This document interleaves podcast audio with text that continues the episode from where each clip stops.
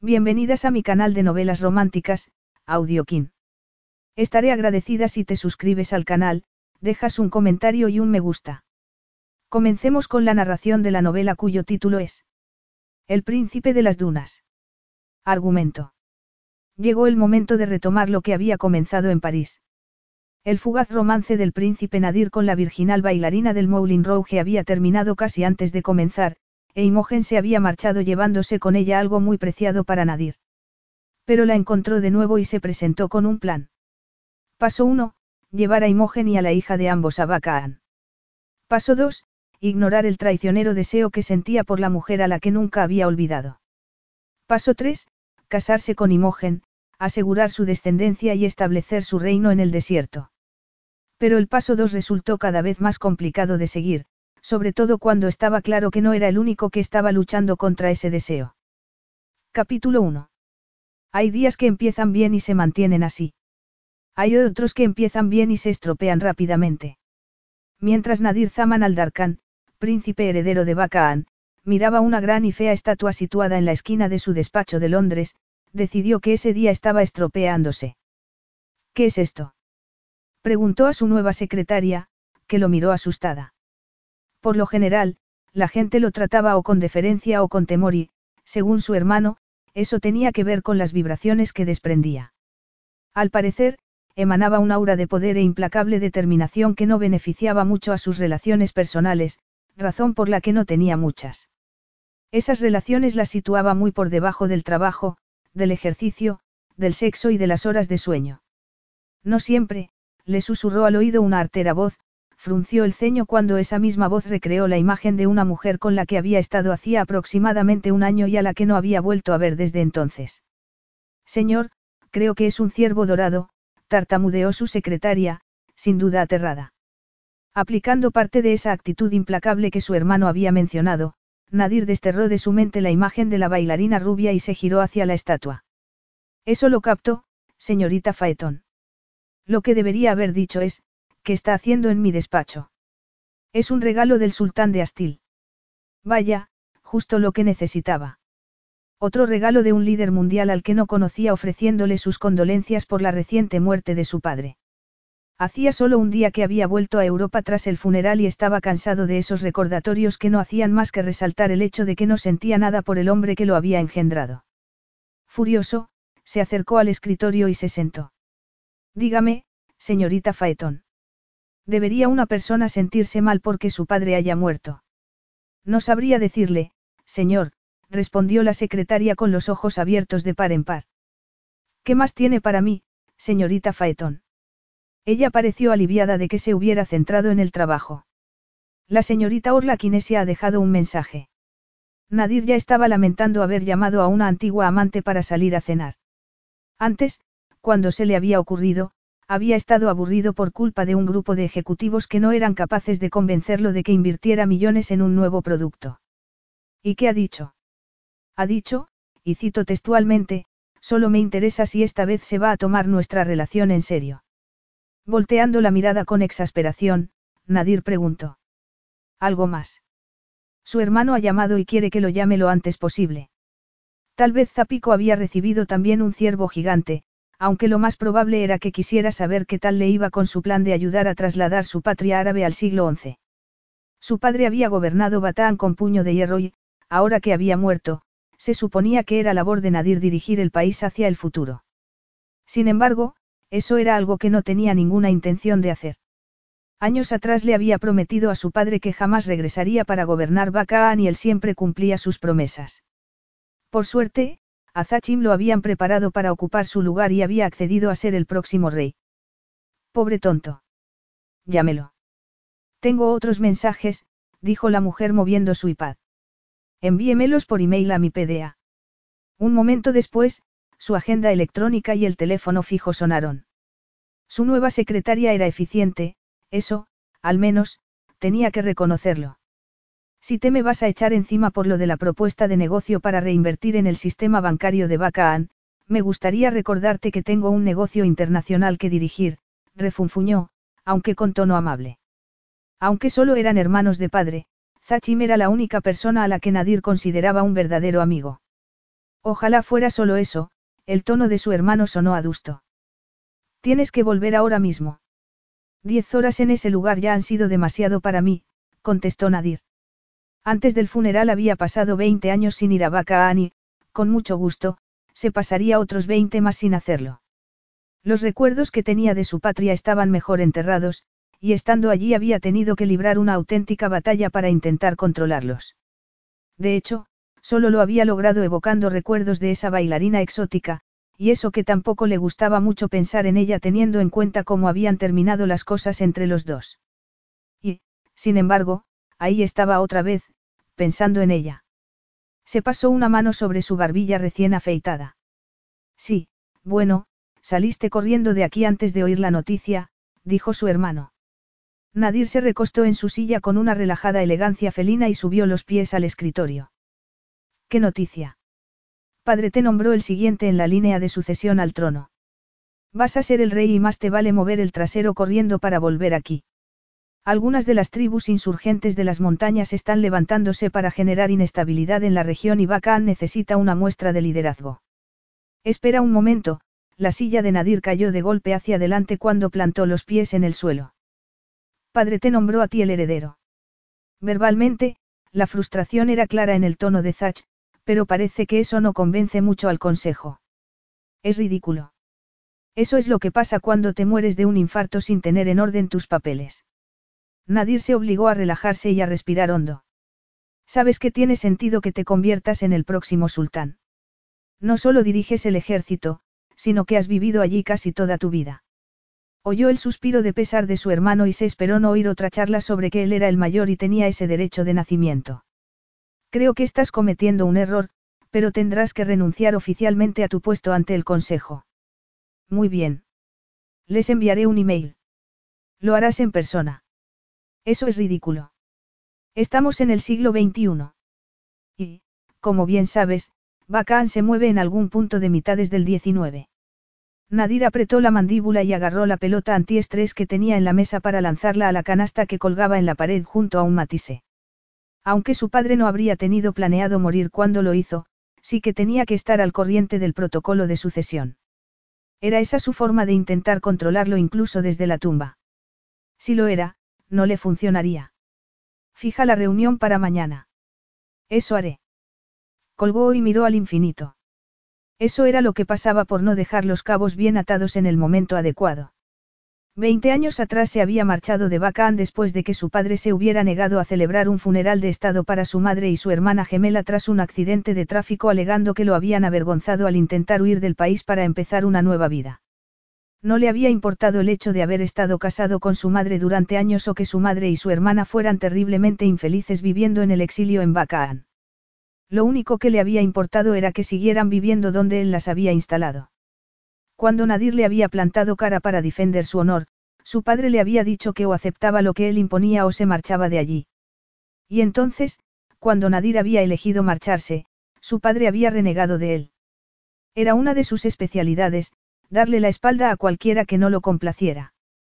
Nadir había partido en busca de su propio camino en el mundo y había sido todo un alivio porque lo había ayudado a olvidar el papel que, sin ser consciente, había desempeñado en las muertes de su madre y de su hermana. También había sido la última vez que había dejado que su padre lo manipulara.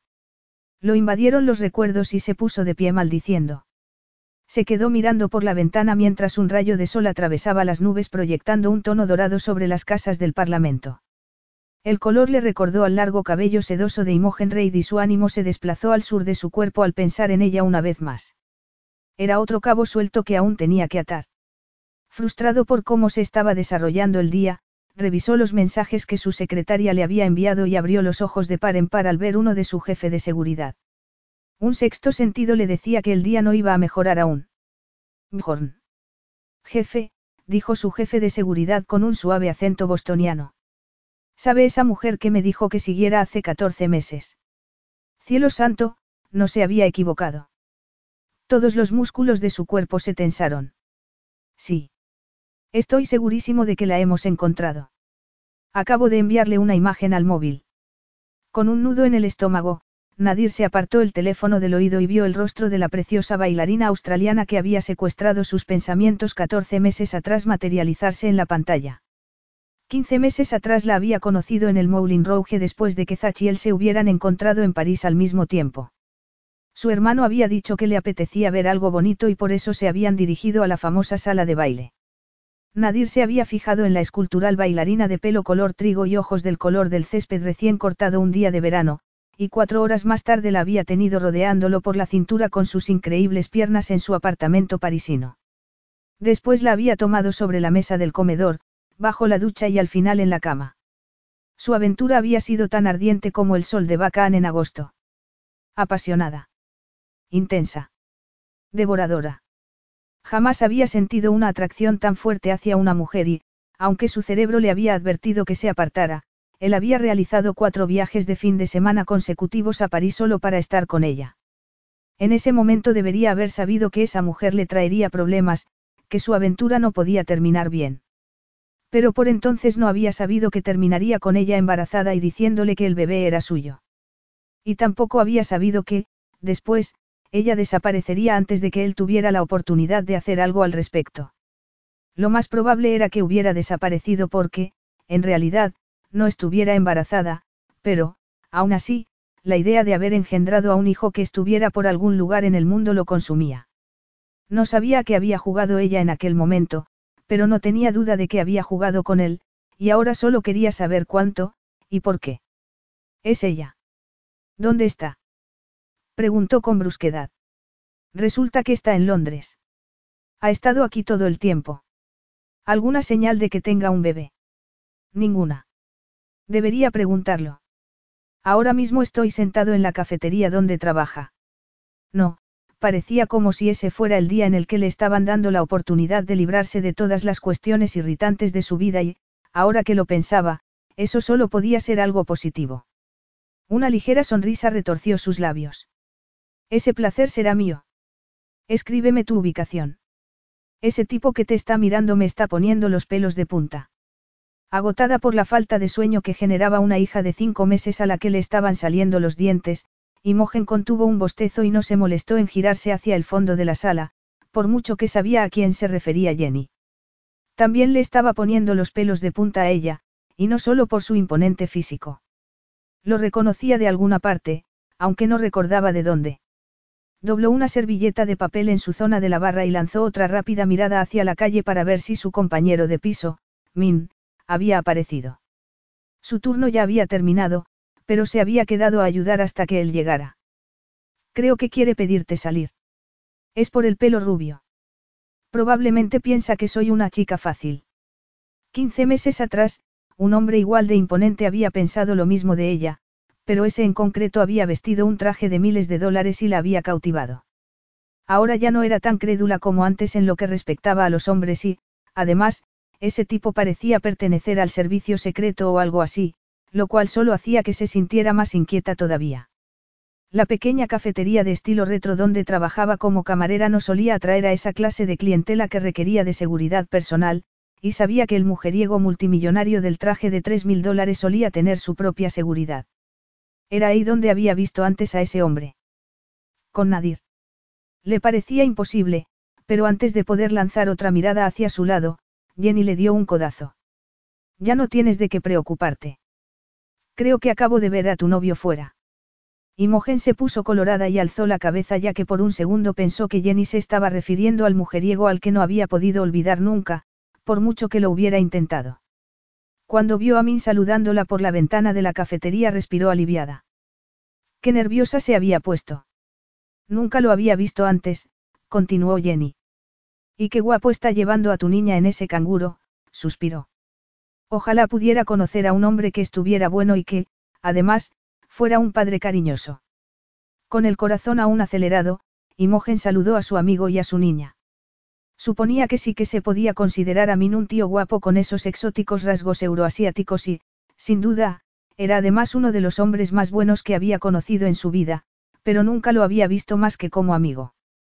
Y no solo porque fuera gay, sino porque el príncipe Nadir Zaman al-Darkan la había dejado con un bebé a quien cuidar, y con una fobia a enamorarse. Bueno, tal vez no fobia, exactamente.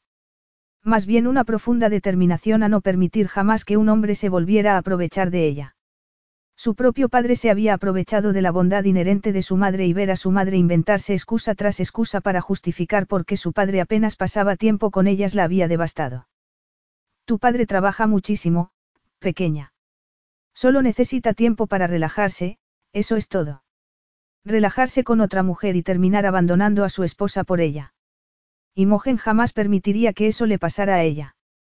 Si en el futuro probaba a tener otra relación, lo haría con los ojos bien abiertos y sería únicamente según sus términos. De pronto, una imagen del atractivo rostro de Nadir se materializó en su mente y la apartó. Por desgracia, no es mi novio, ni el padre de su hija. Le lanzó una sonrisa a Jenny y le deseó una fabulosa noche de viernes antes de dirigirse a la parte trasera del bar para recoger su bolso y salir a reunirse con su improvisada familia. Min había sido un regalo caído del cielo en muchos aspectos durante ese último año. Cuando había descubierto que estaba embarazada, su compañera de piso, la hermana de Min, le había dicho que su hermano mayor se marchaba a Estados Unidos durante seis meses y que estaba buscando a alguien que le cuidara la casa. Le había parecido una gran oportunidad, aunque, de todos modos, probablemente se habría marchado hasta Siberia con tal de salir de París en aquel momento. Sin familia cercana con la que volver a Australia, se había esperado tener tiempo de sobra en Londres para prepararse antes de que llegara el bebé. Por desgracia, no había tenido en cuenta que se encontraría tan mal que apenas podría levantarse del sofá de Min. Cuando Min había regresado a casa, la había acogido bajo su ala y le había dicho que podía quedarse todo el tiempo que necesitara. Incluso la había visitado en el hospital justo después de que su preciosa hija hubiera llegado al mundo, mientras que, sin duda, el padre de la criatura habría estado tomando vino y cenando con alguna supermodelo en una isla tropical. Imogen se estremeció. Desde el principio había estado al tanto de la reputación de Nadir de guapo rebelde y chico malo, y por lo que a ella respectaba, a la descripción se le podía añadir, machista y responsable. Y tal vez también añadir, estupidez, por su parte porque en aquel momento se había creído que se había enamorado de él. Tonta. Decir que le debía mucho a Min era quedarse corta. Y sobre todo le debía la oportunidad de que su novio se pudiera mudar al apartamento con él sin que estuvieran ellas. Así, tenía pensado que con una o dos semanas le bastaría para poder encontrar otra casa, aunque sabía que Min no la presionaría. Tenía un corazón tan grande como una montaña. ¡Ey, preciosa! Le dijo besándola en la mejilla. ¿Qué tal el trabajo? Muy bien, agarró en brazos a su sonriente bebé y le plantó besos por toda la cara. Nadeena la miró con los impactantes ojos azules grisáceos de Nadir y unas pestañas color ébano. Tenía su misma tez aceitunada. ¿Qué habéis estado haciendo? La he llevado al parque y a la terraza de una cafetería. Espero que no apeste, dijo Min mientras se desabrochaba el canguro. Con este tiempo esto es como llevar un ladrillo caliente contra tu cuerpo.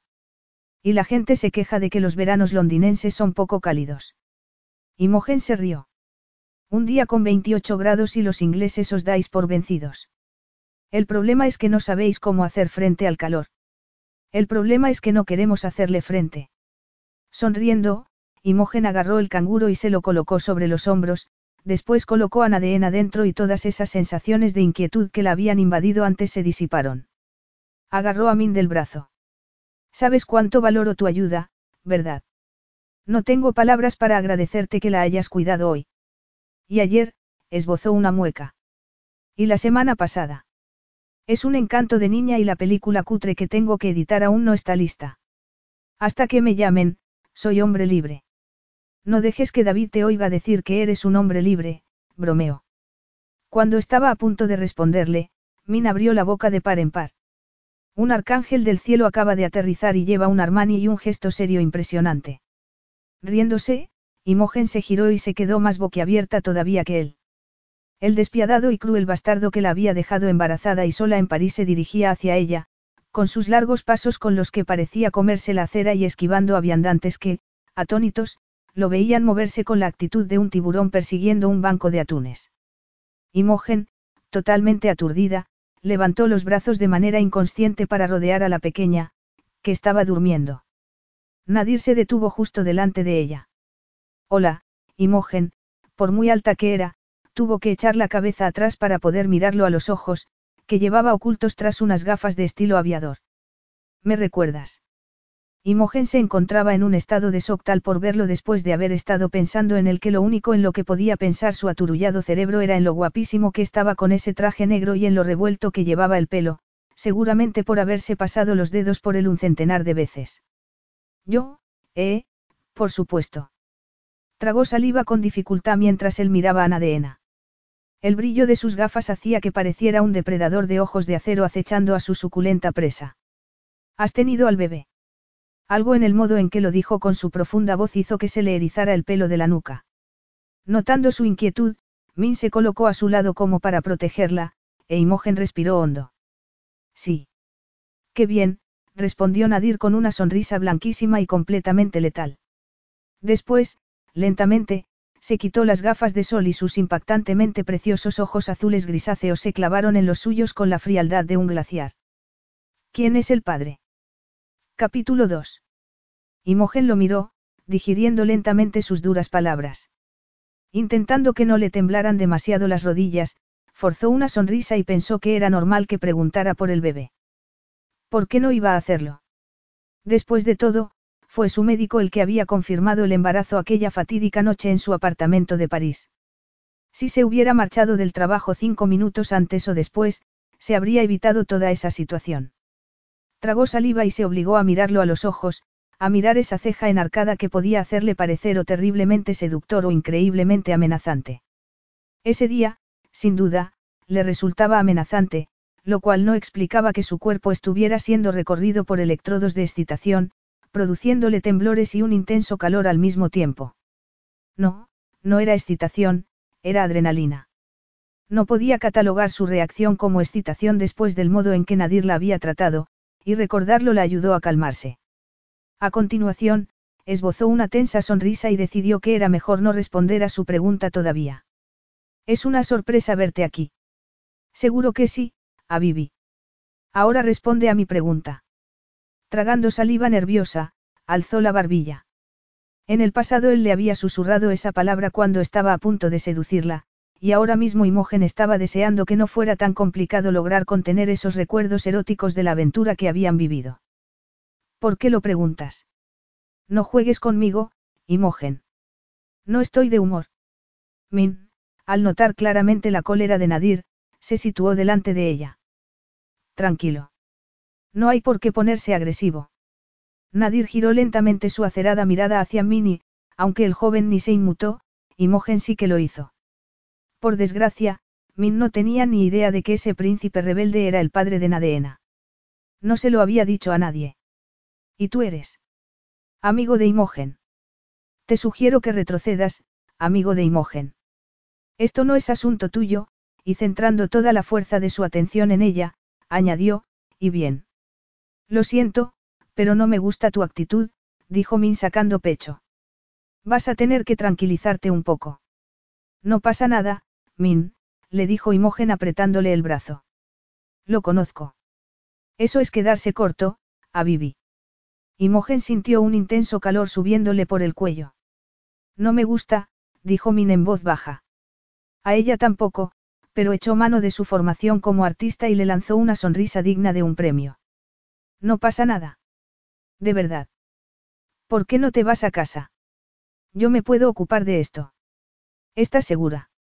Min parecía dudoso. Acaba de decir que sí, no. Imogen logró evitar que Min se enfrentara de nuevo a Nadir y le dio una palmadita en la espalda a Nadeena, que parecía inquieta. Márchate. De verdad. Estaremos bien. Llámame si me necesitas, le dijo su amigo dirigiéndose con reticencia hacia la estación de metro de Green Park. En cuanto desapareció de su vista, respiró aliviada. Mejor un tipo duro solo que dos, no. ¿A qué viene esto, Nadir? ¿Tú qué crees? Si lo supiera, no te lo preguntaría. ¿Cuántos meses tiene la niña? ¿Cómo sabes que es una niña? No creo que sea lo habitual ponerle a un niño un sombrerito rosa. A lo mejor es que quiero marcar tendencia. Él resopló como si estuviera colmando su paciencia. ¿Cuántos meses tiene la niña? Cinco. Así que nuestra aventura tuvo como resultado un bebé. Yo no he dicho eso. Respondió con fuerza Imogen. Entonces te estabas acostando con otro mientras estuvimos juntos, dijo con un brusco tono que a ella no la impresionó lo más mínimo. No me asombra que tengas esa forma de pensar, respondió ella mordazmente recordando cómo, básicamente, la había acusado de lo mismo la última noche que habían pasado juntos en París. Y no es asunto tuyo. Si no es mía, entonces ¿de quién es? Preguntó observando a Nadeena. Mía. Nadir apretó los labios. ¿De verdad crees que puedes engatusarme con juegos de semántica? Después de cómo había reaccionado ante la noticia de su embarazo, Imogen quería saber qué motivos tenía en ese momento para preguntarle antes de revelarle más verdades. Mira, Nadir. Él dijo algo en árabe y se acercó. Imogen sintió el frío escaparate de la tienda contra su espalda y cerró los ojos por un instante para intentar calmarse. Los abrió de nuevo al sentir la voz de Nadir demasiado cerca de su oreja. Cielo santo, no te irás a desmayar, ¿verdad? No, no se iba a desmayar, pero sí que quería salir corriendo. Muy deprisa. Y como si le leyera el pensamiento, Nadir sacudió la cabeza y dijo. No vas a salir corriendo otra vez, Imogen, cariño. Otra vez. ¿Qué quería decir con eso? No sé de qué me estás hablando, pero tengo que irme. Esta noche trabajo otro turno. A Vivi, no llevo 14 meses buscándote para que ahora me tomes el pelo.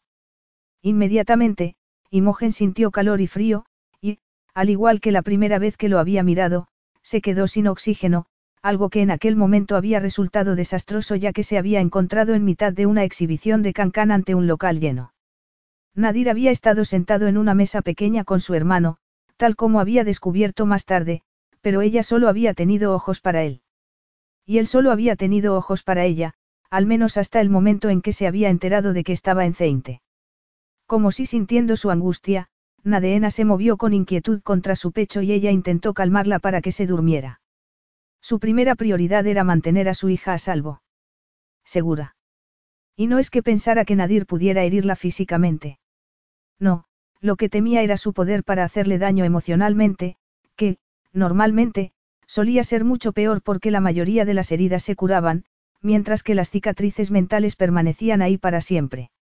Ella lo sabía porque había pasado muchos años intentando, sin lograrlo, ganarse el amor de su padre, y no tenía ninguna intención de condenar a Nadeena a la misma suerte. ¿14 meses? ¿De qué estás hablando? Al notar el profundo surco entre los preciosos ojos verdes de Imogen, Nadir lamentó de inmediato su estallido emocional. Lo que necesitaba ahora mismo era mantenerse frío y controlarse, aunque haberla encontrado con una niña desafiaba esa posibilidad considerablemente, al igual que lo hacía esa actitud evasiva que implicaba que tenía algo que ocultar. No seguiremos discutiendo esto en la calle. Ven. No. Altanera como de costumbre, pensó Nadir al volverse hacia ella.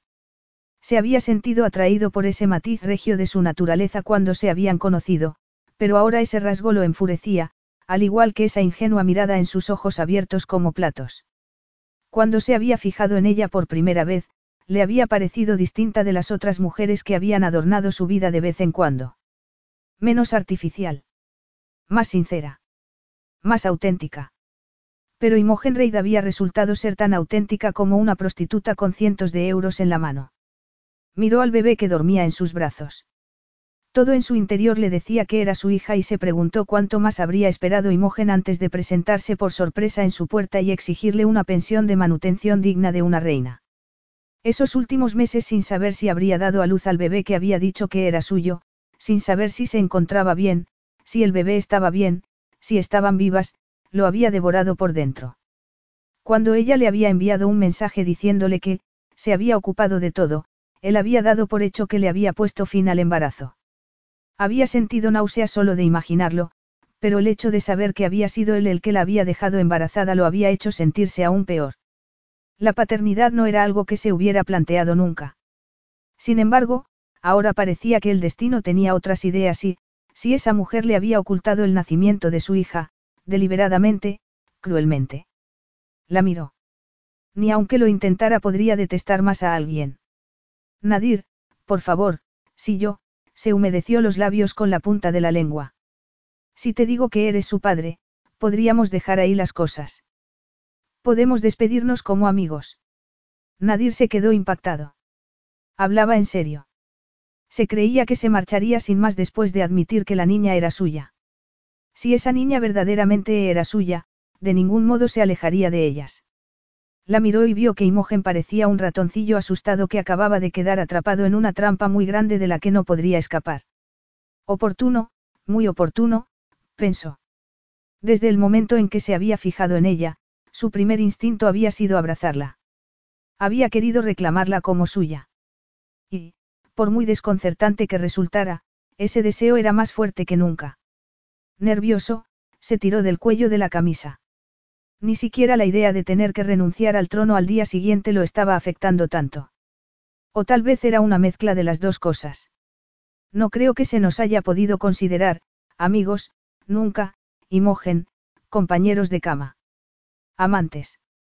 Eso sí, pero amigos, no tanto. Es bueno saberlo, contestó ella secamente. Sinceramente, no sé por qué estás aquí. Se suponía que con eso terminaba la conversación, pero Nadir se movió una vez más y se colocó frente a ella. Vamos, a. Sé que no eres tan tonta. Mira, Nadir, las tácticas de vigilancia son muy intimidantes. Bien hecho. Pero no puedes impedir que me marche. Él resopló con frustración.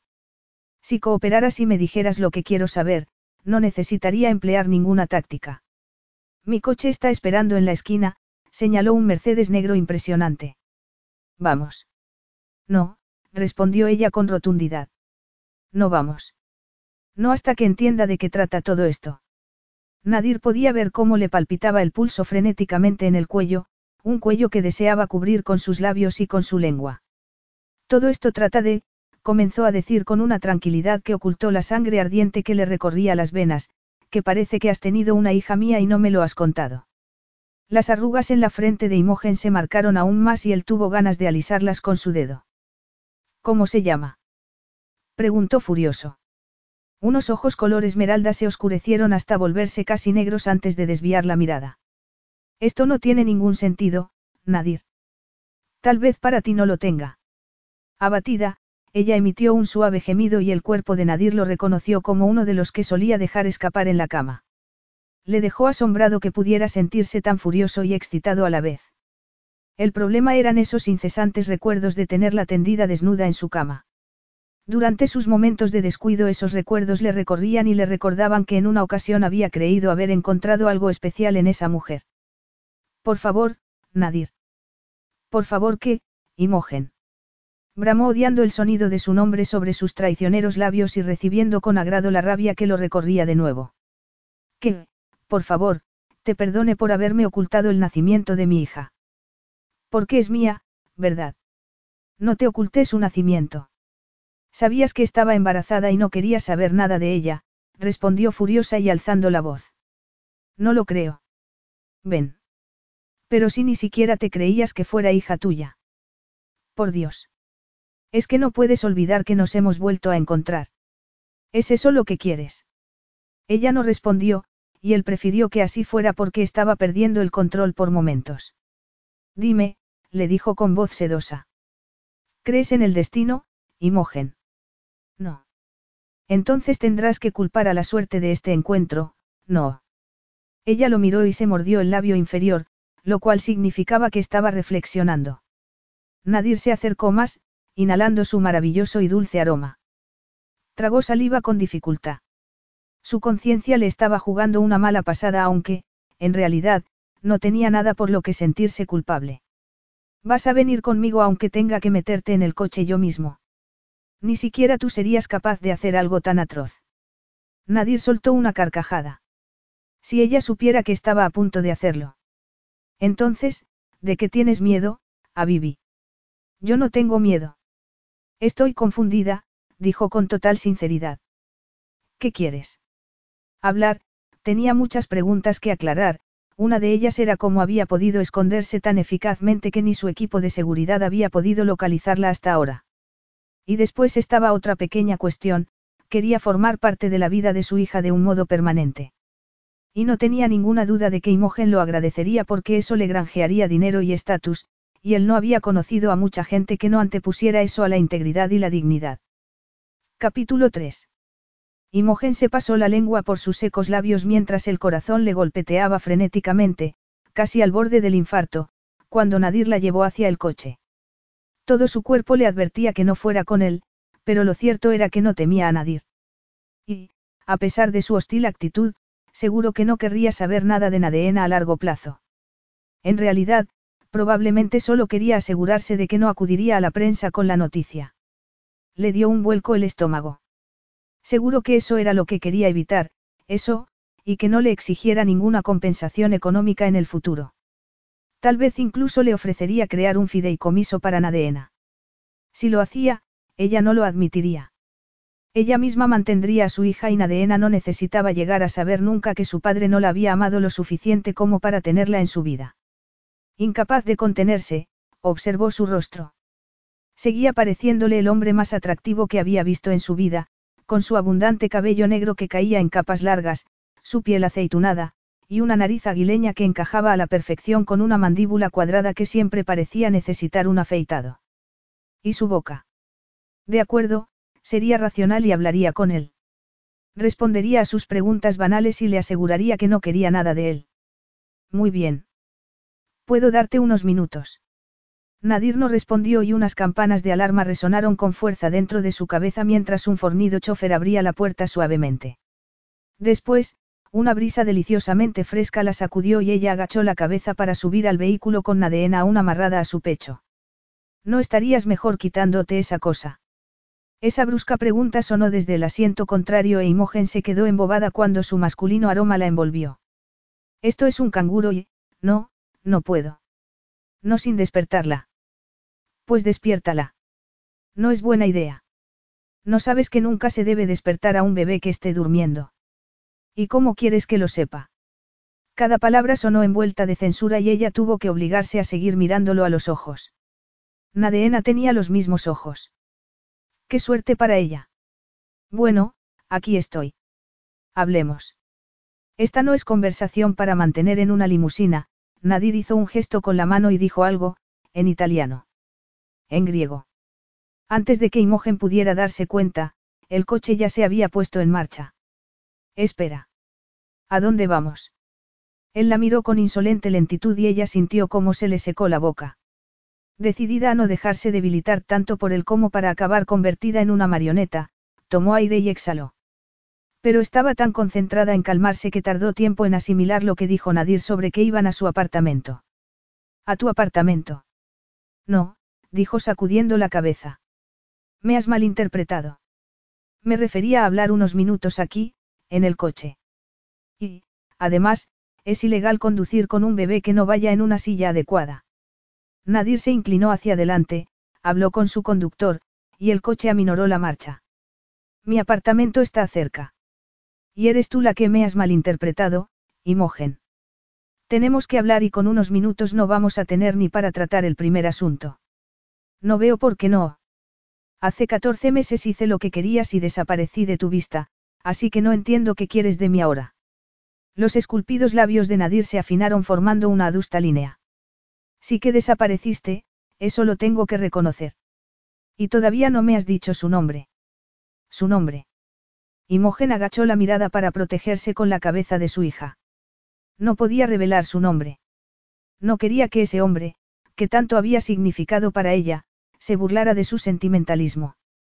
Por suerte, el coche paró en la acera antes de que tuviera que responder y, sintiéndose mareada, siguió a Nadir por el gran vestíbulo de su edificio. ¿Cuándo te has mudado a Londres? No me he mudado, pulsó el botón del ascensor y ella recordó que, como no, tenía apartamentos en las principales ciudades del mundo. Mientras observaba su precioso salón, por dentro pensaba en lo absurdamente distintas que eran sus vidas. Sí, sin duda había sabido que era rico cuando lo había conocido, sus compañeras la habían puesto al corriente de quién era, pero exceptuando su impresionante y divino apartamento en la isla de San Luis, el tiempo que habían pasado juntos había sido de lo más sencillo. Noches en la cama, mañanas en la pastelería del barrio, tardes paseando o corriendo por el Sena. Más tiempo en la cama. Intentando deshacerse de esos recuerdos, se dirigió hacia los sillones y tumbó a Nadeena sobre uno de ellos. Miró a Nadir y le pidió la bolsa del bebé mientras comprobaba el pañal de la niña. En ese momento la pequeña dirigió sus curiosos ojos hacia él y parpadeó. Tiene mis ojos, dijo él con la voz entrecortada. Fue imposible ignorar el tono de asombro de su voz e Imogen se vio invadida por unas inesperadas emociones.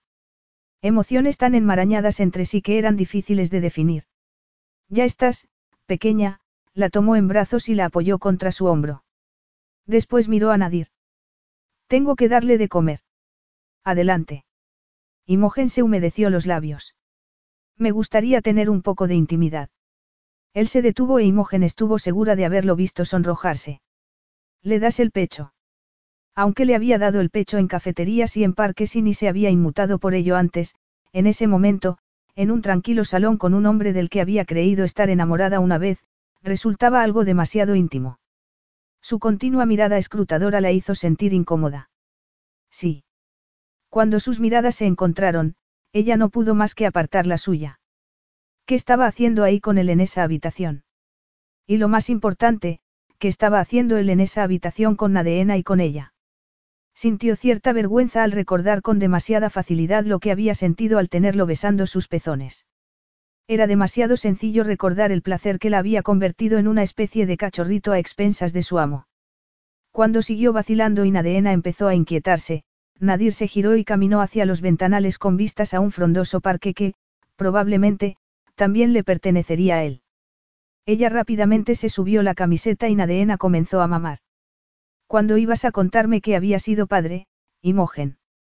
Su pregunta, que parecía contener odio, sonó juiciosa e Imogen se sintió como si le hubiera echado por encima una manta de hielo. No lo miró. No podía porque, de pronto, se sintió terriblemente culpable por no haber tenido nunca la intención de contárselo. Y sobre esa culpabilidad había rabia, porque era él el que se había marchado al enterarse de que estaba embarazada.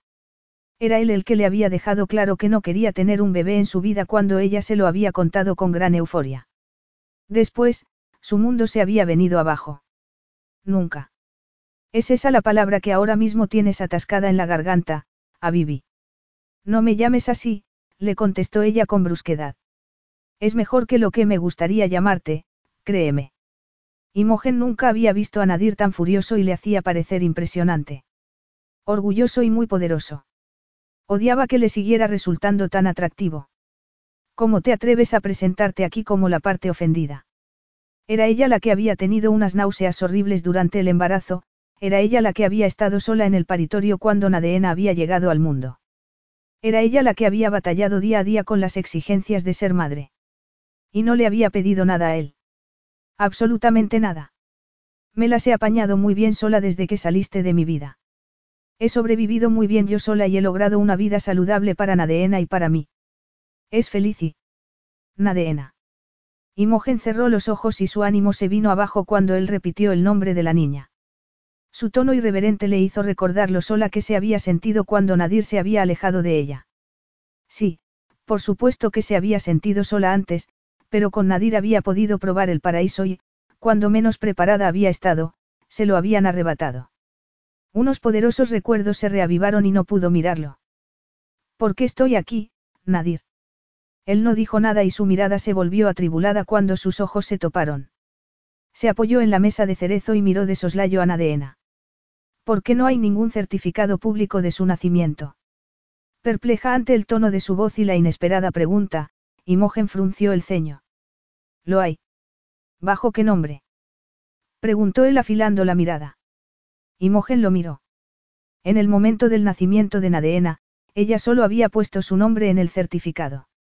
No había sabido qué poner en el espacio destinado al nombre del padre y una secretaria muy amable le había dicho que no era información esencial y que podría rellenar ese espacio más adelante.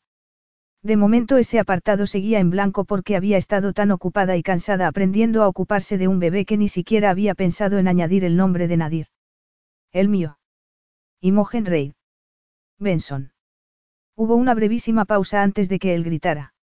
Me diste un nombre falso. No, bueno, no intencionadamente. Reid, era el apellido de soltera de mi madre y, tragó saliva odiándose por darle explicaciones, pero sintiéndose obligada a hacerlo ante la furia que veía en sus ojos. No fue deliberado. Las chicas me sugirieron que usara un nombre artístico porque a veces tenían problemas con los clientes y tú solo me preguntaste el nombre en una ocasión. Al principio.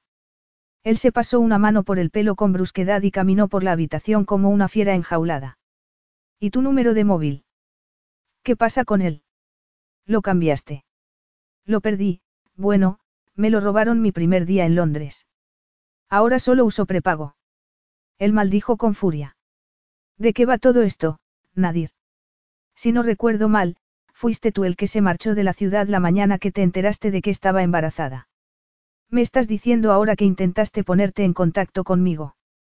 Intentó calmarse al preguntarse si tal vez habría estado preocupado por ella después de todo, pero una voz más escéptica le recordó el horrible mensaje que él le había enviado, aún así, una esperanza enterrada en lo más hondo intentaba salir a la superficie. Tuve una emergencia en Nueva York y, para cuando volví a París, habías desaparecido como si no hubieras existido nunca. No desaparecí. Me marché. Sin dejar rastro. Nadie tenía la menor idea de a dónde había sido. Y eso se debía, básicamente, a que la única persona que lo sabía había sido Caro, la hermana de Min, y se había marchado de viaje también en aquel momento. Tampoco le diste a tu jefe ninguna dirección ni email. Ah, no. Preguntó algo asombrada. No pensaba con claridad en aquel momento, y ya que su sueldo iba directamente a su cuenta bancaria, ni siquiera se dio cuenta. Me sorprende que no comprobaras mis cuentas. Pero la mirada de Nadir le dijo que sí que lo había hecho. Los nombres falsos suelen dificultar esa clase de búsqueda. Ya te he dicho que no lo hice a propósito, respiró hondo e intentó bloquear sus emociones para poder pensar racionalmente. De todos modos, ¿para qué me buscabas? Porque antes de salir huyendo estabas supuestamente embarazada de mí. Yo no salí huyendo. ¿Por qué iba a hacerlo cuando me dejaste totalmente claro que no querías tener nada que ver conmigo? Te envié un mensaje desde Nueva York. Ella frunció la boca con desagrado. Ese horrible mensaje aún seguía grabado en su mente. Oh, por favor, no hablemos de ese precioso mensaje. Ni de tu respuesta al decirme que te habías ocupado de todo. Imogen se echó la coleta por encima del hombro con cuidado de no despertar a Nadeena, que se había vuelto a quedar dormida. Y me ocupé de todo, dijo con voz suave y rodeando a la niña con sus brazos. Sí, pero no del modo que había creído. Oh, esperado. Así que esa era la razón por la que la había buscado, para asegurarse de que había hecho lo que él había esperado. Imogen sintió cómo esa pequeña chispa de esperanza que había albergado se esfumó, y se sintió furiosa consigo misma por haber sucumbido en un primer momento y haber creído que se había equivocado al pensar mal de Nadir. Es que no había escarmentado después de cómo la había tratado en el pasado.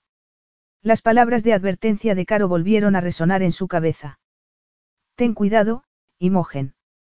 Cualquier hombre que se marcha así, sin decir ni una palabra, y te acusa de haberte acostado con otros insistirá en que abortes si vuelve. En aquel momento Imogen había pensado que su amiga estaba exagerando, pero ahora sabía que no había sido así. De pronto sintió náuseas. Y ahora tendrás que enfrentarte a las consecuencias, le dijo mirándola como si ella fuera la culpable de todas las desgracias del mundo. Capítulo 4. Imogen se mantuvo callada y se centró en su hija para no pensar en la náusea que se le arremolinaba en la boca del estómago. Sinceramente, nunca se había esperado volver a ver a Nadir y deseaba no haberlo hecho. Pero al menos Nadir había puesto fin a esas estúpidas fantasías infantiles en las que él aparecía un día a lomos de un gran caballo blanco y le ofrecía su amor eterno. Probablemente había escuchado demasiadas canciones de amor y había visto demasiado la tele mientras había estado tumbada sin poder moverse en el sofá de Min. Pero al menos todo ese tiempo no había sido un absoluto desperdicio. Lo había empleado para planear el futuro de su bebé y había decidido seguir su mayor sueño y convertirse en profesora de danza. Incluso había hecho un breve curso de negocios por Internet. Tenía la ilusión de que, cuando ganara suficiente dinero, Nadeena y ella se mudarían a un pueblo no muy grande donde abriría un estudio. Nadeena iría allí corriendo después del colegio y, si le apetecía, podría bailar. Si no, se sentaría a hacer los deberes o a leer. Después se irían a casa juntas y charlarían mientras ella preparaba la cena y por la noche, por la noche, no se había parado a pensar en las noches.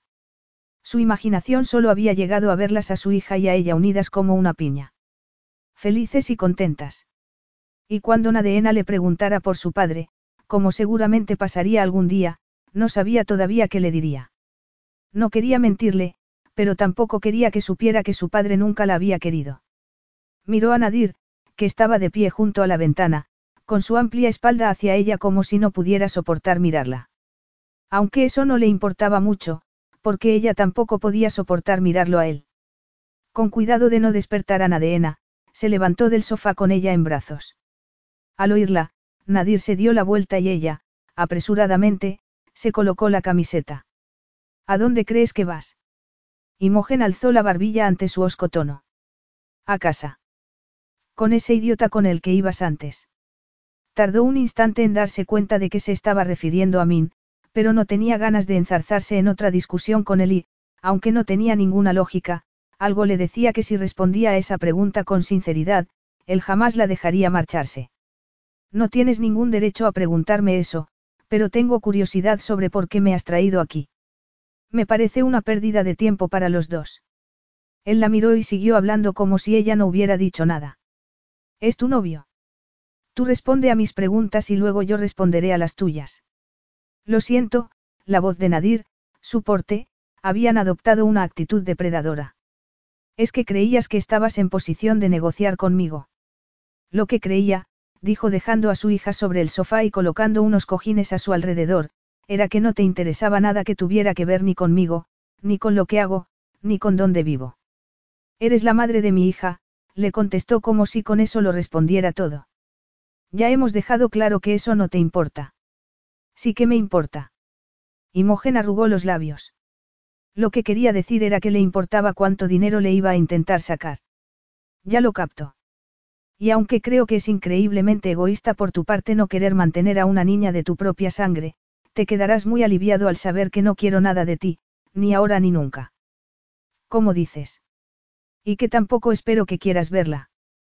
Por mí perfecto. Él comenzó a reírse. No sé qué puede ser tan gracioso.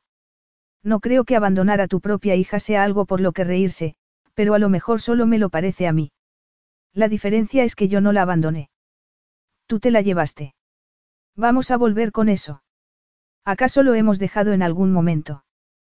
Quiero irme a casa, Nadir. Eso no es posible, le dijo enérgicamente. Yo ya debería haber salido hacia Bacanoy. Su patria. Pues no dejes que yo te lo impida. Él esbozó una media sonrisa. No pienso hacerlo. Pero por desgracia nos hemos quedado sin tiempo para ir a recoger cosas que puedas necesitar de tu casa. Si me escribes una lista, me aseguraré de que lo tengas todo a mano cuando lleguemos. Estaremos allí un día como mucho. Imogen estaba atónita. Estaremos. Eso es lo que he dicho. Debes de estar loco. Él se sacó el móvil del bolsillo y comenzó a marcar un número como si no hubiera oído nada. Nadir, ¿qué estás haciendo? Reclamando lo que me pertenece.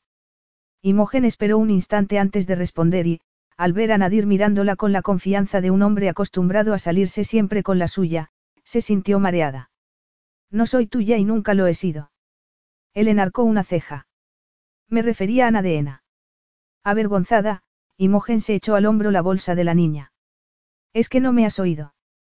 No quiero nada de ti. Si te he oído. Me marcho. Antes de poder recoger a Nadeena del sofá, Nadir soltó el teléfono y le quitó la bolsa del hombro a la vez que la giraba para mirarlo. Me has robado los primeros cinco meses de la vida de mi hija, su voz parecía endurecerse con cada palabra. No vas a robarme nada más. A Imogen le empezaron a temblar las rodillas y la sensación de temor que había tenido antes regresó con fuerza. No he robado nada. ¿Y cómo sabes que es tuya? Tiene mis ojos. Mucha gente tiene los ojos de color azul plateado. Son de lo más común. Le has puesto un nombre árabe. Tuve una tía abuela que se llamaba Nadeena. Y estás demostrando que eres una mentirosa pésima. No entiendo nada. Alzó los brazos. Ni siquiera quieres tener hijos.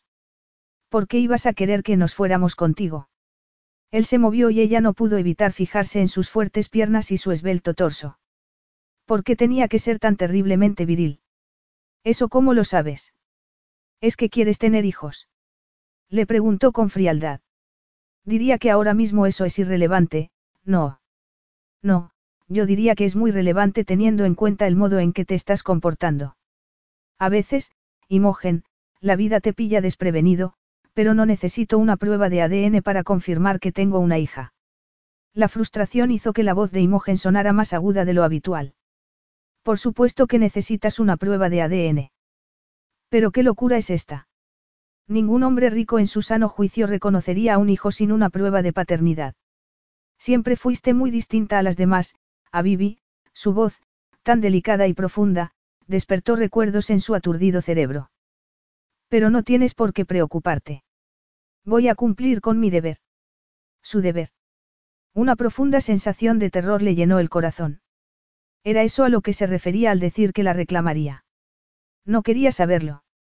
Ahora mismo no. No necesito que hagas lo correcto por Nadeena, llevaba mucho tiempo cuidándose sola y también podía cuidar sola de su hija. Nadir se pasó la mano por el pelo con impaciencia. De todos modos lo haré, y ahora deja de discutir y dame una lista de las cosas que necesitarás para nuestro viaje a Bacaan. En aquel momento Imogen se sentía como si estuviera intentando sobrevivir a un fiero temporal que la arrastraba hacia el borde de un altísimo acantilado. No te permitiré que me quites a mi bebé, Nadir, odió que su voz sonara con miedo. Si es que ese es tu plan, antes ni siquiera se lo había planteado, pero ahora no podía sacárselo de la cabeza. Si quisiera hacerlo no podrías detenerme. Podría. Yo, el pánico se quedó atascado en su garganta. Yo. Pero no quiero eso, hizo un gesto de impaciencia con las manos. No soy tan cruel como para no darme cuenta de que un bebé necesita a su madre. Por eso lo que quiero es casarme contigo. Casarse con ella. Imogen sacudió la cabeza intentando contener un arrebato de histeria. Necesitaba tiempo para asimilar todo lo que estaba pasando y no podía hacerlo porque su mente no sabía cómo actuar. Respira, Imogen, Nadir fue a ponerle las manos sobre los hombros, pero ella se apartó bruscamente.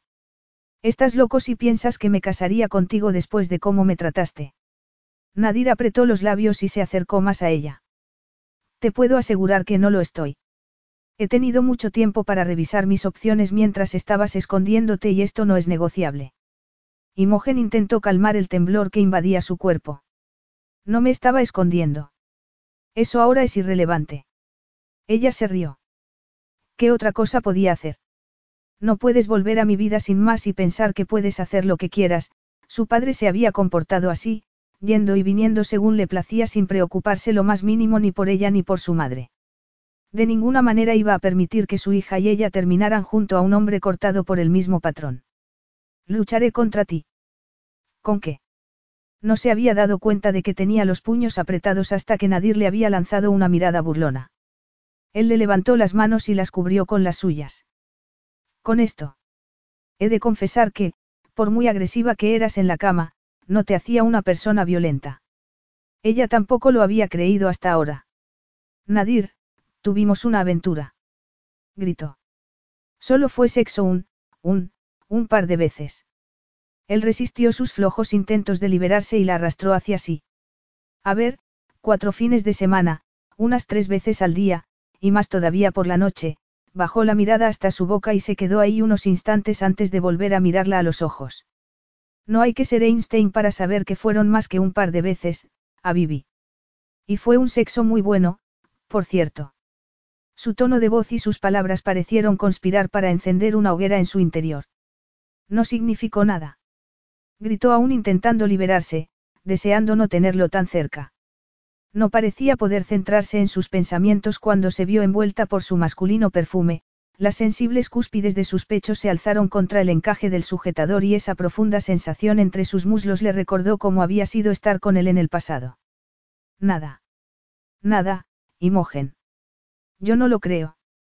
Buscaré un abogado, le dijo con la voz entrecortada y tirando con fuerza de las manos que ahora estaban atrapadas contra su duro torso. Él se rió. Por lo que sé de tu situación económica, no te puedes permitir ni una niñera decente. Bastardo. ¿Y qué tribunal se va a poner de parte de una madre que le ocultó al padre la existencia de su hija? Una madre que deja al bebé con unos amigos mientras se va a trabajar. Muchas madres hacen eso. Sí, pero no muchas madres tienen un hijo de sangre real. Nadeena es princesa de Bacaan. Yo no la veo así. Ya. No. exclamó ante su tono cínico. Para mí no es más que un bebé inocente, no una mercancía. Y ningún tribunal del mundo se pondría de parte de un padre que piense así. No eres tan ingenua. Nadir, para, te lo suplico. Sí.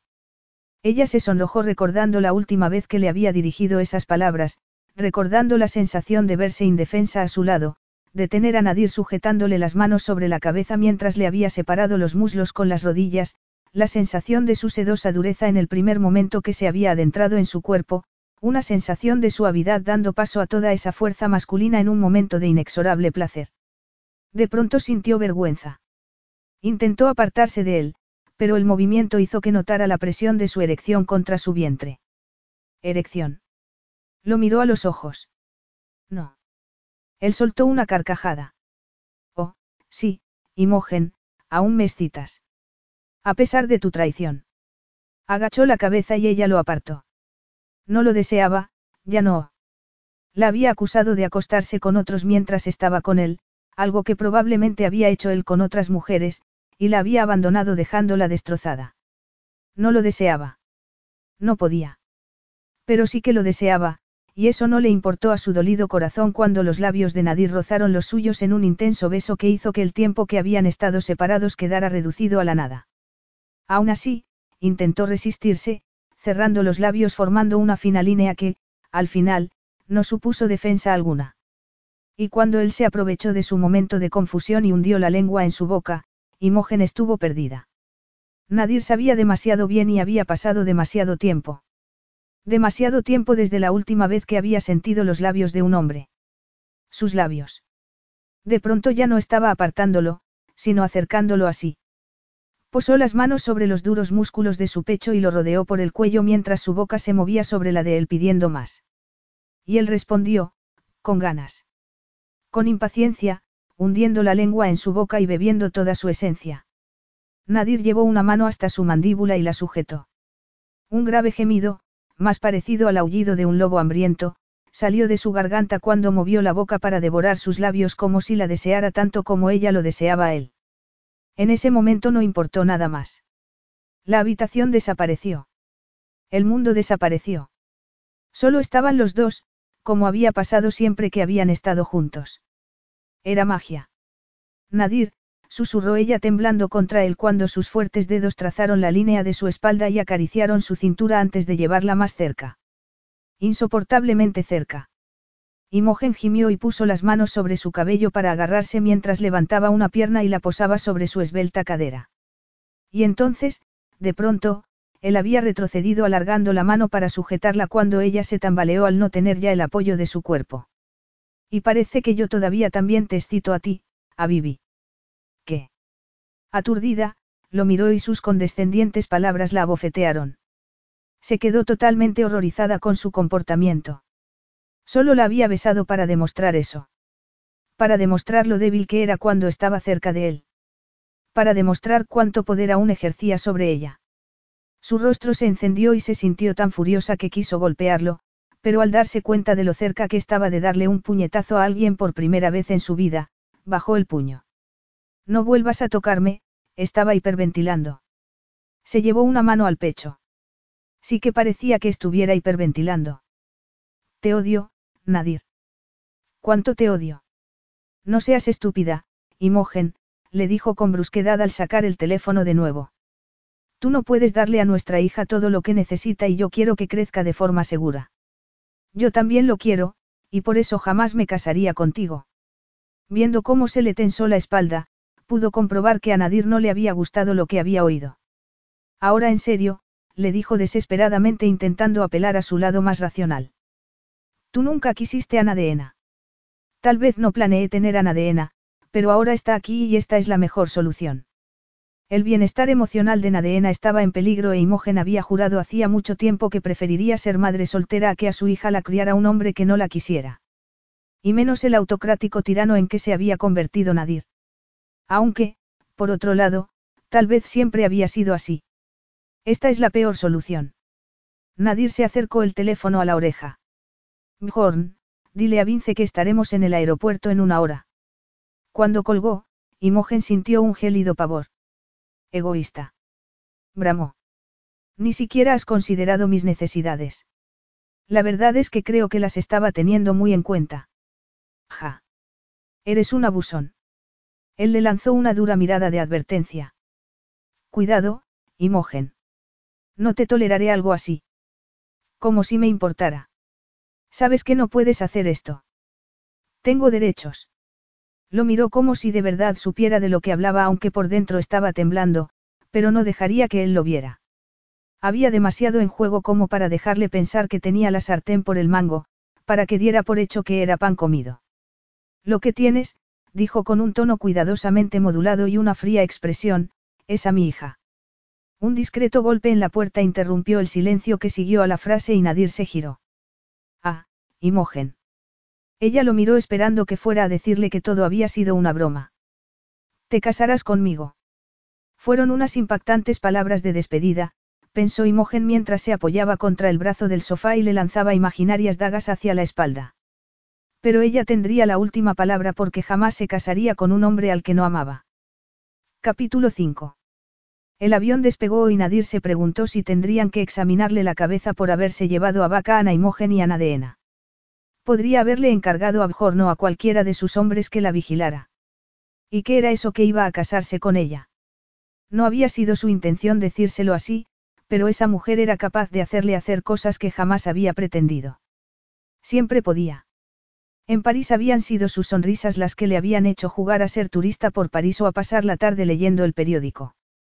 ¿Quién habría tenido tiempo para eso? Desde luego, él no. Y el hecho de que hubiera accedido a hacerlo era una espina que aún tenía clavada. Por aquel entonces se había visto tan sobrepasado por la lujuria que le había permitido a Imogen tener la última palabra, pero eso no lo volvería a hacer. No tenía pensado comportarse como un imbécil. No lo era. Y no iba a dejarse engañar por su fachada de buena chica, por su inocente sexualidad. No, ella ya había mandado una vez y no volvería a darle esa oportunidad. Dio un trago a la botella de agua que le habían dado nada más subir al avión y se fijó en que Imogen no había aceptado la que le habían ofrecido a ella. No le había dicho ni una palabra desde que habían salido de su apartamento, y estaba actuando como una especie de mártir por marcharse con él. Pero ¿por qué iba a serlo? No tenía sentido. Es que seguía jugando con él. Haciéndose la dura para activar su apetito. Tampoco es que eso le hubiera funcionado. Ese beso, se pasó una mano por la cara y tragó más agua. No había tenido intención de besarla y, mucho menos, de acorralarla contra la pared. Y no le gustaba admitir que se había perdido en ese beso. Lo único que le salvaba el orgullo era el hecho de que a ella le había sucedido lo mismo. ¿Qué sabor tan dulce tenía? Tal como había recordado. Incluso ahora su cuerpo palpitaba con un inexplicable deseo de tenerla que resultaba devorador. Eso, el alcance de su deseo, era algo que siempre le había molestado porque desear suponía una debilidad emocional que te llevaba a cometer errores. Lo sabía mejor que nadie y, aún así, quince meses atrás se había dejado atrapar en su red de seda. De motu propio su mente volvió al domingo en que había descubierto que estaba embarazada, un extraordinario día de verano con cielo azul en París. Al no querer pensar en el viaje que él tenía que hacer de vuelta a Nueva York, se habían ido a pasear por Paname, como los parisinos llaman cariñosamente a la ciudad. Le había mostrado a Imogen algunos de sus lugares preferidos y ella le había llevado a todos los mercadillos. Ahí era donde había descubierto que su plato favorito era la aubergine provencal y que coleccionaba postales antiguas y pañuelos. La tarde había terminado con ella vomitando en su lavabo y con un médico anunciando su estado con una alegría que lo había dejado helado. Sí, de acuerdo, no se había tomado muy bien la noticia. Qué soltero satisfecho con su condición lo habría hecho. Por eso se había marchado a Nueva York y había llamado a su abogado de mil dólares la hora. Primero, asegúrate de que el niño es tuyo. Cuando Nadir le había dicho que sería una espera de nueve meses, su abogado había sacudido la cabeza. En realidad no. La medicina moderna ha avanzado mucho y hay una prueba. Se llama amnio no sé qué. Hace unos meses tuve que solicitarla para un cliente. Qué alivio cuando los resultados le dieron negativo. La mujer se había estado acostando con varios e intentaba colarle el hijo de otro. Pedirle a Imogen que se hiciera la prueba había tenido sentido en el momento y por eso le había enviado un mensaje solicitándolo. Algo, para él, perfectamente razonable. Lo que no había sido razonable había sido volver a París y encontrarse con que Imogen había desaparecido sin dejar rastro. Un sueño que había estado teniendo en los últimos 14 meses se coló en su cabeza, un sueño sobre un bebé con los ojos verde esmeralda y pestañas marrones. Después el bebé se convertía en mujer y ahí era donde se despertaba. Normalmente sudando. Normalmente maldiciendo. Pensó en lo que había dicho Imogen sobre que no había salido huyendo de él y en el apellido distinto. Lo estaba tomando por tonto. ¿Y qué pasaba con ese idiota que había intentado defenderla, el que se había marchado obedeciendo como un perrito cuando ella se lo había dicho? Ver a Imogen agarrada de su brazo y con esa dulce sonrisa que podía hacer derrumbar a un ejército de soldados hizo que se le revolvieran las tripas. Vivía con él. Lo sabía, y pensarlo hacía que el agua se volviera amarga en su boca. Había estado a punto de tumbar a ese tipo cuando había intentado apartarla. Como si hubiera podido hacerlo.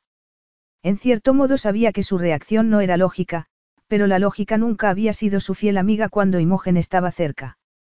Miró atrás cuando ella se rió por algo que había hecho Nadeena. Siempre había adorado su risa.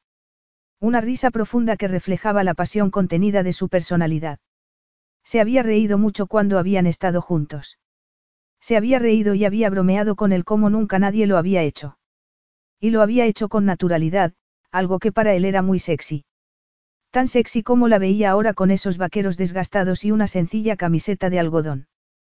Tan sexy como la había encontrado.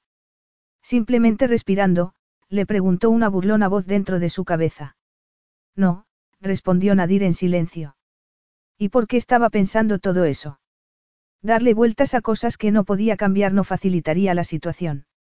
No importaba que nunca hubiera conocido a una mujer que lo afectara tan fuertemente como Imogen. No importaba que lo enfureciera, lo frustrara o lo excitara tanto, ni tampoco que lo hiciera sentirse culpable. Lo que importaba era que se casaran y que sacaran lo mejor de la situación.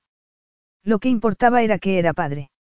Solo pensarlo lo aturdía, pero sabía que era cierto. Lo había sabido en cuanto la niña lo había mirado con los ojos de su hermana gemela. Sus ojos también. E Imogen le había puesto un nombre árabe como si se hubiera sentido culpable por saber que nunca iba a contarle nada sobre su hija. Una rabia renovada le recorrió el cuerpo y recordó que lo había llamado, abusón.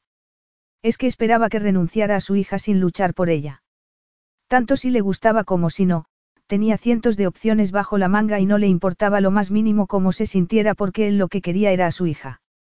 Había querido a Nadeena con todas sus fuerzas desde el momento en que la había visto con sus regordetas manos sobre el suave pecho de Imogen y sus ojos abiertos como platos mirándolo como si intentara saberlo todo de él, como si estuviera mirando directamente a su alma. Con una sola mirada, lo había derribado.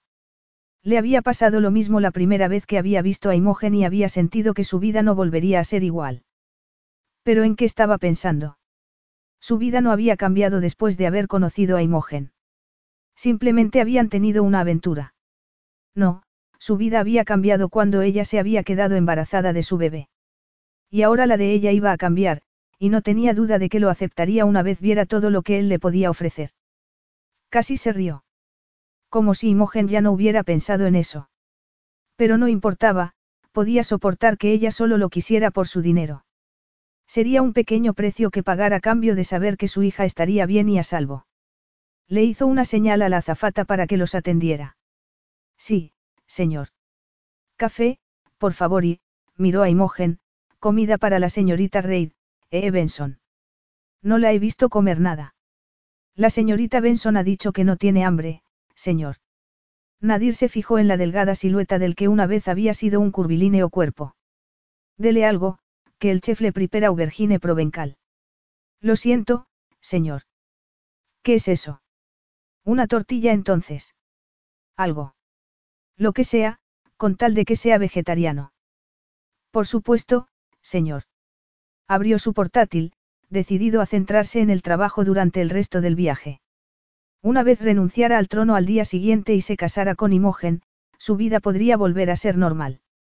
O todo lo normal que podría ser con una esposa y una hija y, porque eso ya no le agobiaba tanto como lo había hecho 14 meses atrás. Matrimonio.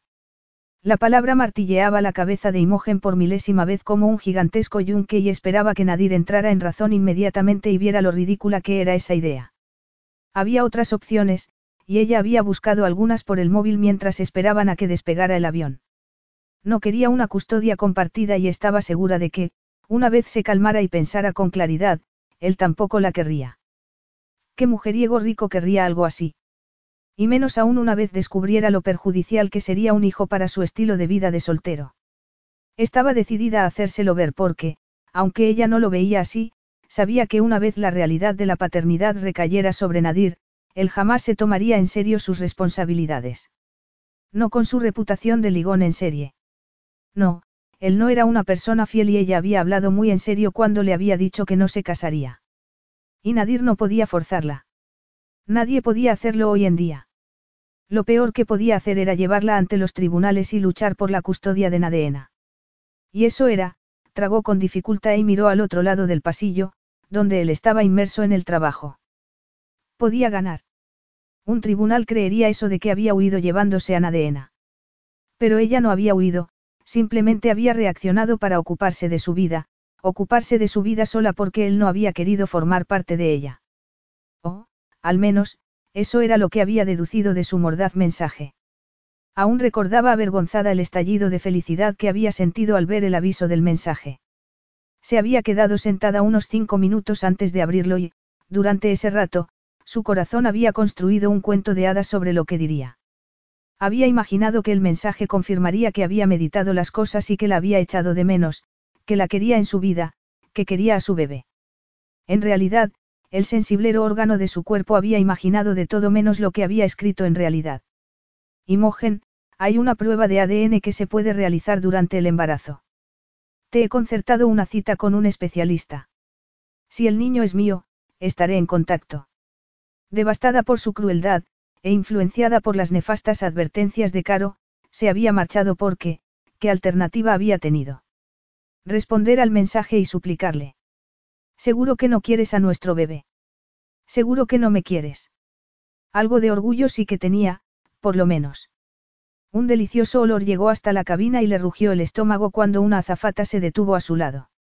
El chef le ha preparado una tortilla, señorita Benson. Es vegetariana. Ah, como había sabido el chef que era vegetariana. Lo siento. Yo no he pedido esto. El príncipe Nadir lo ha pedido para usted. Imogen miró al hombre en el que estaba intentando pensar racionalmente. Objetivamente. Lo cual era casi imposible dadas sus impactantes exigencias y ese beso. Sintió un ardiente rubor en las mejillas. Ese beso había destruido su equilibrio, al igual que lo había hecho su propia reacción. Dada la odiosa actitud de Nadir, le habría gustado haberse quedado fría cuando él la había tocado. Le habría gustado poder decir que ya había superado lo que sentía por él y que no se había inmutado lo más mínimo. Aunque por gustar, también le habría gustado poder decir que en el mundo no había ni pobreza ni guerras horribles. Suspiró y se frotó la nuca. No tenía sentido que él aún tuviera el poder de hacer que el corazón le diera brincos con solo mirarla y que su cuerpo palpitara buscando más caricias.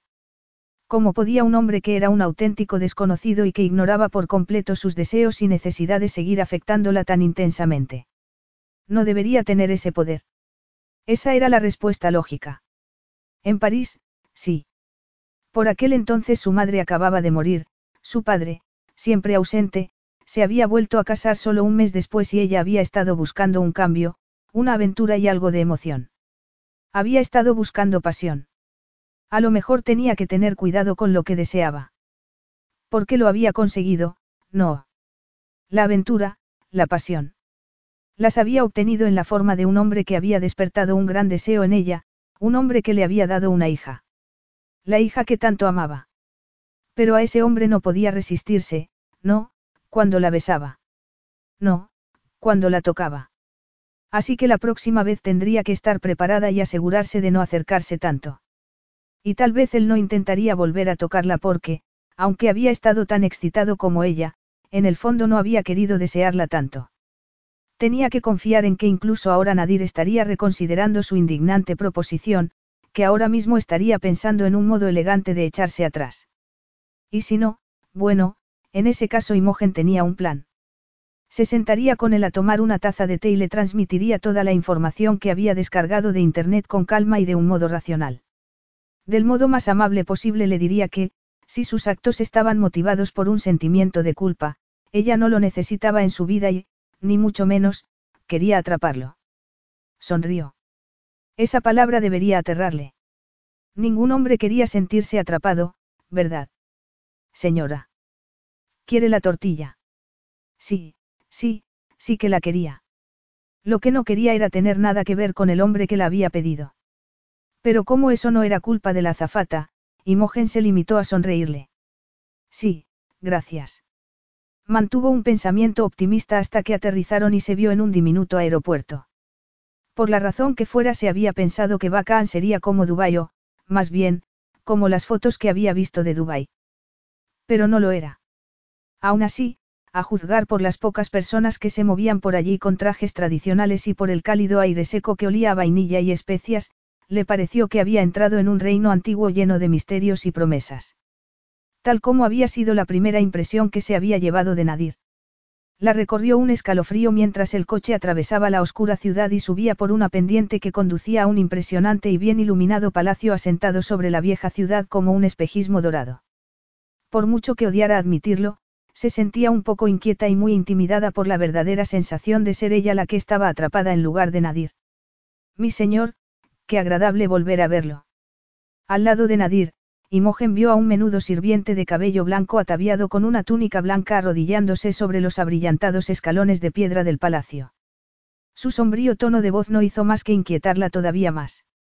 Staff, Nadir levantó al hombre del suelo. El otro día te dije que no hicieras eso. Es que había estado ahí recientemente. El sirviente frunció la boca, pero su tono solemne no abandonó su voz. Nos alegramos de su regreso, mi señor. Ojalá me alegrara yo, pasó a hablar en árabe y el anciano le hizo una reverencia a Imogen y le sonrió. Ella sonrió vacilante preguntándose qué le habría dicho Nadir. Mi señor, señora Imogen, princesa Nadeena. Impactada ante la etiqueta que le habían dado, Imogen sacudió la cabeza. No soy su señora, le corrigió con un tono de voz más afilado del que había pretendido. Es que Nadir le había dicho que lo era. El hombre volvió a arrodillarse y comenzó a hablar efusivamente en árabe aunque sin sonreír esta vez. Confundida, Imogen le lanzó a Nadir una mirada de indefensión y él suspiró. Staff no pretendía ser descortés contigo, Imogen. La palabra no significa lo mismo en nuestro país que en Occidente. Ah, vale, por favor, dile que se levante. El suelo debe de estar muy duro para sus rodillas. Se sentía fatal y sonrió con delicadeza al hombre para mostrarle que no había pretendido herir sus sentimientos. Lo siento, yo. No pasa nada, Imogen. El rostro de Nadir se suavizó cuando sus ojos se posaron en su hija, medio dormida en brazos de su madre. ¿Quieres que la sostenga yo? No. Nadir se había ofrecido a hacerlo mientras subían al avión, pero ella no había estado preparada para dejarle. Seguía sin estarlo, aunque negárselo le hacía sentirse totalmente egoísta. Había demasiados asuntos sin resolver entre los dos. No, ya la llevo yo. Él estrechó la mirada, pero no insistió y ella lo agradeció. Pues entonces vamos. Te llevaré a nuestra suite. Nuestra. Corrió tras él. Espero que tengas claro que no voy a acostarme contigo. Nadir se giró en los escalones y el sirviente le lanzó a Imogen una mirada de preocupación. Sacudiendo la cabeza, Nadir bajó la voz para que no lo oyeran. Bacán es un país conservador, Imogen, y Staff entiende un poco de inglés. Por favor, mantén en privado nuestras discusiones. Solo quiero que sepas que no voy a acostarme en la misma cama, por si necesitas preparar otra habitación para nosotras, le susurró. Hay muchas habitaciones en la suite que vamos a ocupar. Vale, de acuerdo, se sonrojó al darse cuenta de que él acababa de confirmarle que tampoco quería dormir con ella. Al menos en eso estamos de acuerdo. La mirada que él le lanzó fue una mezcla de exasperación y algo más oscuro que Imogen no supo definir. Dudo que estemos de acuerdo en algo, pero la escalera del palacio no es lugar para discutirlo. Asintiendo en silencio, Imogen lo siguió a través de una amplia puerta que conducía a un atrio con altos techos y paredes cubiertas de delicados mosaicos. Las baldosas de mármol color champán que cubrían los suelos y el elaborado enladrillado parecían tener siglos de antigüedad, las obras de arte y las estatuas registraban una historia maravillosa y oscura al mismo tiempo. Se ha informado al príncipe Zachim de nuestra llegada. Sí, mi señor. Necesitará algo más. Esta noche no. Gracias, Staff. En ese caso, les deseo buenas noches, su inglés sonó forzado, pero Imogen agradeció el esfuerzo. Y enhorabuena, mi señora. En esa ocasión Imogen esperó a que el sirviente se retirara antes de preguntar a Nadir. ¿Por qué me da la enhorabuena exactamente? Por nuestro matrimonio. Esta es tu habitación, abrió una de las puertas y esperó a que ella pasara delante. Le has dicho que vamos a casarnos después de que te he dicho muy claramente que no vamos a hacerlo. No exactamente. ¿Qué significa, no exactamente? Significa que cree que ya estamos casados. Espero que le hayas aclarado esa confusión. Cuando él suspiró, Imogen supo que no lo había hecho. Como te he dicho, Bacán es una nación muy conservadora. Le has mentido. Por eso me ha hecho una reverencia. No le he mentido. Él ha dado por hecho que estábamos casados. Y tú has dejado que se lo crea. Los ojos de Nadir se encendieron con frustración. Era mejor que la alternativa. ¿Qué alternativa? Que soy tu amante y he tenido a tu hija fuera del matrimonio. Puede que no te importe cómo la gente vea a Nadeena en el futuro, pero a mí sí. Por supuesto que me importa. Estás retorciendo mis palabras a tu conveniencia, pero en cuanto vuelva a ver a ese hombre le corregiré. No, no lo harás. No permitiré que se difame el nombre de Nadeena solo porque tú no quieras entrar en razón. ¿Que no quiero entrar en razón? Nadir se detuvo frente a ella. Además, a todos efectos, estamos casados. Por supuesto que no. Firmar un pedazo de papel no lo hará más real, Imogen. Vas a tener que acostumbrarte a esto. De todos modos, podemos hablar de esto más tarde, ¿eh? No es una conversación que debamos tener delante de nuestra hija. No lo entiende, contestó Imogen con brusquedad y resoplando porque sabía que él llevaba razón ya que, aunque Nadeena no pudiera entender sus palabras, estaba empapándose de los ánimos tan alterados que flotaban por la habitación y eso no era bueno para ella. Pasó por delante de Nadir y dejó escapar un grito ahogado al entrar en un dormitorio hermosamente adornado, con altos techos y largos ventanales con forma de cerradura velados por vaporosas cortinas. Una colcha de color rosa intenso cubría la ornamentada cama de matrimonio y los muebles no habrían estado fuera de lugar en un hotel de cinco estrellas. Junto a la cama había una cuna recién vestida. He pensado que querrías tener a Nadeena cerca. No se había esperado que él le mostrara ese grado de consideración. Gracias, le dijo algo forzada y frotándose los brazos por el frío. Siempre hace tanto frío. Siempre. Impactada por la gravedad de su voz, Imogen lo miró.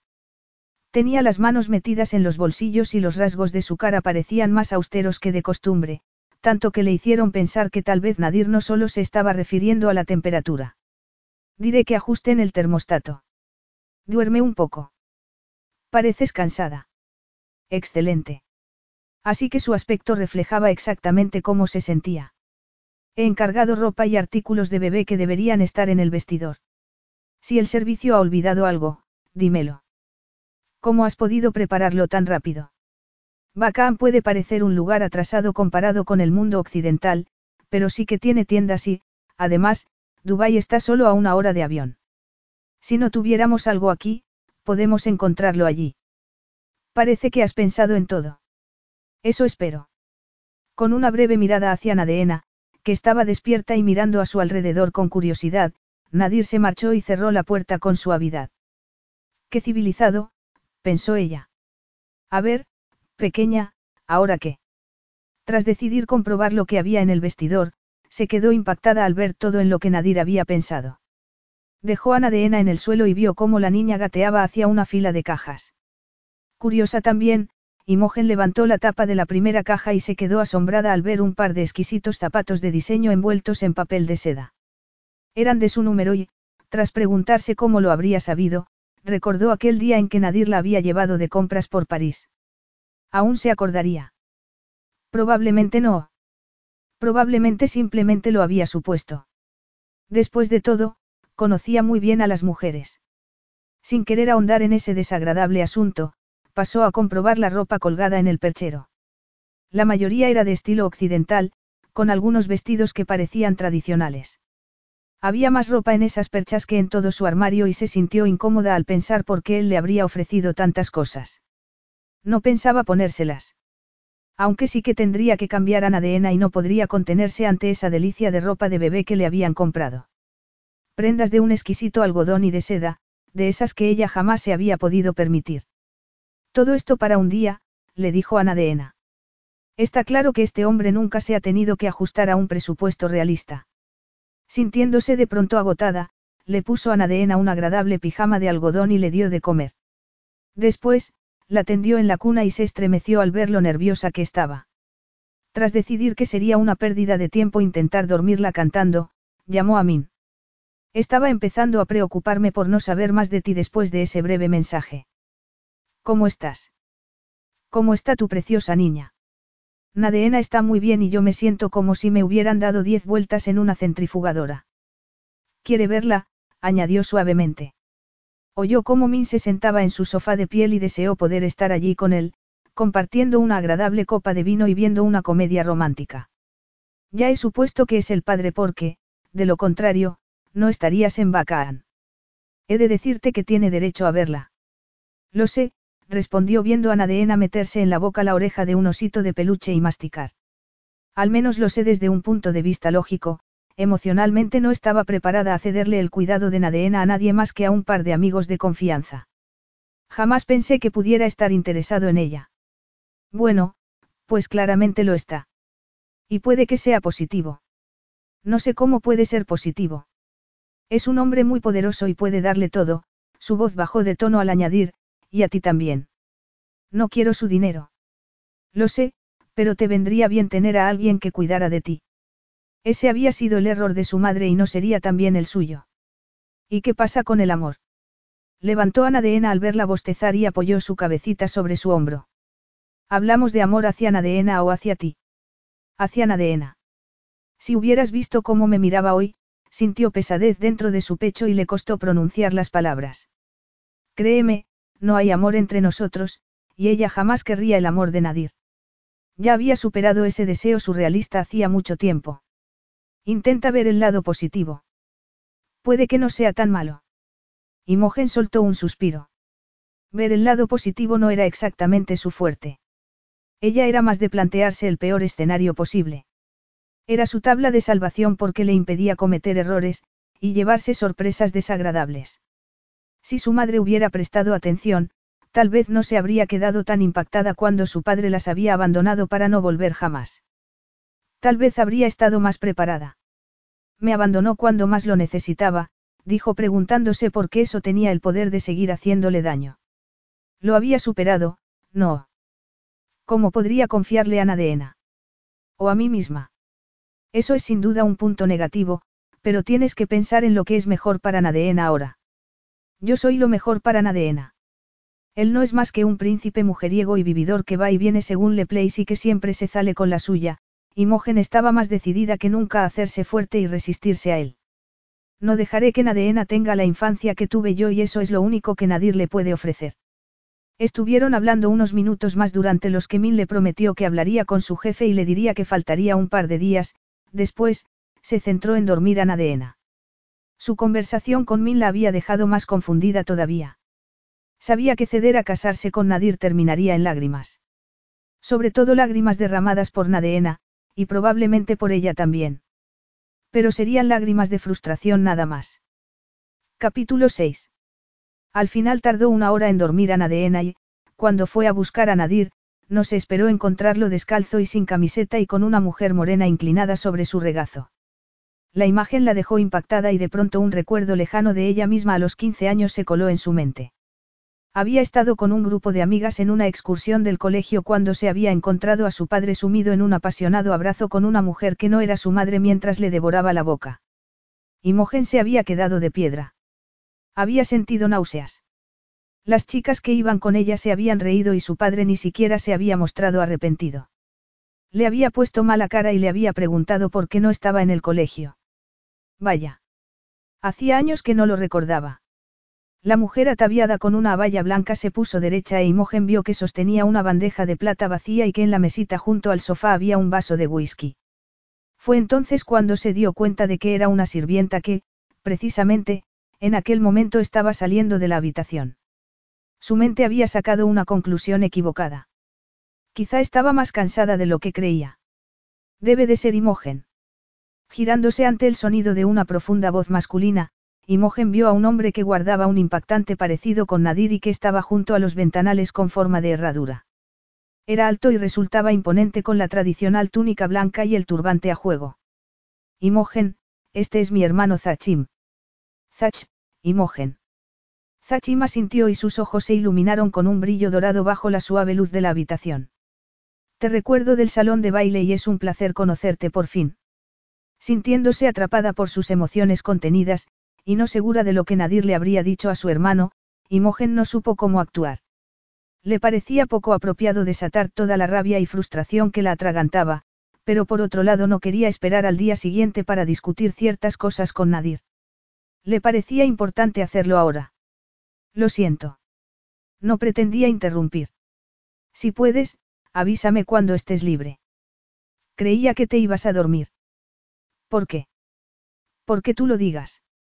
No, porque tienes pinta de ir a desmayarte de agotamiento. Imogen miró a Nadir y se sintió incluso peor cuando su hermano se aclaró la voz discretamente para decir. Creo que debería dejaros a solas. No, por favor. No quería interrumpiros. No lo has hecho. Mi hermano está siendo tan obstinado como siempre. Tal vez tú puedas hacerle entrar en razón. A mí no me escucha. Justo cuando estaba a punto de decir que a ella tampoco la escuchaba, Nadir se levantó del sofá y la dejó sin palabras con esos duros músculos de su abdomen. No voy a cambiar de opinión, Zach. Es tu derecho de nacimiento. No quiero tener nada que ver con Bakaan. Nadir, sé que sigues furioso por lo que pasó, pero... Nadir hizo un gesto con la mano que hizo callar a su hermano. Buenas noches, Zach. De acuerdo, Nadir. Esta vez tú ganas. Aleluya, dijo Nadir sin ningún entusiasmo e Imogen se preguntó qué era eso por lo que seguía furioso.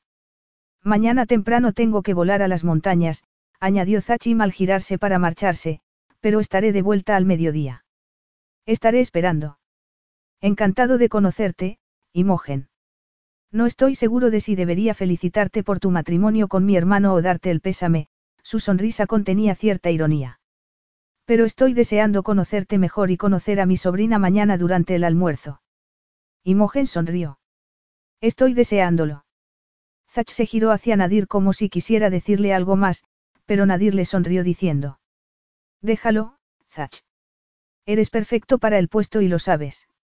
Y deja de flirtear con mi prometida. Nadir. Zach se rió a carcajadas. Puede que no te guste estar de vuelta en Bacaan, hermano, pero a mí me gusta que estés aquí. Cuando vio a su hermano salir de la habitación, Nadir supo que estaba haciendo lo correcto al cederle el trono. Tenían madres distintas y, por lo tanto, distintas experiencias sobre su padre y su patria. Y no era solo la rabia o los resentimientos los que hacían que no quisiera ser el próximo rey, eran además los dolorosos recuerdos que lo perseguían cada vez que estaba allí. Era el sentimiento de culpa que su hermano jamás entendería porque Nadir nunca le había contado el papel que había desempeñado en las muertes de su madre y su hermana. Un sentimiento de vergüenza e ineptitud. Un sentimiento de vacío. Si creyera que el pueblo de Bacán de verdad lo necesitaba, si hubiera pensado que podría aportar algo que Zach no podía ofrecer como gobernante, entonces lo haría. Pero la realidad era que Zach era perfecto para el papel. Lo siento si he estropeado tu conversación con tu hermano. No era mi intención. Miró a Imogen, que seguía en el centro de la habitación, y levantó su vaso de whisky para distraerse de los pensamientos que lo estaban invadiendo. Sabía que existía otro modo de distracción, pero no creía que ella fuera tan manejable. Por desgracia. No has estropeado nada. Se marchaba de todos modos. Ella se mordió el labio y él no pudo apartar la mirada de ese pequeño movimiento. ¿Estás bien? Su suave pregunta le hizo tragarse de golpe el ardiente líquido. No, no estaba bien. ¿Te preocupa mi bienestar, Abibi? Me conmueves. La vio tensarse y lamentó haber pagado sus frustraciones con ella. Aunque, cielos, ella tenía parte de culpa. El tema del trono estaría resuelto en cuestión de horas, el tema de pasar el resto de su vida con una esposa y una hija, no quería ponerse a pensar en cuánto tardaría en solucionarlo, y menos, viendo esa mirada desafiante en los ojos de Imogen. Una mirada que aún tenía que entender del todo. Pues no te conmuevas tanto. No volverá a pasar. Él sonrió. Estando en París no se había percatado de que fuera tan rebelde. Por entonces ella siempre se había mostrado encantada de verlo, y eso se había reflejado en toda su cara. Y había sido una actitud contagiosa porque durante aquellos breves fines de semana él también se había sentido feliz. Tal vez ahí había residido su atractivo. En eso, y en la química que fluía entre los dos. Lo que tengas que decir puede esperar a mañana. ¿En serio? ¿Por qué usted lo decrete así, mi señor? No, no había sido así en París, pero a una parte de él le gustaba demasiado esa actitud. Sí. Por eso y porque tus ojeras indican que ahora mismo necesitas dormir más que charlar. Lamento que no apruebe mi aspecto. Intentaré estar mejor la próxima vez, mi señor. Yo no emplearía ese término demasiado, la advirtió con delicadeza antes de dar otro trago. Puede que me acabe gustando. La vio respirar aceleradamente cuando se pasó una mano por su torso desnudo y en ese momento recordó que Zach había interrumpido su ducha. ¿Acaso la inquietaba verlo así medio desnudo? Él, sin duda, se inquietaría si la viera así. Ya estaba excitado, de hecho, y eso que Imogen llevaba la misma ropa arrugada de antes. Seguía siendo tan bella como siempre, pero ahora se la veía agotada. La miró de arriba abajo y se detuvo en su pecho. No llevaba sujetador. Bueno, de todos modos, he mirado algunas opciones que me gustaría discutir contigo mañana. Ahora no es buen momento, respondió Nadir intentando controlarse para no levantarla en brazos y domar esa mirada desafiante. No estoy de acuerdo. Has tenido una buena oportunidad para hablar en el avión y has elegido no hacerlo. Ella se sentó en el borde del sofá y lo miró. Nadeena ha estado despierta todo el viaje y no quería que me notara nerviosa. A esa edad los bebés perciben todo lo que siente la madre. Él soltó una carcajada. Si eso es verdad, no podrías haberla engañado. Hasta un ciego podía ver que estabas histérica. ¿Y de quién es la culpa? Mía, sin duda. Le ha costado dormirse. No, gracias. Gracias. Por preguntar, supongo. Podemos centrarnos en un tema. Por supuesto, pero puedes dejar de tratarme como a un extraño. No lo soy. Lo eres, pero no he venido aquí a discutir contigo. ¿Y a qué has venido? A hablar. Tengo una idea mejor. Ella abrió los ojos de par en par. Espero que no estés pensando en lo que creo que estás pensando. Sin duda estoy pensando en lo que tú estás pensando. ¿Cómo puedes pensar en sexo en un momento así? Con ella, él pensaba en sexo todo el tiempo. Es que es demasiado pronto para ti, Abibi. No pasa nada.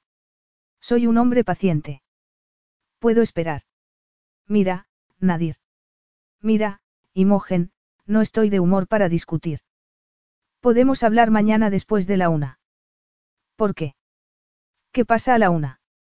A la una uno de sus cabos sueltos quedaría resuelto. No es importante. Tiene que ver con lo que tu hermano estaba hablando antes. No importa. Pues a él sí que parecía importarle. Se le pasará. Guárdate tus secretos. No quiero saber nada. No es un secreto. Tengo asuntos que solucionar en Bacán que no te incumben. Muy bien, pues centrémonos en el asunto y discutamos de algo que sí me incumba. Centrémonos en el asunto. Mañana. A Imogen no le gustó cómo la recorrió con la mirada y deseó haberse dejado el sujetador puesto después de que Nadeena se hubiera quedado dormida porque, cada vez que Nadir miraba sus pechos, se le erguían los pezones. Ojalá la luz de las lámparas fuera tan tenue como para que él no lo pudiera percibir. Céntrate, se dijo. Lo último que necesitaba ahora era pensar en la oferta que él le había hecho. Ya podía esperar si creía que podía utilizarla para saciar su hambre de sexo. Eso ya se lo conocía y tenía una hija para demostrarlo. Una hija que no lo necesitaba. Bueno, ya que dijiste que querías formar parte de la vida de Nadeena, he buscado alternativas que no incluyen el matrimonio. Bien por ti. Su respuesta resultó gélida, pero al menos sirvió para refrescar el aire que fluía entre los dos. No he hecho un análisis profundo, pero, por lo que sé, existen la custodia legal y la custodia física y son bastante distintas. Ah, sí. Respondió lacónicamente. Sí, lo son.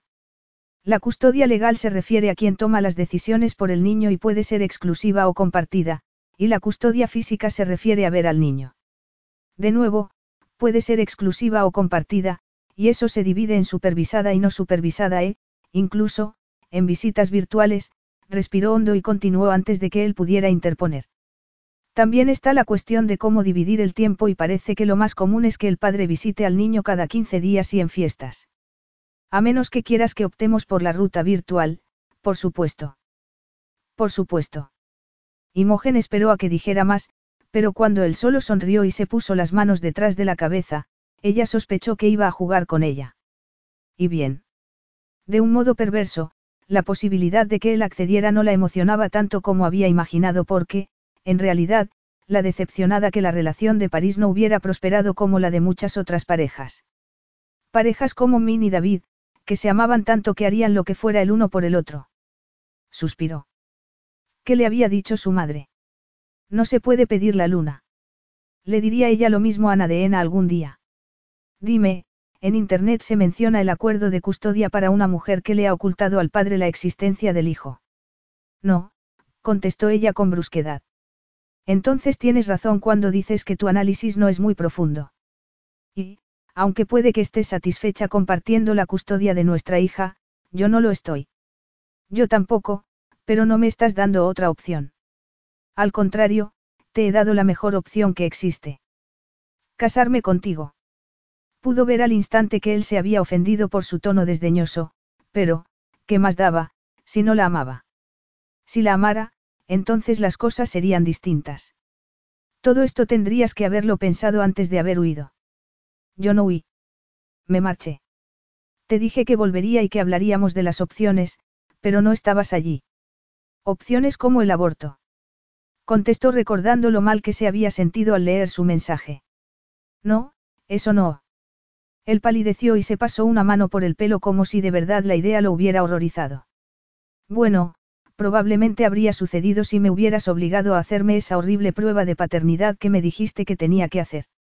¿Sabes lo peligrosas que son esas pruebas? No, yo. Aproximadamente una de cada 300 amniocentesis terminan en aborto, así que, si hubiera pasado eso, para ti habría sido mucho mejor, no. Nadir se levantó de un salto. Imogen. Yo jamás habría puesto en peligro la vida de nuestro bebé. Eso debes saberlo. Una punzada de pesar se clavó en su pecho. El modo en que había dicho, nuestro bebé, como si de verdad sintiera algo por Nadeena. Y supongo que habrías aceptado que no me hiciera la prueba. Por supuesto que lo habría aceptado. ¿En qué fase de nuestra relación te he mostrado que no sea una persona razonable? Imogen quiso decir, todo el tiempo, pero lo cierto era que él jamás se había mostrado así con ella. Nunca. Siempre había sido considerado y amable. Encantador. Pero todo había sido una mentira por la que no podía dejarse arrastrar otra vez. Ahora lo está siendo. Eso es cuestión de opinión. Cielo santo, Nadir. No puedes tenerme aquí en contra de mi voluntad. La verdad es que sí puedo, dijo con toda la arrogancia de un hombre nacido entre privilegios. Pero no lo haré. Lo que sí haré será evitar que apartes a Nadeena de mi lado. Te odio, contestó Imogen, pálida y apenas sin respiración, porque prácticamente Nadir le estaba dando a elegir entre casarse con él o renunciar a la niña. Él asintió como si le pareciera normal oír eso, como si ella no hubiera soñado con él deseando que fuera a buscarla, que le dijera que la echaba de menos, que la amaba, que no podía vivir sin ella. Un niño merece que lo críen sus dos padres, ¿O eso me lo vas a discutir también? Solo si ambos padres lo quieren. Estoy de acuerdo. Imogen fijó la atención en los elaborados estampados de la alfombra persa que tenía bajo los pies para evitar decir algo de lo que luego pudiera arrepentirse. Lo creas o no, Imogen, solo quiero lo mejor para Nadeena. Ah, sí. Sí. ¿Y si lo peor para ella es un matrimonio entre los dos? No entiendo por qué tendría que ser lo peor para ella, le respondió perplejo. ¿Por qué sería un matrimonio de conveniencia? Yo no lo veo así. ¿Cómo puedes no verlo así? Porque el matrimonio no tiene nada de conveniente y el nuestro será real. Real. Imogen tragó saliva, se había quedado sin aliento. Espero que no estés diciendo lo que creo que estás diciendo. Seremos un matrimonio en todo el sentido de la palabra, a Bibi, dijo con la misma seguridad en sí mismo que ella había adorado una vez. Creía que no estabas a favor de forzar a nadie. Contuvo el aliento mientras él la miraba fijamente y se obligó a no moverse. Como si Nadir no pudiera evitarlo, levantó una mano y le pasó un dedo por los labios en una suave caricia que hizo que se erizaran todas sus terminaciones nerviosas. Durante un largo instante se quedaron mirándose en silencio, pero entonces él arruinó el momento diciendo. Forzar, a Bibi. Esas cálidas palabras parecieron burlarse de ella, que se apartó bruscamente haciendo todo lo posible por ignorar el modo en que la sangre le bullía por el cuerpo y dejando claro que era incapaz de controlar la atracción que sentía por él. Ningún hombre la había afectado tanto hasta el punto de hacerle olvidar quién era y dónde estaba. Se negaba a volver a cederle esa clase de poder porque eso la hacía ir en contra de su voluntad, le hacía sentirse hambrienta por saborearlo, hacía que estuviera dispuesta a arriesgarlo todo. O casi todo. Habla en serio, Nadir. Un bebé arruinará por completo tu estilo de vida. Arman mucho jaleo y son agotadores y, y, son maravillosos, divertidos, encantadores. Y a veces huelen mal. No te entiendo. La mayoría de las mujeres darían saltos de alegría ante la posibilidad de tener a un hombre rico que las mantenga a ella y a su bebé.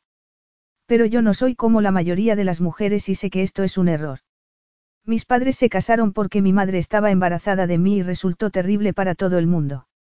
Estuvieron juntos, a pesar de que mi padre se veía con otras mujeres, porque mi madre creía que a un hijo tenían que criarlo los dos padres.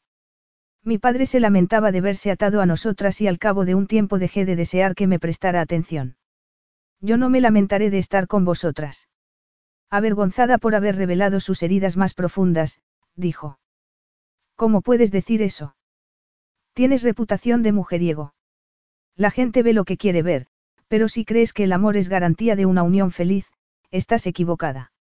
Mis padres parecían una pareja de cine creyendo eso y no duraron juntos. Me cuesta creerlo si de verdad lo que tenían era amor verdadero. Pues créelo.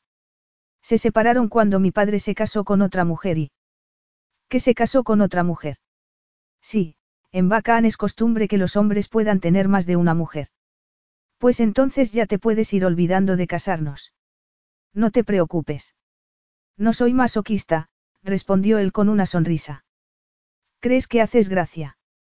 Me parece atroz que se permita a los hombres tener más de una mujer. Seguro que a las mujeres no se les permite tener más de un marido. No, y a mi madre le molestaba tanto como a ti. Al final acabaron odiándose tanto que no me resultó agradable estar con ninguno de los dos. Mi madre siempre intentaba que le demostráramos cuánto la queríamos dándole información de nuestro padre, y nuestro padre siempre se refería a ella de modo despectivo y nos preguntaba qué estaba tramando a sus espaldas. Era como si no pudieran dejarse tranquilos el uno al otro y, sinceramente, resultaba agotador. Y, sin duda, también agobiante emocionalmente, pensó Imogen. Pero era totalmente distinto a lo que ella había imaginado que habría sido su infancia. Por alguna razón, había dado por hecho que su vida había estado llena de lujos y diversión, pero al parecer, se había equivocado. Sintió curiosidad y quiso preguntarle más, pero él se adelantó diciendo. Olvídalo. Y olvídalo de la custodia compartida, Imogen. Es imposible razonar contigo. Eso es porque sabes que tengo razón. Se habría dado la vuelta, habría hecho lo que fuera por poner algo de distancia entre ella y su cuerpo medio desnudo que parecía animarla a que lo acariciara, pero él puso las manos sobre sus hombros y no la dejó moverse. Nunca he dejado de desearte, Imogen, y ese beso que nos hemos dado en mi apartamento demuestra que tenemos una química increíblemente fuerte. ¿Por qué luchar contra ella?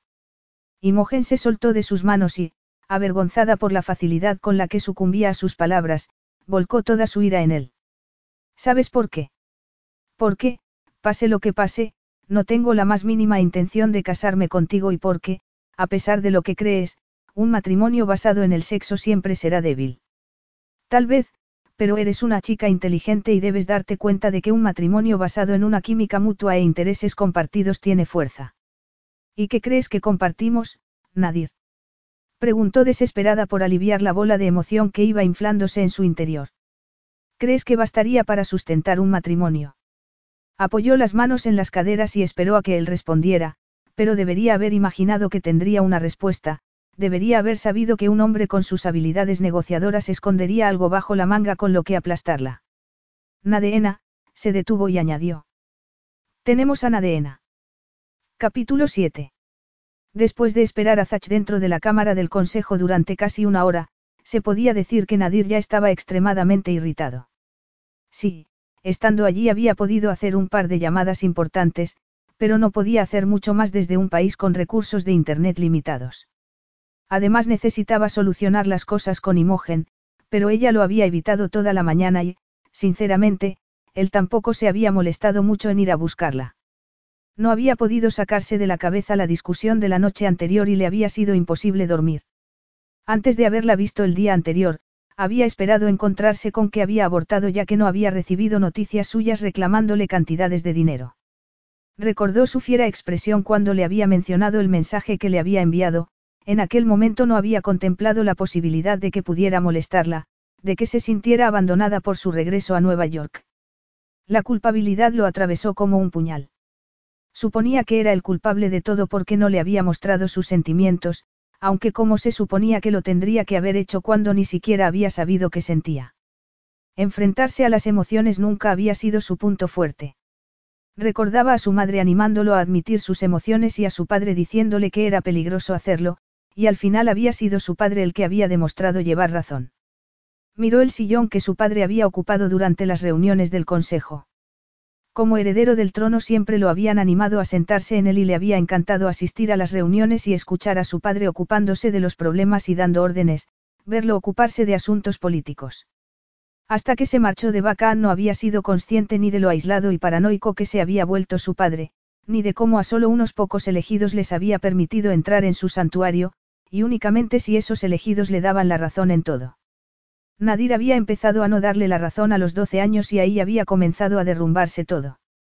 Ahí su padre había empezado a intentar apartarlo de su madre y de su hermana, a explicarle que tenía que romper lazos. Se pasó una mano por la cara. Uno de los principales problemas que había entre Imogen y él era que ella era una mujer emocional y sensual que no se guardaba nada. Y eso era algo tanto atractivo como disuasorio, aunque ahora mismo podía decir con sinceridad que ganaba la atracción. Probablemente llevaba demasiado tiempo sin estar con una mujer, no era natural que un hombre sano llevara 14 meses sin tener relaciones. Le debía una disculpa a Imogen por su comportamiento. Hacía años que no sentía esa necesidad y las últimas personas a las que había necesitado pedir perdón habían muerto.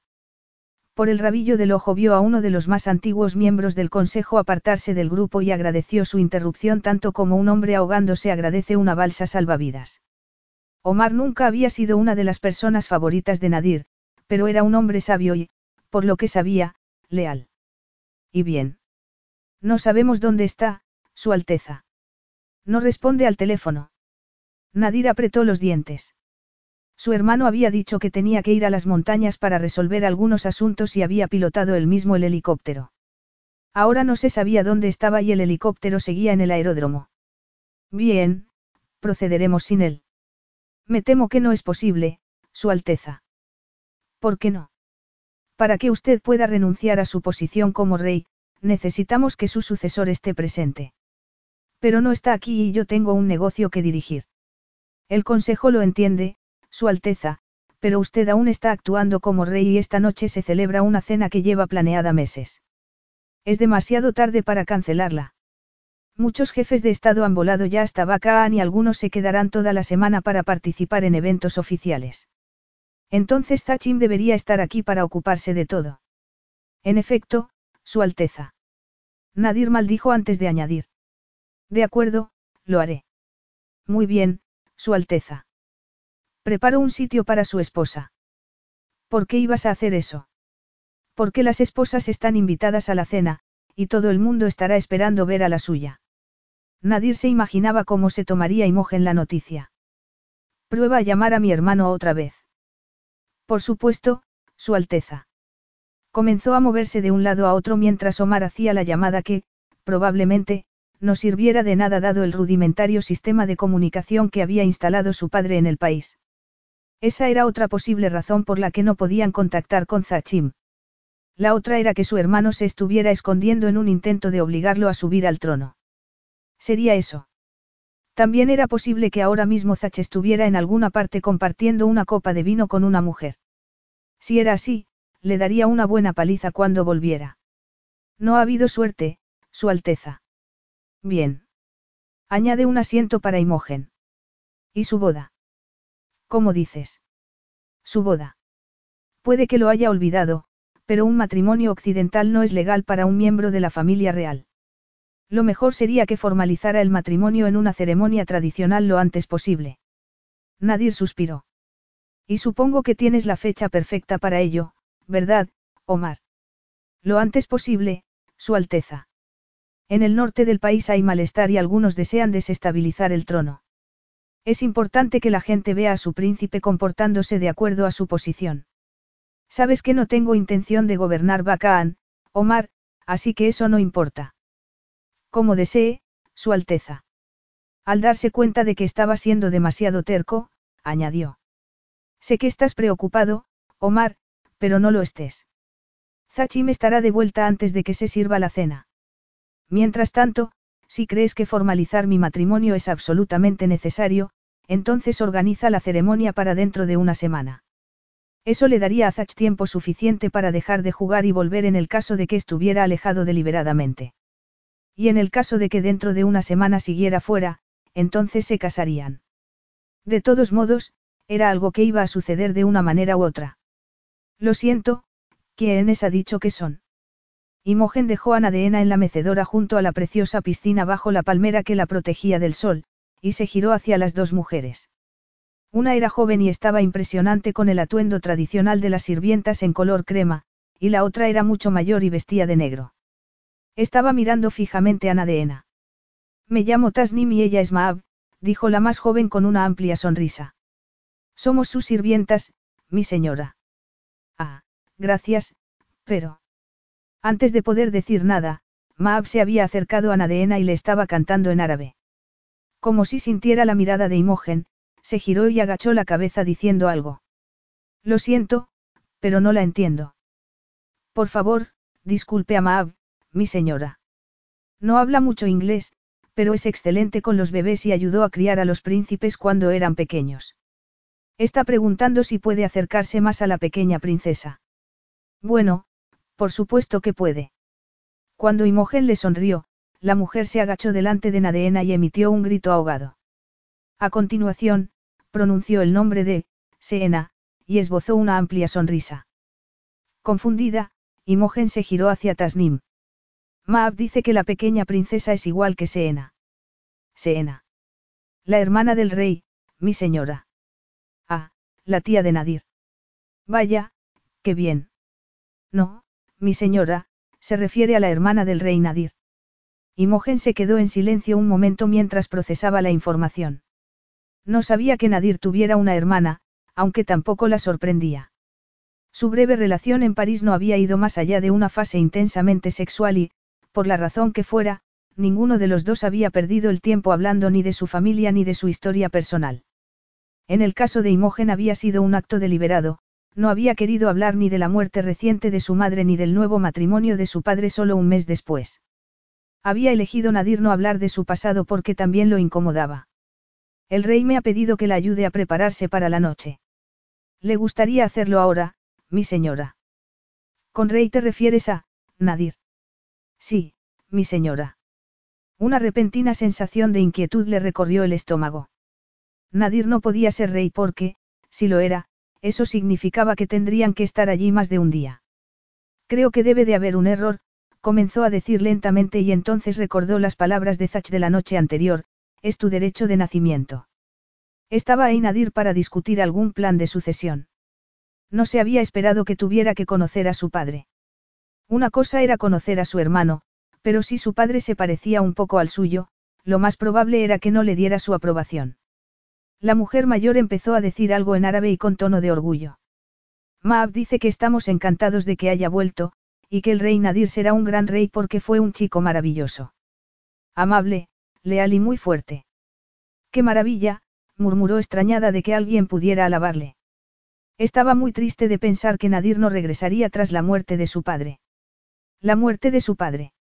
Oh, sí, la muerte de su padre. Pero ¿qué estaba pasando ahí? Han sido dos semanas muy complicadas para los que trabajamos en palacio sin saber qué pasaría, pero lo siento, mi señora, imagino que no querrá oír todo esto. ¿Qué no?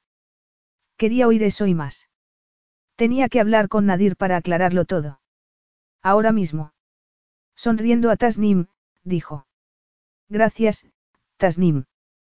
¿Te importaría decirle a mi marido que no necesito ayuda y que me gustaría verlo? Tus deseos son órdenes, Abibi. Se giró ante el sonido de su voz y se quedó boquiabierta al encontrarlo ataviado con una túnica negra que lo hacía parecer un pirata. Una absurda emoción se apoderó de ella y todo pensamiento racional se derritió con la ardiente brisa. Y no fue la única afectada por su presencia, ya que Maab se echó al suelo nada más verlo. Maab, dijo Nadir en árabe y levantándola para después abrazarla con fuerza. A la mujer se le llenaron los ojos de lágrimas e Imogen se emocionó también al verla. Una vez se quedaron los dos solos, Nadir la miró de arriba abajo con gesto de desaprobación.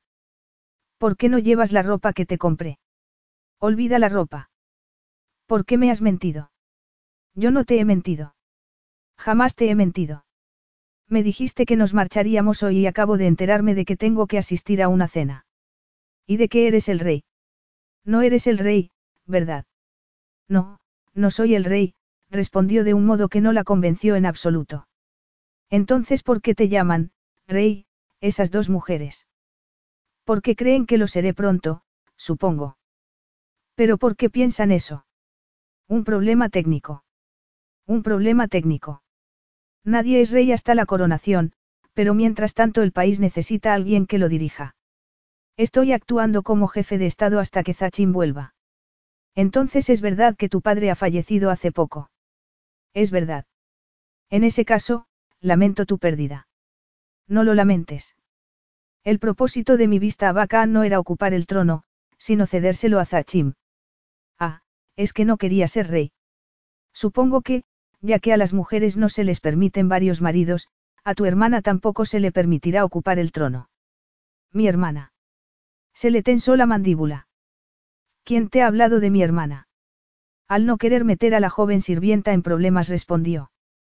Tasnim, pero no la culpes, la he presionado para que me diera información. Pues no la has presionado bastante. Mi hermana no está viva. Oh, lo siento mucho, se sintió afligida al ver una máscara de dolor cubriendo el rostro de Nadir. Ha muerto con tu padre. No, pero tienes razón. No le habrían permitido reinar. Y ahora, ya que Zachim ha desparecido por el momento, debo asistir a una cena de estado esta noche y necesito que me acompañes. Pero ¿qué pasa con lo de regresar a Londres? Se ha retrasado. Tengo un trabajo y necesito volver porque estamos escasos de personal en la cafetería. Ya no necesitarás ese trabajo nunca más, así que podrías dejarlo directamente. No lo dejaré. Nadir suspiró. Espero que no todas nuestras conversaciones sean así. Ahora, si entras en el vestidor encontrarás un vestido de noche y Tasnim te ayudará a prepararte. Si necesitas algo más. Nadir, todas nuestras conversaciones son complicadas porque no escuchas y no pienso acompañarte esta noche a ningún sitio mientras no resolvamos nuestras cosas. Ya hemos resuelto las cosas. Lo hicimos anoche. ¿Cuándo? ¿Cuándo hablamos? A lo mejor tú resolviste algo anoche, pero yo no. De acuerdo, dime qué necesitas para que esto funcione. Tiempo, por un lado. Ayudaría que escucharas lo que quiero. Prometo que intentaré escucharte, pero por desgracia no puedo hacer nada con tu primera petición porque el tiempo es una cosa que me falta ahora mismo. Y nunca le he visto sentido a posponer algo que va a suceder inevitablemente. Será inevitable para ti. Para nosotros. Ahora mismo no estamos solo nosotros, también hay un bebé. A ver, ¿dónde vamos a vivir? ¿A qué colegio va a ir Nadeena? ¿Qué pasa con su bienestar emocional? Viviréis donde viva yo. Nadeena irá a un buen colegio y los dos queremos lo mejor para ella. Estás simplificando. Y tú lo estás complicando todo. Es complicado. No tiene por qué serlo. En serio, Nadir, ya ni siquiera nos gustamos. A mí sí me gustas. A punto de decirle que lo que pensara de ella no importaba, vio cómo esas palabras se disipaban en su boca cuando él se agachó y comenzó a echar agua dulcemente sobre los pies de Nadeena. La niña se agarró el dedo gordo del pie y comenzó a reírse. Nadir sonrió. Era una sonrisa que había derretido miles de corazones, incluyendo el suyo. Estaban preciosos juntos. Su hija y el hombre que en un momento la había hecho increíblemente feliz. Ambos con el pelo oscuro y simpáticas sonrisas. Nadir le dijo algo a Nadeena en árabe e Imogen sintió una punzada en el corazón que se transformó en anhelo, un anhelo que no quería volver a sentir. Es que no quieres más. Pronunció esas palabras antes de darse cuenta, y cuando él la miró se le paró el corazón por lo increíblemente viril que resultaba. La recorrió de arriba abajo y se detuvo en sus labios. ¿Más que? Amor. No quieres casarte por amor. El amor es para las tarjetas de felicitación y para las abuelas, no para el matrimonio. Lo cual te demuestra que no estamos hechos el uno para el otro porque yo solo quiero casarme por amor. Ya te he dicho que mis padres se casaron por amor y eso solo les causó dolor. ¿Lo crees de verdad? No lo creo, lo sé. De lo contrario, no seguirías discutiendo conmigo y resistiéndote al matrimonio. Estarías agradeciendo el hecho de que te dé una vida que pocos pueden tener. Preferirías que me casara contigo por tu dinero. Eso es muy frío y, vacío. Es sincero. Y esta noche es importante. Si no fuera así, no te lo pediría. ¿Por qué? Tengo la impresión de que Bacán no significa nada para ti. Eso también es complicado. ¿Por qué? Digamos que lo es y dejémoslo así. Menos mal que me ibas a escuchar, murmuró. He respondido a todas las preguntas que me has hecho. ¿Tú crees? Él se pasó una mano por la barbilla. Necesitaba afeitarse, pensó ella, además de preguntarse cómo era posible tener una boca tan perfecta. Él la sorprendió mirándolo y entre los dos saltaron chispas. El beso que habían compartido el día antes se coló en su mente y, a juzgar por cómo Nadir estaba mirando su boca, parecía que a él le había pasado lo mismo.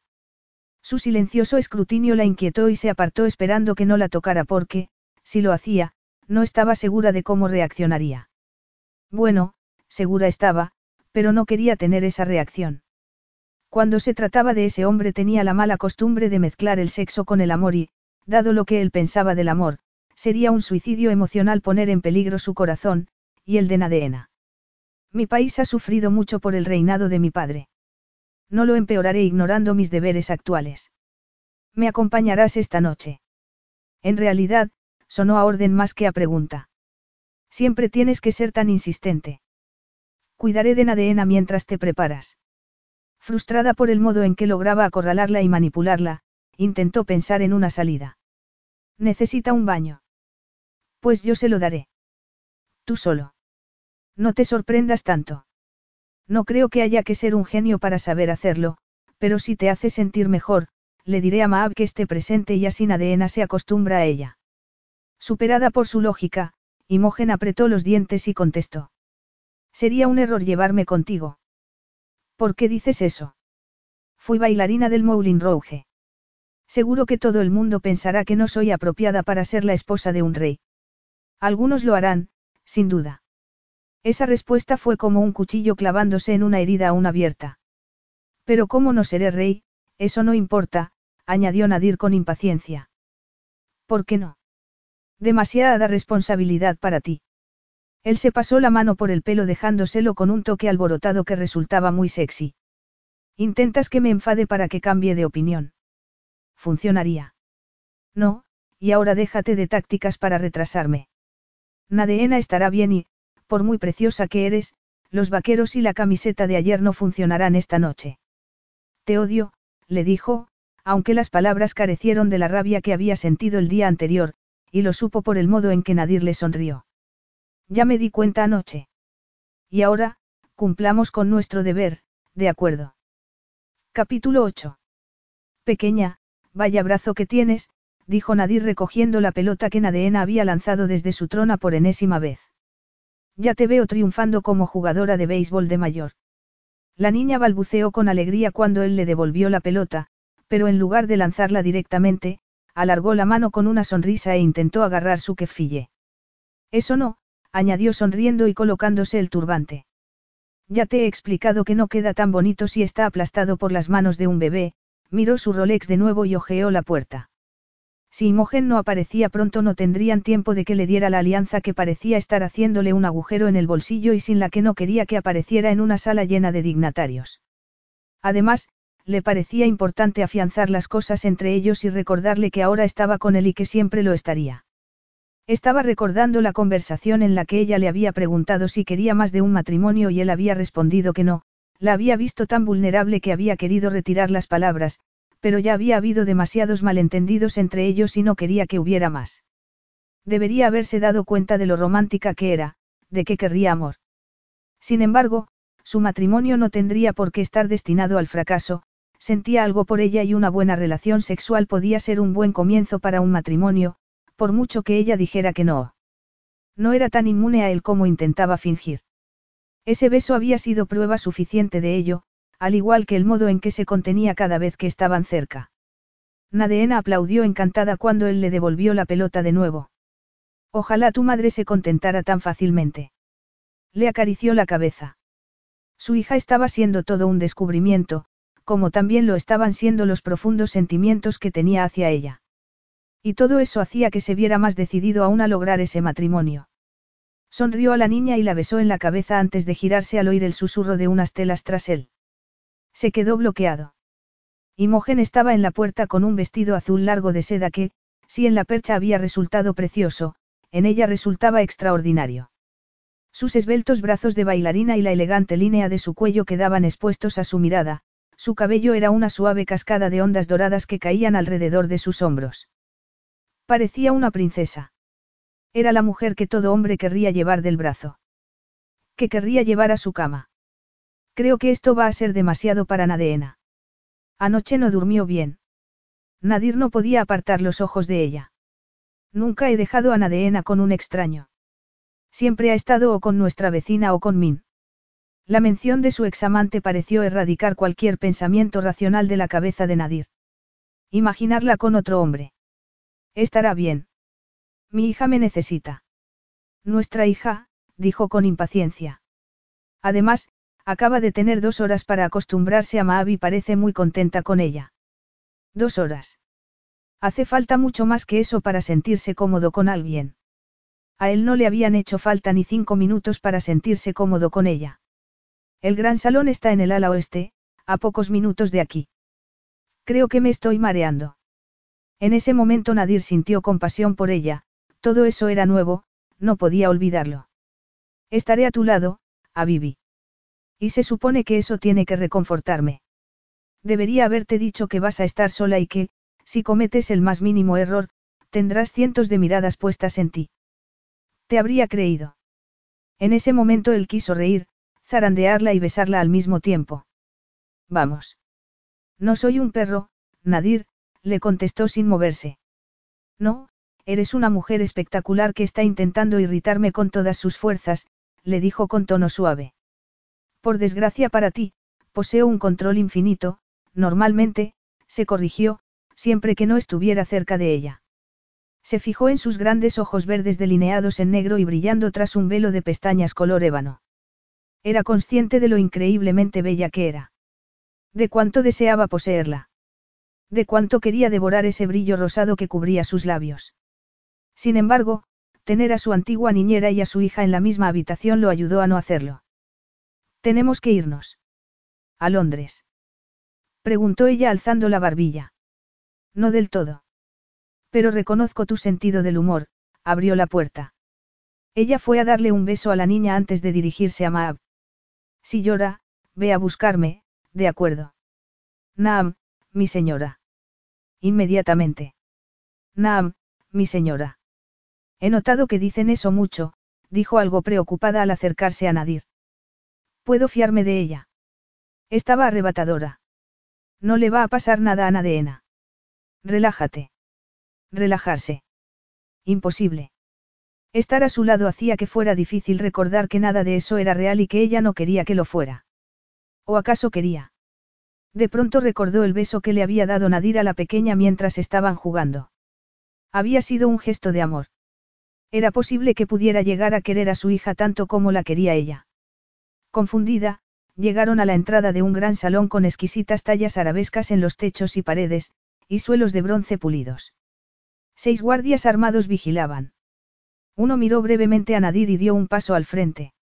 Imogen tragó saliva, consciente de que no tenía experiencia en esa clase de situaciones e invadida por un gran sentimiento de inseguridad. Nadir se detuvo a su lado, metió la mano en el bolsillo y sacó un anillo de diamante exquisitamente trabajado a mano, era la joya más divina que Imogen había visto en toda su vida. Antes de entrar necesitarás ponerte esto. Es un anillo de compromiso, le dijo atónita. No es necesario, dijo colocando las manos detrás de la espalda. Por supuesto que lo es. Muchos de los invitados en la cena son occidentales y esperarán verte con mi anillo puesto. Sintiéndose increíblemente vulnerable, Imogen respondió. Puedo decir que lo he perdido, si me pregunta alguien. Si el problema está en que no lo has elegido tú, puedes cambiarlo después. Ese no era el problema. El problema era que no quería cambiarlo. El problema era que ese anillo era exactamente el que ella habría elegido si le hubieran dado la oportunidad. No quiero ponerme tu anillo porque hará que no me haga ilusión el momento en que un hombre que de verdad me quiera me dé uno.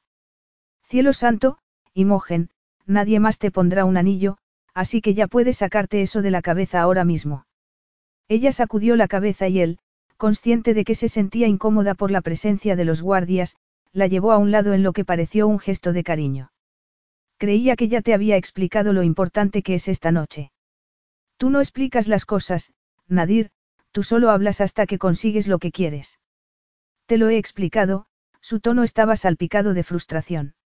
Hoy iba a renunciar al trono, pero Zach no se ha presentado y ahora tengo que presidir la cena. ¿Pero por qué no quieres ser rey? Zach dijo que era tu derecho de nacimiento. El por qué no es importante. No quiero el trabajo. Zach sí. Me gustaría entenderlo. Es que quieres ser reina. ¿Es eso? No, ni siquiera había pensado en eso. ¿Por qué iba a hacerlo cuando ni siquiera he accedido a casarme contigo? Sin previo aviso, Nadir le alzó la barbilla para mirarla a los ojos. Fue una mirada de frustración y agotamiento, y a ella se le cayó el alma a los pies. Necesito que seas un poco tolerante, Imogen.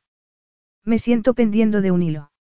Esas palabras, junto con su afligida expresión, la hicieron detenerse, pero se resistía a dejar que se le ablandara el corazón porque, probablemente, él se aprovecharía sin que se diera cuenta. Por supuesto, ese traicionero órgano no escuchó a su cabeza, nunca lo hacía cuando él estaba cerca. ¿Qué pasa, Imogen? Preguntó dibujando círculos alrededor de su barbilla con un gesto más reconfortante que sexual. ¿En qué estás pensando? Sinceramente, Nadir, no sé qué pensar. Ya no sé ni qué sentir ni qué hacer. Todo esto es muy confuso e inesperado. Estaba sola con Nadeena y de pronto, y lo que tuvimos en París, fue tan, tan, no podía decirlo. No podía decir que había sido demasiado especial, que había contado los minutos de lunes a viernes durante aquel mes que habían pasado juntos rezando porque él tomara un avión, se presentara en su puerta y la besara antes de, siquiera, decirle hola. Y ahora estoy asustada porque me parece que todo se ha roto. Roto como su vida, como su corazón después de que él se hubiera marchado de París, y como temía que le volvería a pasar si bajaba la guardia y accedía a casarse. Nadir le rodeó la cara con las manos y, con delicadeza, deslizó los dedos por su mandíbula, hasta llegar a la aterciopelada piel de sus lóbulos. Imogen, mírame, le susurró tan cerca que ella pudo sentir su cálido aliento rozándole el pelo. No tengas miedo. Te prometo que me ocuparé de todo. Os cuidaré a Nadeena y a ti. Os protegeré y os daré todo lo que necesitéis, le levantó la barbilla cuando ella apartó la mirada. No os faltará de nada, a Vivi. Ni ropa, ni comida, ni una casa. Ni diamantes, ni vacaciones ni palacios. Te daré todo lo que tu corazón desee. ¿Qué más puedes querer? Amor, pensó ella con pesar. Confianza. Compañía. Amistad. Y aunque podía ver que él estaba hablando con sinceridad, sabía que no sentiría todo eso por ella y temía que ella ya lo estuviera sintiendo por él. Lo miró y vio que sus ojos azules plateados se habían oscurecido de emoción y de deseo. Force Majeure, así lo habían llamado las bailarinas francesas y no se habían equivocado. Tenía un poder irresistible, era una fuerza de la naturaleza, e Imogen era como una casa de paja derribada por la devastadora tormenta de su masculinidad. La acercó más así y ella posó la mirada en su boca. Él separó los labios y ella hizo lo mismo. La besaría. ¡Ay! En ese mismo momento. ¿Qué dices, Imogen? Nos darás una oportunidad. Por Nadeena. Imogen sintió un inmenso peso dentro del pecho. Él quería hacerlo por su hija, que los unía y dividía al mismo tiempo, y ella sabía que si seguía negándose estaría actuando con egoísmo. Min había tenido razón, Nadir tenía derecho a estar con la niña y ella debía olvidar el pasado e intentar aceptar el futuro. Sintiéndose como si estuviera al borde de un precipicio, extendió la mano izquierda. De acuerdo, Nadir. Por Nadeena. Sin vacilar lo más mínimo, él le tomó la mano y le puso el anillo. Ella miró la fría y pesada joya y deseó que esa vez su corazón no se dejara llevar. Capítulo 9. Al final de la velada, Nadir oyó a Maab darle un informe completo del estado de Nadeena y esperó en el salón a que Imogen volviera de ir a ver a la pequeña. En muchos aspectos eran como cualquier otra pareja volviendo a casa después de salir una noche, uno hablaba con la canguro y el otro iba a ver al bebé. Miró hacia el mueble bar y pensó en servir dos copas de brandy. Si de verdad fueran como cualquier otra pareja, se aprovecharían del hecho de que la niña estaba durmiendo y, tal vez, se tomarían una copa antes de echarse el uno encima del otro. Nadir la recorrió con la mirada cuando ella entró en la sala, el vestido de noche flotaba alrededor de su esbelta figura y se ceñía a sus caderas. Imágenes de ella tendida en su cama le nublaron el cerebro. Sus largas, tonificadas y flexibles piernas lo rodeaban por las caderas, su espalda se arqueaba con pasión mientras hacían el amor, sus pequeños y tersos pechos suplicaban su boca. Si fueran como cualquier otra pareja, la habría tenido así en un instante. Ella había accedido a casarse y ahora él debería sentirse triunfante por ello, pero no era así. En todo caso, se sentía como si fuera una victoria pírrica porque podía ver que, aunque había logrado que accediera, no había logrado nada más de ella, a juzgar por el muro que Imogen había levantado a su alrededor. Un muro que él quería derribar ahora mismo. Durante toda la noche Imogen le había lanzado miradas fugaces y, en un principio, él había creído que su nerviosismo se debía a una cuestión de inseguridad. Pero pronto había descartado esa posibilidad al verla desenvolverse maravillosamente. Había hablado con el sultán de Astif sobre el amor que el hombre sentía por el cristal antiguo y después había recordado sus vivencias en el mundo del esquí acuático de competición con el príncipe de Mana. A Nadir no le había gustado nada el modo en que el príncipe la había mirado, aunque lo cierto era que no le gustaba el modo en que la miraba ningún hombre, y ese sentimiento posesivo era algo a lo que nunca antes se había enfrentado. Nadeena está dormida. Bien. Maab ha dicho que se ha tomado casi toda la leche a las once. Bien. En ese caso, me alegra no haberla despertado para cambiarle el pañal porque debería dormir unas cuantas horas más. Bien, Nadir se preguntó cómo podía estar ahí charlando de Nadeena cuando lo que quería era desnudarla y hundirse en su exuberante cuerpo. ¿Cuánto tiempo crees que tenemos antes de que se despierte? La vio abrir los ojos de par en par y pensó, oh, sí, cielo, eso es exactamente en lo que estoy pensando. No mucho. Él sonrió. Se quitó el kefille y, mientras, fue consciente de que ella lo estaba mirando. Bueno, espero que la noche haya estado bien para ti, aunque. La noche ha estado excelente. Has estado brillante. Vaya, gracias. ¿Por qué estabas nerviosa? ¿Quién ha dicho que estuviera nerviosa? Sé que lo estabas, aunque no sé por qué. Porque sabía que todo el mundo estaría mirándome. Pero eres bailarina, debes de estar acostumbrada a estar expuesta ante la gente. Actuar es totalmente distinto a ser yo misma. A la gente le gustas, dijo intentando que se sintiera más segura de sí misma. Eres natural y, por lo que he oído, esquiadora acuática. ¿Cómo es posible que el príncipe de Mana sepa que ganaste el campeonato de Australia y que yo no tuviera ni idea de eso? A lo mejor porque él ha preguntado y tú no. Ahora te lo estoy preguntando. Bueno, no fue para tanto. Mi madre lo practicaba, y por eso empecé, pero cuando tenía 16 años mi profesora de ballet me dijo que dejara todos los deportes peligrosos si quería dedicarme a la danza. Pero te encantaba. Los ojos de Imogen se iluminaron con un brillo que pareció salirle de dentro. La velocidad resultaba muy emocionante. Pues ya es algo que tenemos en común, dijo él sonriendo. Estaba deseando conocerla más. Tómate una copa conmigo. No creo que sea buena idea. Tómatela de todos modos, le contestó sonriendo. Imogen conocía esa sonrisa. Él la había utilizado a menudo cuando, estando paseando, la había rodeado con los brazos para decirle que estaba cansado de tanto caminar y que tenía frío y deberían irse a casa. Lo que había querido decir en realidad era que quería que se metieran en la cama, y ella se había derretido con un deseo abrumador. Incluso aquella primera noche el deseo había acabado con lo precavida que solía ser con los hombres y había ensombrecido su sentido común. Cerró los ojos con la esperanza de que los recuerdos se desvanecieran, pero en realidad se sintió como si estuvieran de nuevo en París dentro de su elegante apartamento. Aquella primera noche después del espectáculo él se había colado entre bastidores y le había lanzado una ardiente e intensa mirada. A Imogen la había recorrido un escalofrío de excitación, un profundo instinto femenino que ya la había avisado de que él iría a buscarla. Y así había sido. Nadir le había dicho su nombre y le había preguntado cuánto tardaría en cambiarse. Cuando ella había respondido que le llevaría diez minutos desmaquillarse, él había respondido. Esperaré. Y había hecho que sonara como si hubiera estado dispuesto a esperarla para siempre. Una de las chicas había corrido a prestarle un vestido negro corto, ya que Imogen solo se había llevado unos vaqueros y una camiseta para cambiarse, y había suspirado como si hubiera querido ser ella la elegida. De pronto le habían prestado unos tacones y, entre risitas nerviosas, las chicas habían empezado a contarle quién era ese hombre. Pero Imogen, aturdida por una excitación sexual que nunca había sentido, no había prestado atención. Él la había llevado a uno de los clubs más exclusivos de París en su Ferrari negro y había sido todo un caballero mientras cenaban. Aunque tampoco es que Imogen recordara mucho la parte de la comida, ni de la conversación, en realidad. Lo que sí recordaba era cómo él había sostenido su copa de whisky mientras la observaba y cómo, después, la había llevado hasta el coche posando la mano sobre la parte baja de su espalda.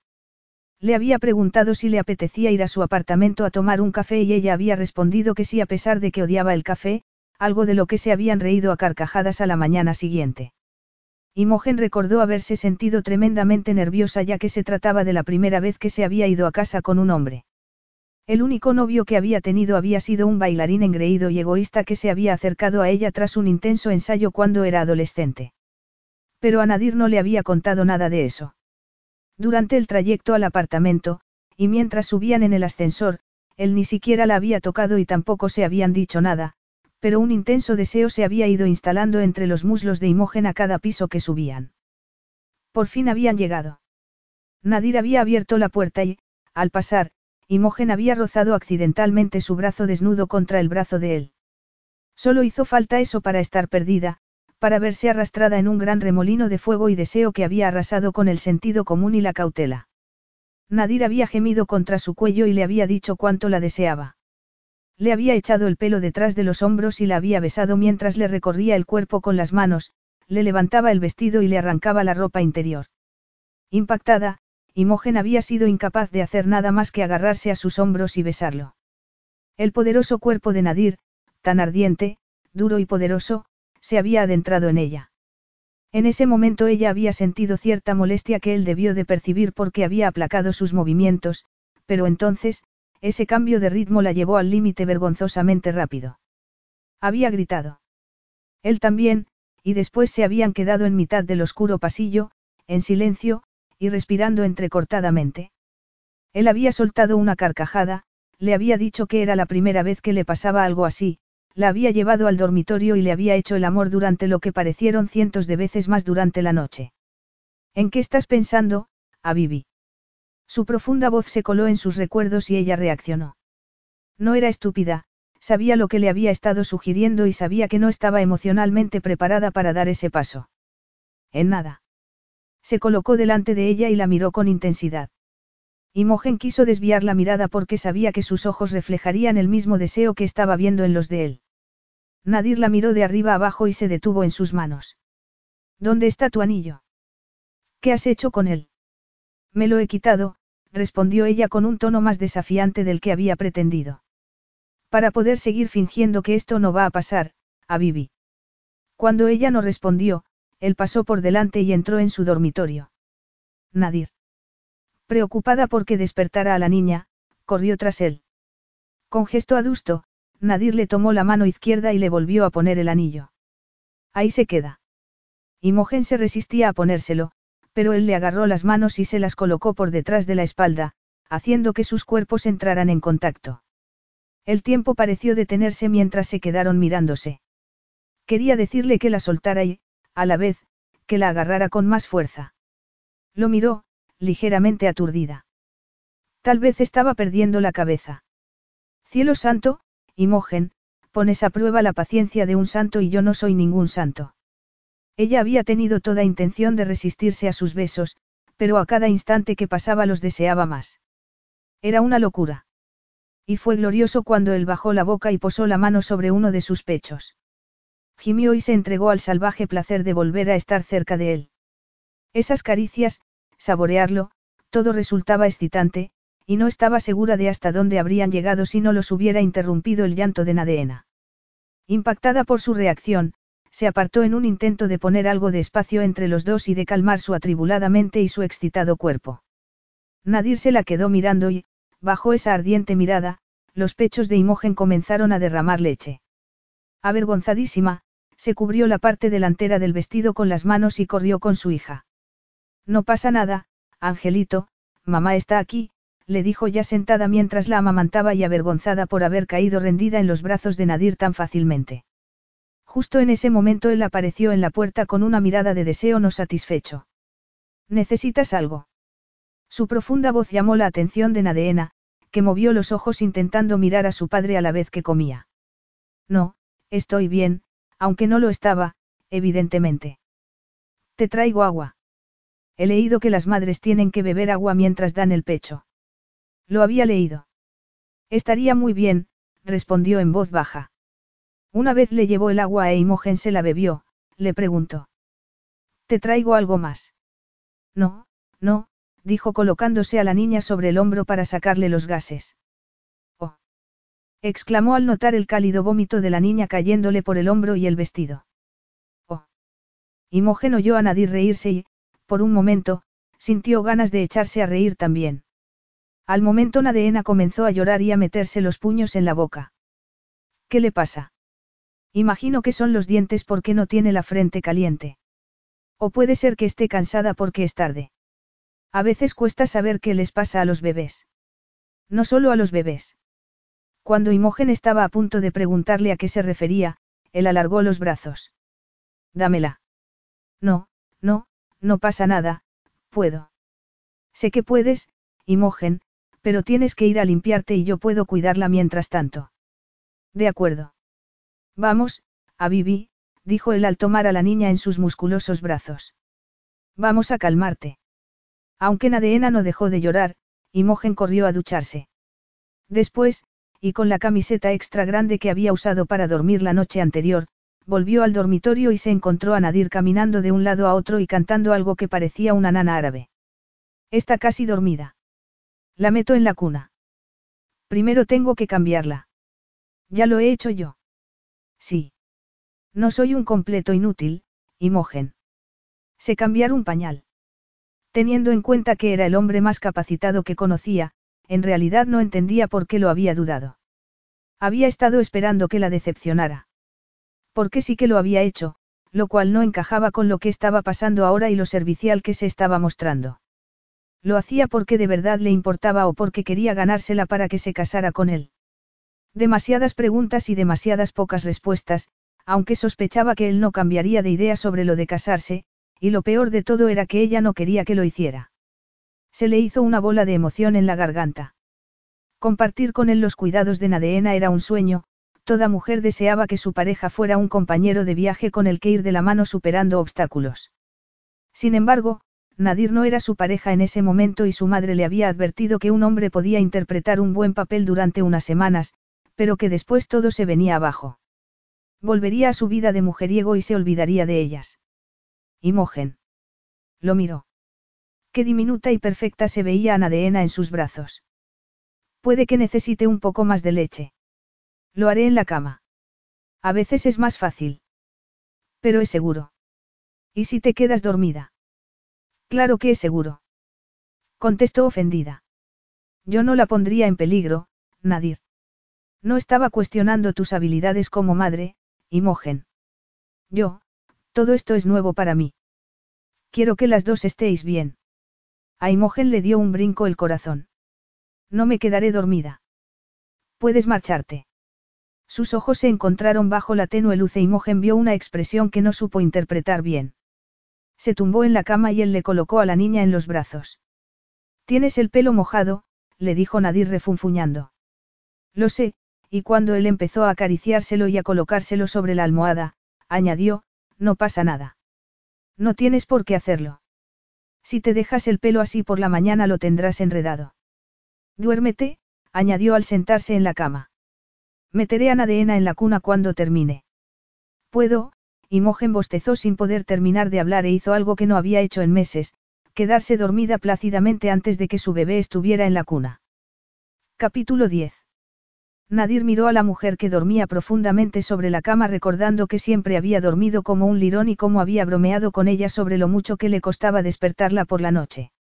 En ocasiones la había despertado con besos y caricias y, en todas ellas, Imogen lo había abrazado con fuerza. Siempre se había movido con él y él había arqueado su cuerpo de un modo que sabía que la llevaría al orgasmo al instante.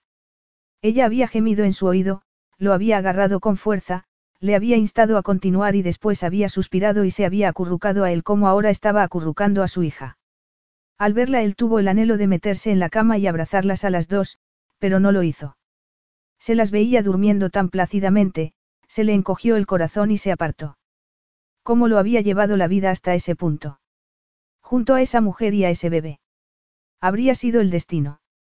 Nada de eso estaba planeado, obviamente. Él siempre había creído que caminaría por la vida solo sin importarle. Después de la rígida infancia que había tenido se había asegurado de tener una existencia en la que solo tuviera que ocuparse de sí mismo. Tal vez era una actitud egoísta, pero también una que lo protegía. Pero eso ahora había cambiado. Ahora tenía una hija y una mujer de las que era responsable, y estaba decidido a formar una familia. Nada lo haría apartarse de ellas. Con cuidado de no despertarlas, levantó a Nadeena y se maravilló ante lo pequeña y delicada que era. Acercó la cabeza a su pelito oscuro e inhaló su dulce aroma a bebé. Sonrió al recordar que Imogen había intentado disuadirlo de que se casaran diciéndole que los bebés olían. Sí, olían, pero bien. Además, eran mucho más ricos de lo que se había fijado nunca, pensó cuando la tendió en la cuna y la pequeña se estiró y movió su diminuta boca mientras seguía durmiendo. Satisfecho de no haberla despertado, se giró hacia Imogen. Si hubiera estado con ella en la cama, tendría su pierna sobre sus caderas y su miembro estaría erecto probablemente. La deseaba y no le importaba admitirlo. El sexo era algo saludable, normal, pero en el fondo sabía que lo que sentía por ella iba mucho más allá. Por una vez no intentó evitar pensar en París, en lo relajados y contentos que habían estado el uno al lado del otro. Contentos. De verdad lo había estado cuando habían paseado del brazo por la ciudad como cualquier otra pareja. Recordó haber aislado esos sentimientos y haberse centrado en el sexo y la pasión. Pero ahora que echaba la vista atrás podía ver que en su compañía se había sentido completamente cómodo y relajado. Y contento. De pronto lo invadió un pensamiento, no quería que ella tuviera que soportar su matrimonio, quería que lo deseara. Quería que lo deseara él. Por primera vez se preguntó si estaba haciendo lo correcto al obligarla a casarse, pero qué otra cosa podía hacer. Imogen emitió un sonido, como si estuviera teniendo una pesadilla, y gritó su nombre. Él se quedó paralizado y en su mente la vio levantarse con la camiseta por encima de sus esbeltas piernas y rodearlo por el cuello y besarlo, tal como había hecho muchas veces en el pasado. Por supuesto, ahora no lo hizo, aunque sí que volvió a llamarlo. Imogen. Estás soñando, a Vivi. ¿Dónde estoy? Preguntó aturdida. No pasa nada, estás en Bacaan. Ella se incorporó. No llevaba sujetador y Nadir no pudo evitar fijarse en el movimiento de sus pechos. Imogen, su nombre sonó como un gemido. Cuánto la deseaba. más de lo que había deseado a ninguna mujer en su vida. Con delicadeza, le agarró la mano, la puso de rodillas sobre la cama y le dio un dulce beso. Necesitaba a esa mujer y, por primera vez, no le preocupaba admitirlo. Algo había estado cambiando lentamente en su interior desde que se habían reencontrado. Era como si una pieza de su vida hubiera encajado en su sitio. Sin querer despertar a Nadeena, interrumpió el beso, la tomó en brazos y salió del dormitorio. Nadir. Ella se rió mientras la dejaba en el suelo sin llegar a soltarla del todo. Quiero hacerte el amor, Imogen. Quiero llevarte a mi cama y demostrarte lo bien que esto puede funcionar entre los dos. Lo bueno que puede volver a ser. Ella, con las mejillas encendidas, abrió los ojos de par en par. Nadir deseaba besarla. Y lo hizo. En cuanto sus bocas se tocaron, Imogen sintió cómo su cuerpo se encendió y todos los pensamientos del pasado y del futuro se disolvieron. ¿Cómo era posible sentir tanto por una persona? Querer tanto de una persona. Pero entonces ya no pudo pensar más. Solo sentir.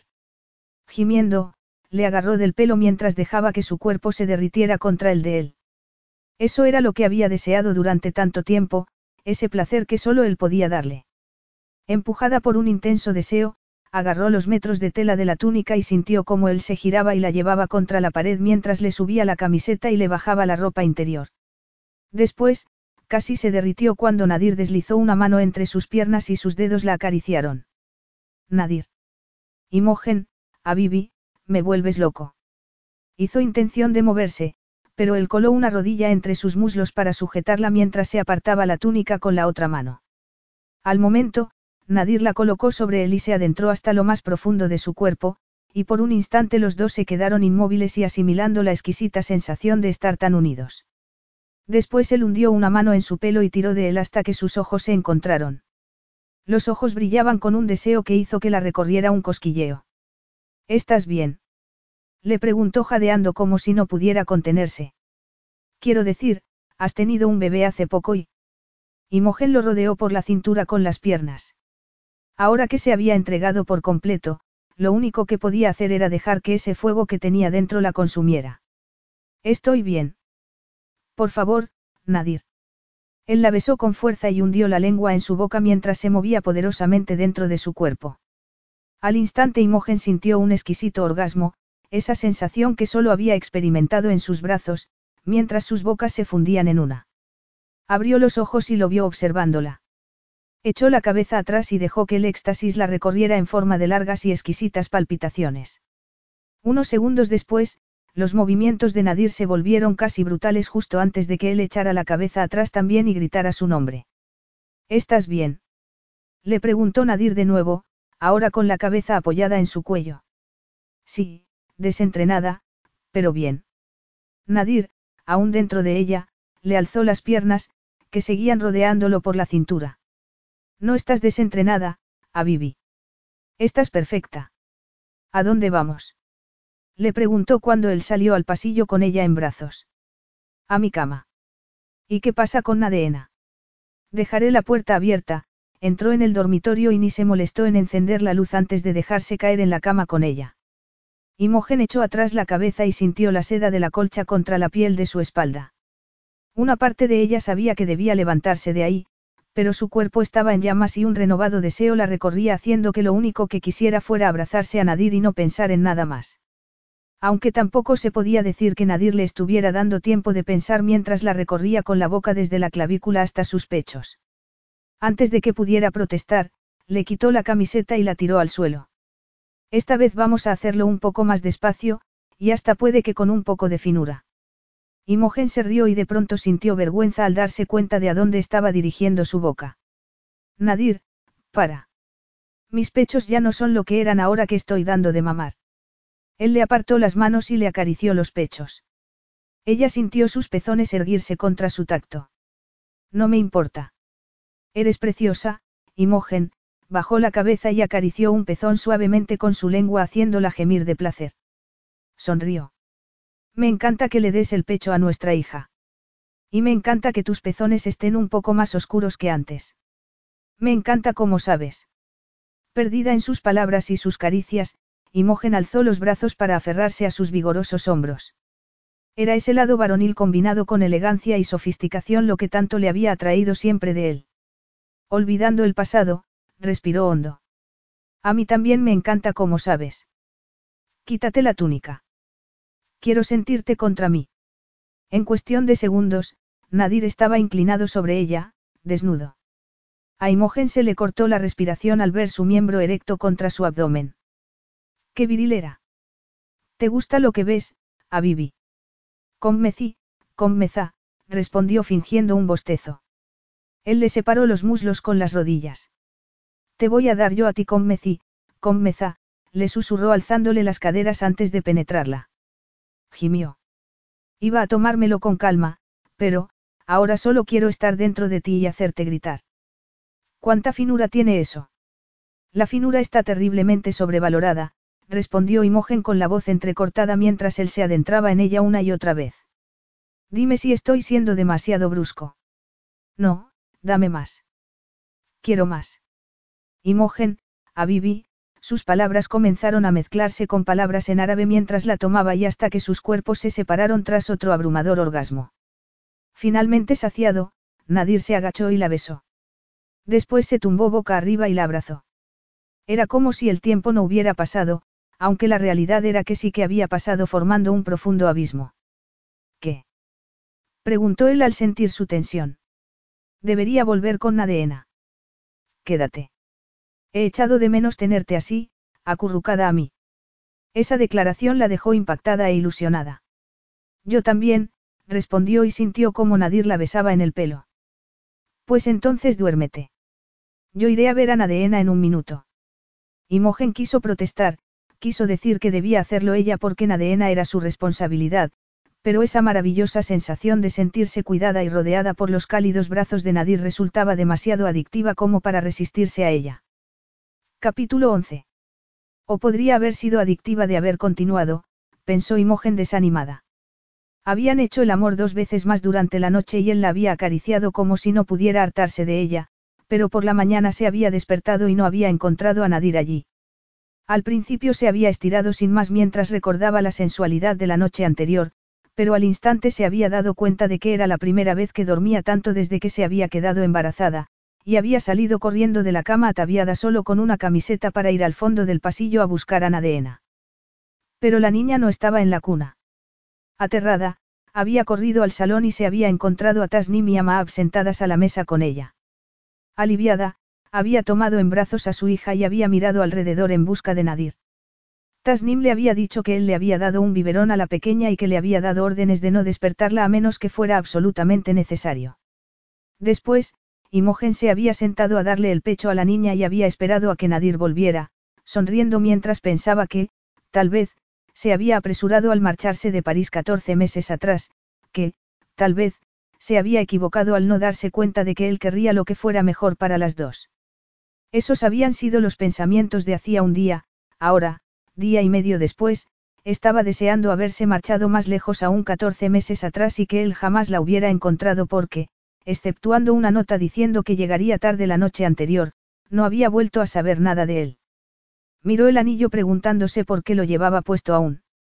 Su corazón se había abierto un poco cuando él la estaba acariciando, besando, haciéndole el amor, pero el comportamiento de Nadir de los últimos dos días había hecho que ese corazón volviera a sellarse. Y pensar que había creído que se estaba enamorando otra vez de él. Y, sí, en cierto modo sabía que estaba siendo injusta con él porque en ese momento tenía muchos asuntos que atender en Bacaan, pero por otro lado sabía que era una señal de cómo sería su vida y no le gustaba. Ella quería más de la relación. Si Nadir creía que darle unos orgasmos extraordinarios bastaría para que acatara todos sus deseos, estaba muy equivocado, sobre todo ahora que había tenido un par de días para asimilar la noticia de que se casarían a final de semana, noticia que le había comunicado Tasnim al preguntarle qué estilo de vestido le gustaría llevar para la boda. Un leve sonido tras ella y un sutil cambio en el aire le hicieron saber que Nadir estaba allí. Se puso derecha. Estaba decidida a mostrarse muy digna a pesar de cómo le latía el corazón. Él se acercó con la tradicional túnica blanca que realzaba su piel bronceada y ensalzaba su perfección física. ¿Dónde está Nadeena? Le preguntó con aspecto de cansancio. Está echando la siesta. Ha estado bien. Genial. Entonces, eres tú, ¿qué pasa? ¿Qué podría pasar? Nadir desconocía qué era, pero sabía que algo iba mal. Había pasado los dos últimos días reunido con miembros de los Emiratos decidiendo la futura entrada de Bacán en la federación y estaba exhausto ya que había supuesto una dura tarea dadas las sospechas iniciales de los miembros, después de que el padre de Nadir hubiera estado tantos años alejado de alianzas políticas y económicas y convirtiendo al país en una especie de lobo solitario. La reforma sería lenta, pero muy satisfactoria una vez comenzara a surtir efecto. Por otro lado, todo eso debía de haber sido trabajo de Zach, que seguía sin responder a ninguna de las llamadas. Ahora tenía que viajar a Asur, una ciudad del norte, a presentar los términos del acuerdo ante las tribus que aún tenían mucha influencia sobre algunos sectores de Bacaan, pero primero había querido pasar a ver a Imogen y a Nadeena. Cuando había vuelto tarde la noche anterior, y a pesar de haber enviado una nota informando a Imogen, se había sentido algo decepcionado al encontrarla ya durmiendo. Y no en su cama. Había dado por hecho que, después de aquella noche que habían pasado juntos, las cosas mejorarían entre los dos, pero ahora que veía lo seria que estaba, sabía que había cometido un error al pensarlo. No sé qué es, Imogen, pero algo pasa. Ella se encogió de hombros y apretó los labios. ¿Recibiste mi mensaje anoche? Sí. Pero lo ignoraste. Estaba cansada y, de todos modos, ¿de qué me habría servido esperar? Él apenas resistió la tentación de tomarla en sus brazos y demostrárselo. Después de la noche que pasamos juntos pensé que no te haría falta preguntar eso. Solo fuimos dos personas dejándonos llevar. No significó. No digas, nada, Imogen. No, amemos que quieras que te demuestre cuánto significó. Has venido aquí por algo. Ya ha vuelto tu hermano. No, por desgracia. He enviado un convoy a buscarlo. Mientras tanto, tengo que convencer a nuestros líderes tribales del norte de que esta unión beneficiará a Bacaan. Pues será mejor que te vayas porque suena complicado, respondió girándose como si tuviera montones de cosas mejores que hacer. Podrías mostrar un poco más de interés. ¿Qué quieres que te diga? Buena suerte. Nadir la agarró de los brazos. ¿Qué pasa, Abibi? ¿Te ha molestado algo? Tú no me hablas de nada, porque voy yo a hablar contigo. Para ti solo somos un problema. Eso no es verdad. Ahora mismo no tengo mucho tiempo. ¿Y cuándo lo vas a tener? Nunca. Si este matrimonio sigue adelante. Lo hará. Eso he oído. Dentro de cinco días, al parecer. Habría estado bien que me lo dijeras. ¿Y si hubiera querido invitar a algún amigo para que me acompañara? Invita a quien quieras. Y creí que te lo había dicho. Lo ha decretado el Consejo. Como si lo ha decretado la reina de Inglaterra. Lo último que quiero es un marido que esté siempre fuera divirtiéndose sin su familia. Si Nadeena llega a enterarse de tus aventuras, te las verás conmigo. No habrá ninguna aventura. Ya, claro, tantos viajes y reuniones, ya sé cómo funciona. ¿Y si algún día te enamoras? ¿Qué pasará entonces? Eso no pasará, respondió él apretando los dientes. Vamos, Nadir. Entiendo que tienes gente importante esperándote. No había duda de que los emires que lo esperaban eran importantes, pero también lo era ella, y no quería volver a pasar otra noche alejado de Imogen. La verdad es que no. He cancelado mis otras obligaciones. Ah, sí. No, pero lo haría. Era solo una mentira piadosa, aunque, ¿qué hacía él diciendo mentiras? Las odiaba y odiaba a los mentirosos, pero ahí estaba, mintiendo porque sabía que, si no lo hacía, le haría daño. De todos modos, Omar podría viajar al norte con los emires, estaba preparado para ello y él aprovecharía para hacer balance de todo lo que estaba sucediendo en Bacaan. Notó que ella intentaba soltarse, pero deslizó las manos sobre sus brazos y sintió que se le había puesto la carne de gallina. Intentando controlarse, saboreó sus labios, tomó su labio inferior entre sus dientes y lo succionó rítmicamente hasta que la oyó gemir. Ese pequeño sonido siempre lo derrumbaba, se acercó más y sintió sus suaves curvas cediendo ante la dureza de su cuerpo. Y te voy a llevar a cenar.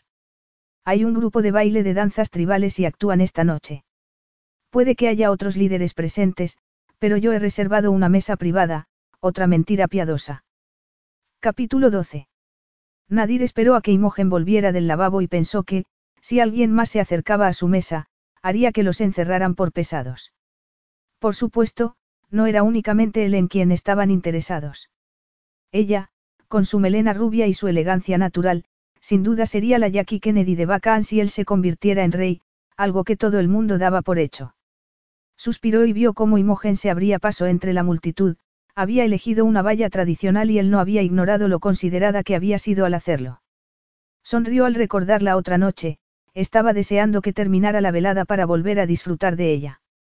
Vaya, esto tiene una pinta deliciosa. Espero que no me hayas esperado para empezar. Claro que he esperado. Pues gracias, se inclinó hacia adelante para oler la comida y, cuando cerró los ojos y una expresión de absoluta felicidad recorrió su rostro, él tuvo que contenerse para no ordenar que les prepararan el coche. Eso que huelo es cardamomo y canela.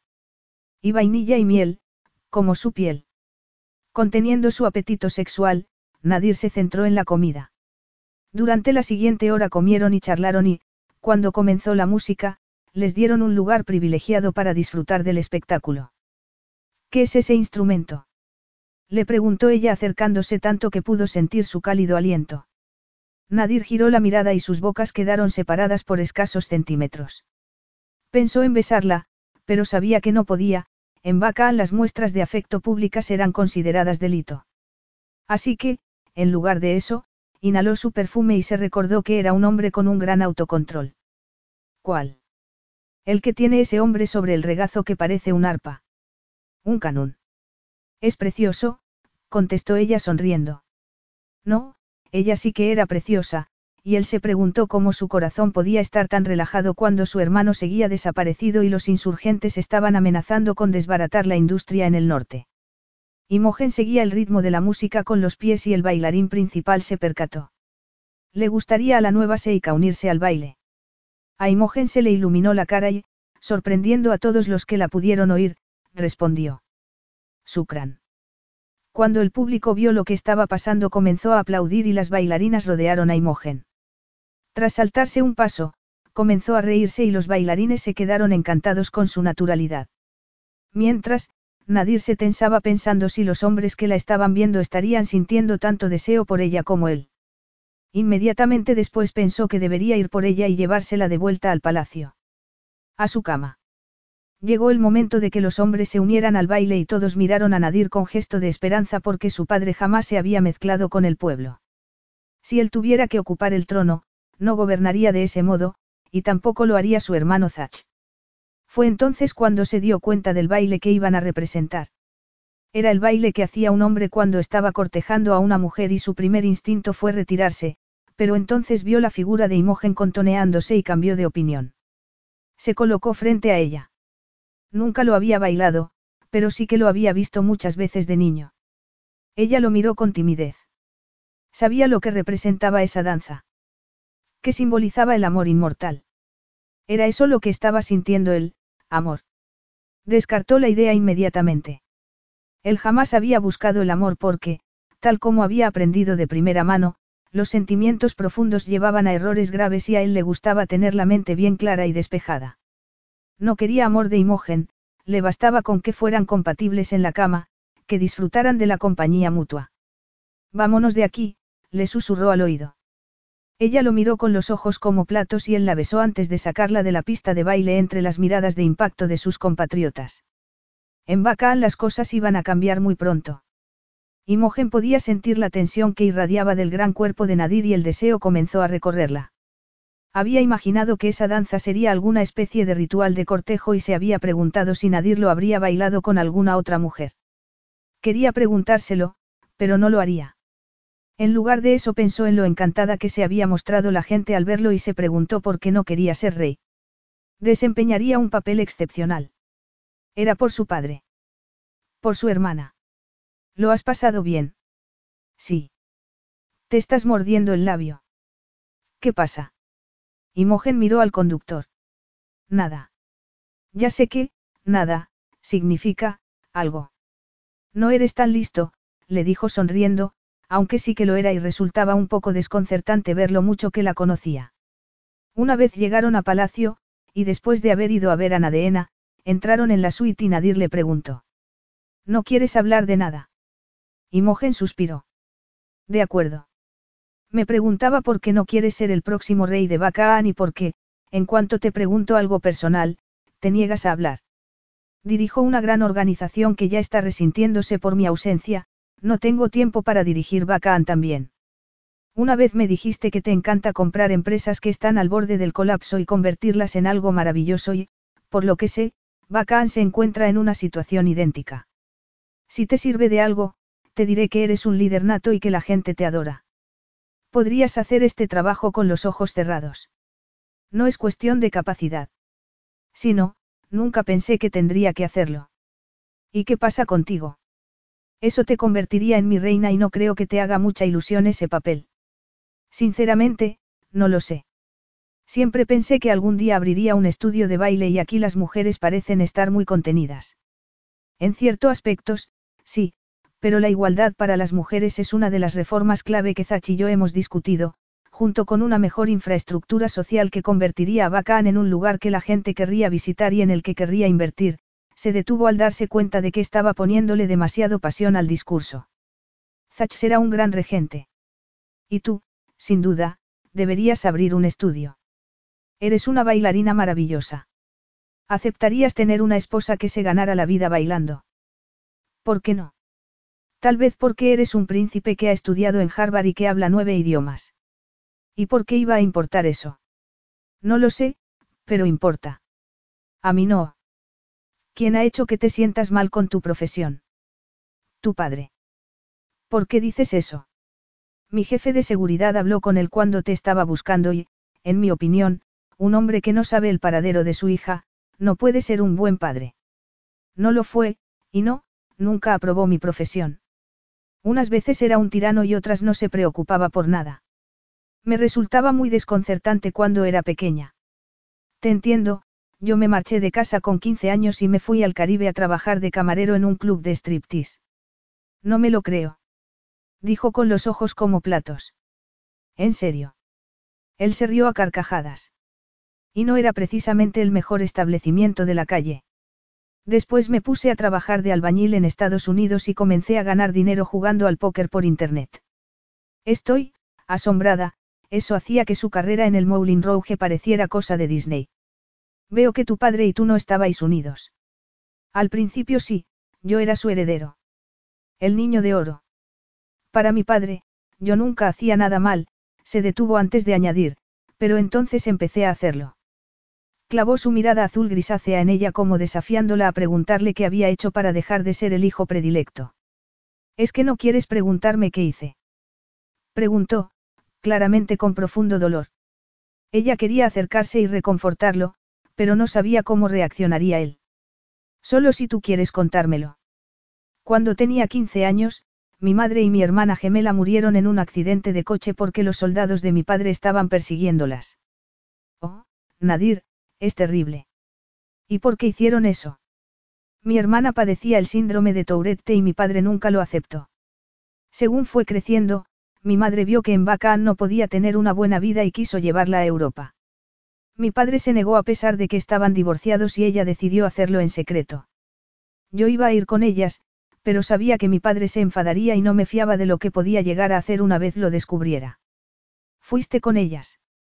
No, egoístamente, no quería que se marcharan y se lo conté a mi padre. Mandó a sus hombres y mi madre perdió el control del coche en una pendiente. Murieron al instante, o eso me dijeron. Al menos, eso me reconfortó un poco. Imogen apenas podía moverse, no sabía qué decir. Se acercó y lo observó con lágrimas en los ojos porque sentía demasiado por él y quería librarlo de todo ese dolor. Después mi padre se negó a darles un funeral de estado. ¿Por qué? Nadir respiró hondo y ella supo que estaba conteniendo las emociones. Dijo que le habían faltado al respeto y deshonrado y, a día de hoy, no tienen ni lápidas. Sin pensarlo, ella posó una mano sobre la suya. Estaba fría.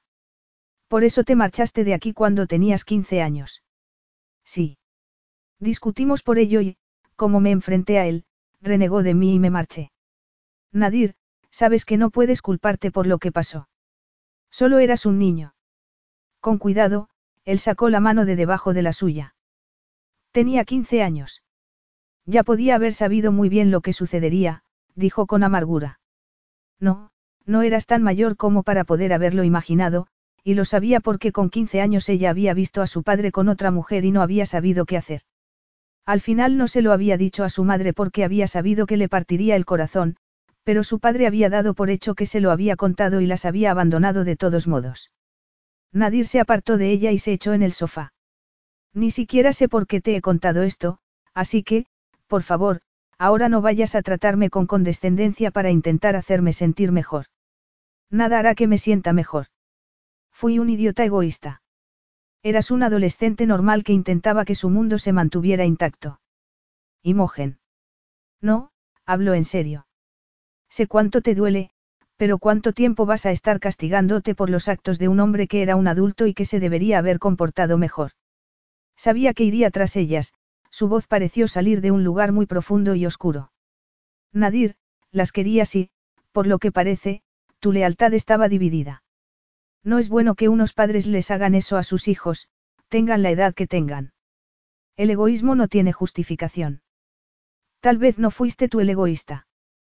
Tal vez lo fueron tus padres. Él la miró como si nunca se hubiera planteado eso. ¿Fuiste a terapia? Sí, claro, respondió soltando una carcajada. El centro se llamaba El Pony Pintado. No hablo del club de striptease, aunque seguro que tuviste a muchas chicas dispuestas a ofrecerte un hombro sobre el que llorar. Por desgracia, no lloro. ¡Qué sorpresa! En serio, odio pensar que sigas culpándote por algo que no fue culpa tuya. Y yo odio pensar que vamos a desperdiciar toda una noche mientras Nadeena duerme recordando un hecho que es mejor olvidar. Dime una cosa. Si Nadeena hubiera cometido un error como el que tú crees que cometiste, ¿te gustaría que se castigara para siempre? Eso no es justo. A lo mejor eres tú el que está siendo injusto contigo mismo. Sin pensarlo mucho, se acercó y lo abrazó. Él se quedó quieto, pero no se apartó. Creo que tu madre y tu hermana querrían que fueras feliz, no. Él dejó escapar un sonido grave que sonó como el que habría emitido un animal herido, y a ella se le encogió el corazón. Actuando por puro instinto, deslizó las manos por sus amplios hombros y se pegó a él aunque sabía que su mente estaba en otro sitio. En un sitio negativo. Justo cuando estaba a punto de retroceder para darle algo de tiempo, él hundió las manos en su pelo y la besó con un deseo que la paralizó. Asombrada, tiró de su túnica y gimió con frustración al no encontrar acceso. Estas cosas no están diseñadas para un fácil acceso, ¿verdad? Nadir se sacó la prenda por la cabeza y ella oyó como una de las costuras se abrió. Temblando de excitación, Imogen hundió los dedos dentro de la cinturilla de sus calzoncillos, pero él le apartó las manos para poder desnudarla. Para Nadir la delicada abaya que Imogen había elegido suponía todo un obstáculo y, así, mientras maldecía en árabe, agarró el cuello de la prenda y la rasgó hasta la cintura. Con sus pechos expuestos ante su mirada y sus manos, Imogen sintió sus pezones erguirse mientras él agachaba la cabeza para tomar uno en su boca. Ella hundió los dedos en su cabello y respiró hondo mientras él movía los dedos entre sus muslos. Muy húmeda, murmuró agarrando sus caderas y trazando una línea de besos desde su ombligo. Nadir. No pudo terminar la frase porque él le quitó la ropa interior y comenzó a acariciarla entre los muslos. Ella, gimiendo de deseo, posó las manos sobre sus hombros y lo vio colocar la cara entre sus muslos y acariciarla con la lengua. Gritó de placer. Imogen, dijo Nadir alzando la cabeza y besándola por la pelvis, tu sabor me vuelve loco. Al verlo arrodillado sobre la alfombra y con el pecho descubierto, ella respondió. Yo también quiero saborearte. Se puso de rodillas mientras él se ponía en pie ante ella y le bajó los calzoncillos. Como siempre, verlo tan excitado e imponente la hizo detenerse un instante. Tócame, a Bibi, le susurró con la voz ronca de deseo y las manos enredadas en su pelo. Ella deslizaba las manos por su miembro a la vez que lo acariciaba con la lengua. Él esperó unos segundos antes de tomar el mando y tenderla sobre el suelo. Al instante estaba sobre ella y los únicos sonidos que rompieron el silencio fueron los de sus respiraciones entrecortadas mezclándose entre sí. Mírame, Abibi. Me encanta mirarte a los ojos cuando estoy dentro de ti. Nadir, por favor, Imogen echó la cabeza atrás cuando él se adentró en ella sin saber si tenía los ojos abiertos o cerrados porque estaba en otro mundo y, cuando él la besó, no pudo contenerse y, con sus lenguas entrelazadas, dejó que un intenso orgasmo la recorriera. Incapaz de resistirse, Nadir echó la cabeza atrás y gritó de placer. En ese momento Imogen supo que haría lo que fuera por ese hombre, que lo seguiría a cualquier parte. Que lo amaba completamente. De verdad se había enamorado de él otra vez. No, no se había vuelto a enamorar porque la realidad era que nunca había dejado de amarlo. ¿Estás bien? Imogen, te he hecho daño. Aún no. No, respondió tendida a su lado sobre la alfombra de seda persa. Estoy bien. Seguro. No he sido demasiado brusco. Le preguntó acariciándole la mejilla. Imogen, me estás asustando, añadió cuando ella no respondió y captó su tensión. Lo siento, estoy bien, solo estaba pensando, estaba pensando que esto. No hace más que mejorar y afianzarse, terminó él sonriendo. Sentiría lo mismo. Era posible que él también estuviera enamorado. Sí, susurró Imogen con un nudo en la garganta. Sí. Cada vez que hacemos el amor, te deseo más y no pensé que eso fuera posible. Nunca me había pasado antes. Este sexo es, ardiente, la besó. Sexo increíble, la besó de nuevo. Sexo alucinante, sonrió. Imogen hundió la cara en su cuello. Nadir solo se refería al sexo y ella había estado a punto de expresarle sus sentimientos. Y tú sientes lo mismo, añadió con profunda satisfacción en la voz. Imogen apartó a un lado sus sentimientos y sonrió aún sabiendo que no era un amor correspondido. Que conseguiría diciéndole lo que sentía. Solo haría que la situación se volviera incómoda para los dos. No, lo mejor era mantenerlo en secreto. Capítulo 13. Imogen se despertó lentamente y sintió el sol sobre su rostro. Estaba felizmente relajada hasta que se dio cuenta de que se encontraba sola en el dormitorio de Nadir. Se había vuelto a marchar. Aún no acostumbrada a tener ayuda con Nadeena, salió corriendo de la habitación y solo se detuvo lo justo para ponerse una bata. Era la bata de Nadir, y olía a su mezcla especial de masculinidad y especias picantes. Intentando ignorar cómo ese olor hacía que la invadiera un cosquilleo, recorrió el pasillo de mármol y entró en el salón. Al verlo vacío, corrió hacia la terraza. Oyó la contagiosa risa de su hija y, esperando encontrarse a la entregada Maab jugando al cucutrás con la niña, de pronto el corazón le dio un brinco al ver que era Nadir el que estaba jugando ella junto a la piscina. Medio escondida tras una enorme palmera, vio a Nadir lanzando a Nadeena al aire y agarrándola justo cuando los piececitos de la niña tocaban el agua, sus bíceps se estiraban y tensaban con un movimiento fascinante mientras Nadeena gritaba de alegría y se abrazaba a su cuello. Le parecía imposible que solo unos días antes hubiera sido un mujeriego egoísta adicto al trabajo y le costaba comprender que un mismo hombre pudiera sentirse tan cómodo presidiendo un comité lleno de líderes mundiales como haciendo pedorretas en la barriga de un bebé. Resultaba tierno verle sujetándola sobre el agua y susurrándole palabras en su lengua nativa. Después de la noche anterior sabía que era un hombre con sentimientos profundos y se sentía muy mal por él, por la tragedia que había sufrido y por el hecho de que creyera que era el culpable. También se sentía fatal por haberle ocultado el nacimiento de Nadeena y por no haber planeado decírselo nunca. En su defensa debía decir que había creído que estaba actuando por el bien de su hija, pero verlos juntos durante los últimos días le había demostrado que se había equivocado. Se le hizo un nudo en la garganta. Imogen, a Bibi. Al verla, Nadir se acercó al borde de la piscina y Nadeena dio saltos en sus brazos sonriendo. La he estado enseñando a nadar y se le da muy bien. Solo tiene cinco meses, eso no se puede saber. Yo sí lo sé. Y he leído que cuanto antes acostumbres a un bebé al agua, mejores son, y a ella le encanta. Tiene que comer. Tal vez, la miró de arriba abajo. Vienes directa de la cama, a. El modo en que dijo, cama, la hizo sonrojarse y se sorprendió por las reacciones tan viscerales que tenía ante ese hombre. No tenía más que mirarla y ella, encantada, haría lo que él quisiera y siempre que quisiera. Le extrañaba haber vuelto a enamorarse de él. Sabía que había sido tonta al pensar que podía estar cerca de un hombre tan viril y no desear más. ¿Tú tienes hambre? Le preguntó saliendo de la piscina con Nadeena agarrada a su hombro. Hay bollos y fruta fresca en la mesa y también té. Gracias, se quedó atónita cuando él la besó en los labios. Saba el queer. Buenos días, preciosa, le dijo con una sexy sonrisa. Buenos días a ti también, respondió tragando el nudo que seguía teniendo en la garganta. Se sentó en una silla y se puso a Nadeena en el pecho mientras Nadir se sentaba a su lado y hacía unas llamadas. No podía dejar de mirarlo, vestido únicamente con un bañador negro. Cuando Nadeena terminó de comer, él hizo un chiste sobre su técnica para sacarle los eructos y dio un pequeño paseo por la terraza con ella en brazos. Sabiendo que no había un modo sencillo de decir lo que tenía que decir, Imogen decidió ir directa al grano. Nadir, siento no haber intentado ponerme en contacto contigo cuando nació. Estuvo mal por mi parte. Ahora lo entiendo. Nadir se quedó quieto, como si no se hubiera esperado esa disculpa. Yo no estuve nada bien cuando me enteré de que estabas embarazada. Y no te culpo en absoluto por haberte marchado. Yo también tendría que haberlo hecho. Gracias por decir eso, pero debería haberme esperado, al menos, a hablar contigo. Pero yo no estaba allí, a Vivi, y tampoco te dije cuándo volvería. Lo sé, pero...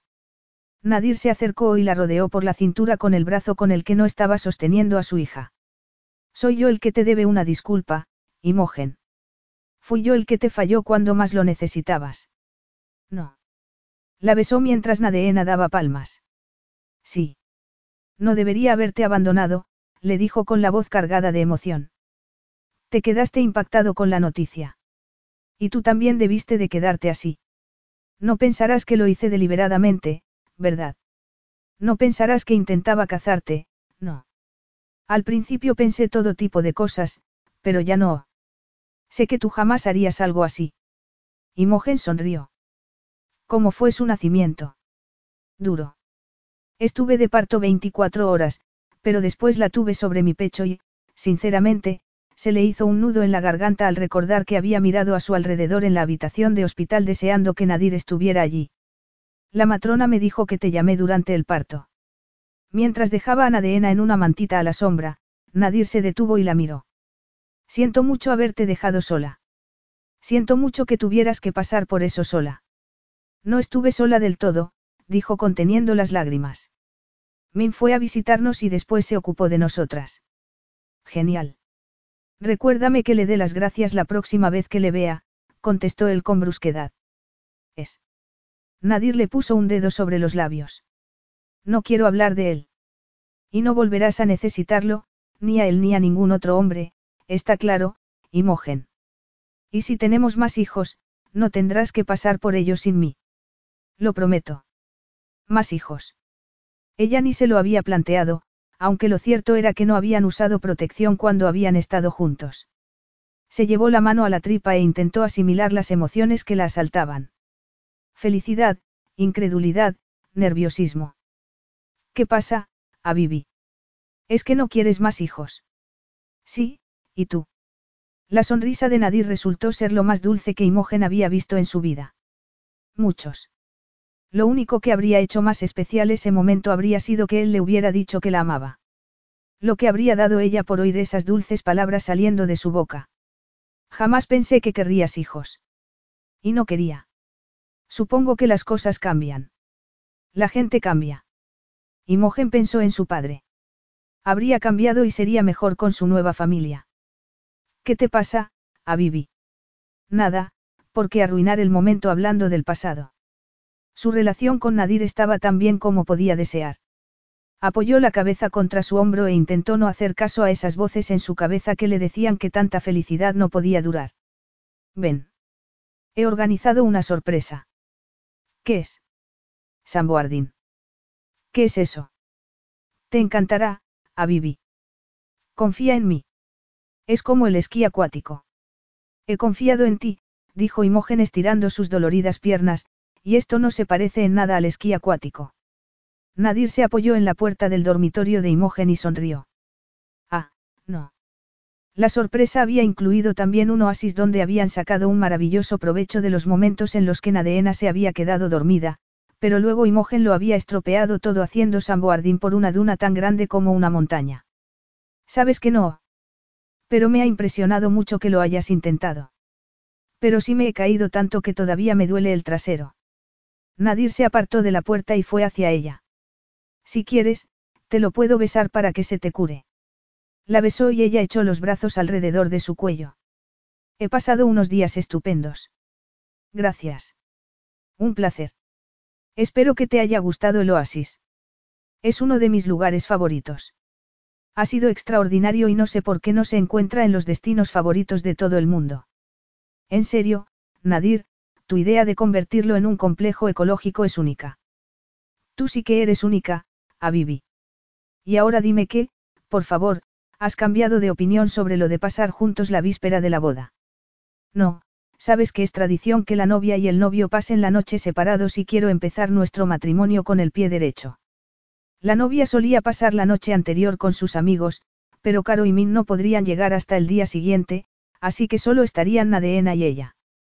¿Y qué pasa con Zachim?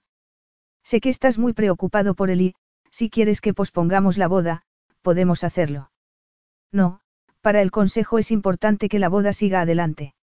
Encontraré a Zach. ¿Y si no lo consigues? Lo encontraré. Ahora dime, ¿eres feliz, Abibi? Imogen vaciló, aunque la realidad era que sí que era feliz. Más feliz de lo que había sido en mucho tiempo.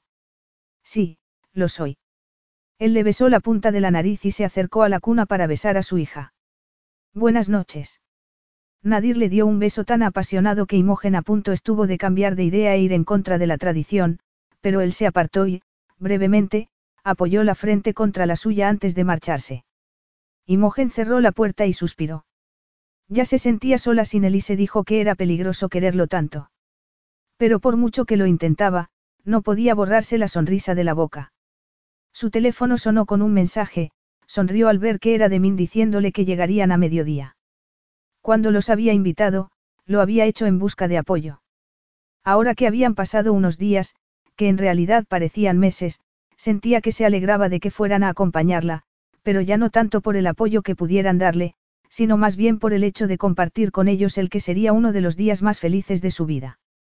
Con mariposas en el estómago, y negándose a dejarse afectar por ellas, fue directa a la ducha. Capítulo 14. Nadir nunca había sentido nervios y, aún así, ese día, el día de la boda, estaba histérico. Tal vez tenía algo que ver con que el cielo estuviera cubierto, cuando normalmente estaba azul y despejado en esa época del año. Al menos no había tormenta de arena, lo cual ya era algo, sobre todo teniendo en cuenta que el convoy que había enviado a buscar a su hermano había encontrado el todoterreno que Zach se había llevado volcado y hundido en la arena. No le había dicho nada a Imogen, pero estaba muy preocupado de que le hubiera pasado algo terrible a su hermano. Por suerte, no se había encontrado ningún cuerpo, lo cual significaba que no había quedado enterrado junto al vehículo. Sabía que debería posponer la boda hasta que supiera qué había pasado, pero por alguna razón no podía hacerlo, tal vez porque no creía que pudiera relajarse del todo hasta no estar casado con Imogen. ¿De verdad ella estaba feliz con la situación o solo estaba sacando lo mejor de una mala situación? Recordó la noche anterior, cuando la había visto vacilar antes de responderle que era feliz. Decidido a no dejarse angustiar por esa duda, centró su atención en su hija, que no dejaba de dar saltos en sus brazos. Se la había llevado pronto para que Imogen pudiera relajarse en un baño perfumado y prepararse para él como tanta novia se habían preparado para sus hombres a lo largo de los siglos. Eso le había despertado toda clase de imágenes sobre ella desnuda, mojada y oliendo a las flores más dulces, sabiendo cómo la flor más dulce. Nadeena señaló algo por encima de su hombro y comenzó a balbucear. ¿Qué pasa, Abibi? Se giró hacia donde estaba señalando la niña y vio a un mozo de cuadra peinando a una yegua. Isaan. Caballo. Se acercaron, acarició el cuello del caballo y vio cómo su hija tomaba confianza y alargaba el brazo hacia la yegua. El caballo resopló y la niña apartó la mano. Sonriendo, él volvió a poner la mano sobre el caballo para animar a la niña a hacer lo mismo. No pasa nada, Abibi. No te pasará nada mientras yo esté contigo, se le encogió el corazón cuando la niña hizo lo que le indicó. Al instante, miró hacia el palacio y vio a Imogen observándolos desde el balcón de la suite. El tiempo pareció detenerse y no pudo apartar la mirada de ella. Le habían hecho un elaborado recogido y tenía los ojos perfilados con col y los labios pintados de un rosa intenso. El ruido de un claxon le recordó que coches de Estado llevaban toda la mañana yendo y viniendo cargados de invitados que presenciarían su unión con la mujer a la que más apreciaba por encima de las demás. Apreciaba. Amaba. El corazón le palpitó con fuerza cuando su cabeza asimiló esa palabra. Casi se rió. Claro que la amaba. Imogen lo completaba. Adoraba despertarse a su lado, rodearla con sus brazos por las noches, escucharla hablar sobre sus sueños, sus esperanzas, y ya que sabía que ella quería casarse por amor, quería decirle lo que sentía antes de la ceremonia. Tu papá es un idiota, le dijo a Nadeena, que lo miró muy seria y balbuceó. Riéndose, Nadir volvió a mirar al balcón, pero lo encontró vacío. De pronto, lo invadió un intenso sentimiento de vulnerabilidad. ¿Qué diría cuando le confesara lo que sentía? Y era ese el momento de decírselo. Tal vez debía esperar y tantearla un poco antes de empezar con los, te quiero. Inmerso en sus pensamientos de camino a palacio, no vio a su hermano hasta que prácticamente se chocó con él. Primero sintió alivio, luego lo invadió la furia. ¿Dónde has estado? Tienes muchas cosas que explicar. Ah, así. Preguntó Zach, con la ropa arrugada y cubierta de arena y una barba que parecía de una semana. Gracias por la preocupación y por el tardío equipo de rescate. Tienes un aspecto horrible. ¿Qué ha pasado? Resumiendo, digamos que tuve un desafortunado encuentro con una de las tribus de las montañas menos acogedoras. Vaya. Por un momento pensé que te habías ido con una mujer. Supongo que, técnicamente, se podría decir que así es, pero no es que fuera por propia elección. Ahora mismo está encerrada en el viejo harén. No es lo más apropiado para el día de tu boda, pero no sabía que era tu boda hasta hace una hora. Tienes una mujer encerrada en el harén. Farahjar, para ser exactos, dijo disgustado. La hija de Mohamed Ajjar. La misma. Ajjar pedirá tu cabeza por esto. Los dos han estado a punto de hacerlo. No habrás hecho nada con ella, no. Ni un jabalí salvaje podría con esa mujer, miró a Nadeena. Supongo que es mi sobrina. Estás cambiando de tema. Sí, sonrió Anadeena. Es preciosa. Lo sé, Nadir quería preguntarle qué había pasado, pero para eso habría tiempo luego. Le bastaba con que hubiera vuelto de una pieza. Ahora no tengo tiempo para que me des los detalles, pero al menos veo que estás bien. No gracias a ti, dijo él sin rencor. Anda, vamos a charlar un poco mientras me aseo. No puedo. ¿Por qué no? Aún faltan horas para la boda. No, pero, quería ver a Imogen. Toma, ten a tu sobrina y conoceos un poco. Se sorprendió al ver que Zach la tomó en brazos encantado. Ey, no te sorprendas tanto. Se me dan bien los niños. Son como las mujeres y los caballos. Hay que tratarlos con máximo cuidado y no hacer nada que los enfade, ¿verdad, Abibi? Nadir esperó para asegurarse de que su hija se quedaba tranquila y sonrió al verla agarrar las barbas de su tío. Si llora, llévala con Maab. ¿Dónde vas a estar tú? Con Imogen. Ah. Su hermano le lanzó una sonrisa y él comenzó a subir las escaleras de dos en dos en dirección a la suite de Imogen. No debería haber salido al balcón, pero el tiempo se le había hecho interminable desde que se había levantado y aún le quedaban cuatro horas hasta la boda. Tenía mariposas por el estómago y los labios secos. A ese paso se acabaría el bote de crema de rosas que Tasnim le había dado. Aún no estaba vestida, solo llevaba una bata de seda que formaba parte de todo lo que Nadir le había comprado. Era de seda parisina, al igual que su ropa interior. El vestido era maravilloso. Lo habían cosido 20 mujeres del pueblo y Tasnim le había dicho que habían trabajado horas y horas para crear un vestido digno de una reina, lo cual le recordó que tenía que pagarse su propia dote porque no quería que Nadir le facilitara todo lo que necesitara. Suspiró intentando encontrar algo que la distrajera, pero nada lograba calmarle los nervios. Estaba así de inquieta porque todo había salido casi a la perfección. Nadir no le había dicho que la amaba, pero sí que siempre haría lo correcto por ella y por sus hijos. Se llevó la mano al vientre. Podrían haber creado otra vida juntos esa semana. Unos golpecitos en la puerta la sorprendieron y supo que era Nadir. Fue hacia la puerta aún sabiendo que no debían verse antes de la boda. Min. Se le saltaron las lágrimas en cuanto vio a su amigo de pie en la puerta vestido con traje y corbata, Algo que siempre había dicho que jamás se pondría. Imogen, ¿qué pasa? Dime qué te pasa. Si ese cretino te ha hecho daño, se las verá conmigo, la abrazó y ella sacudió la cabeza para decirle que estaba bien. Hundió la cabeza en su pecho. Era una estupidez llorar así.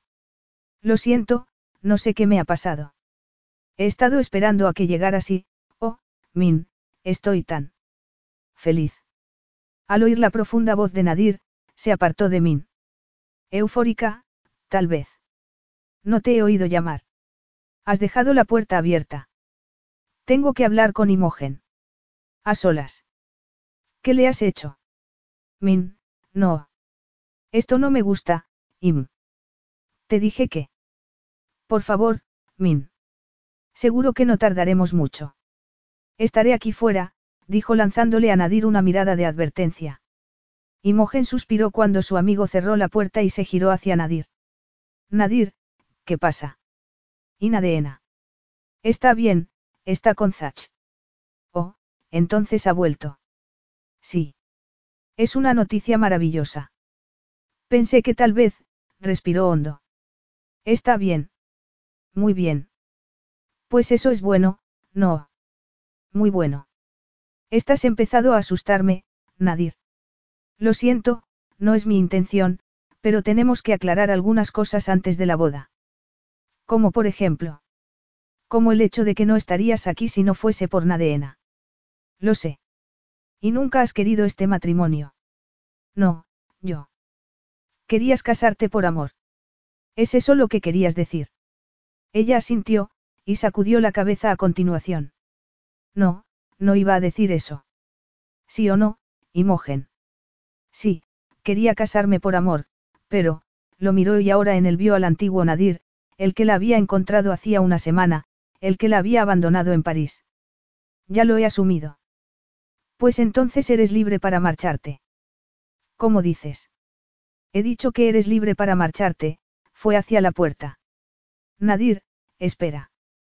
No entiendo lo que estás diciendo. Digo que estoy de acuerdo contigo. Un matrimonio de conveniencia no es razón suficiente para unir a dos personas para siempre. Ni siquiera por el bien de un hijo. Espera.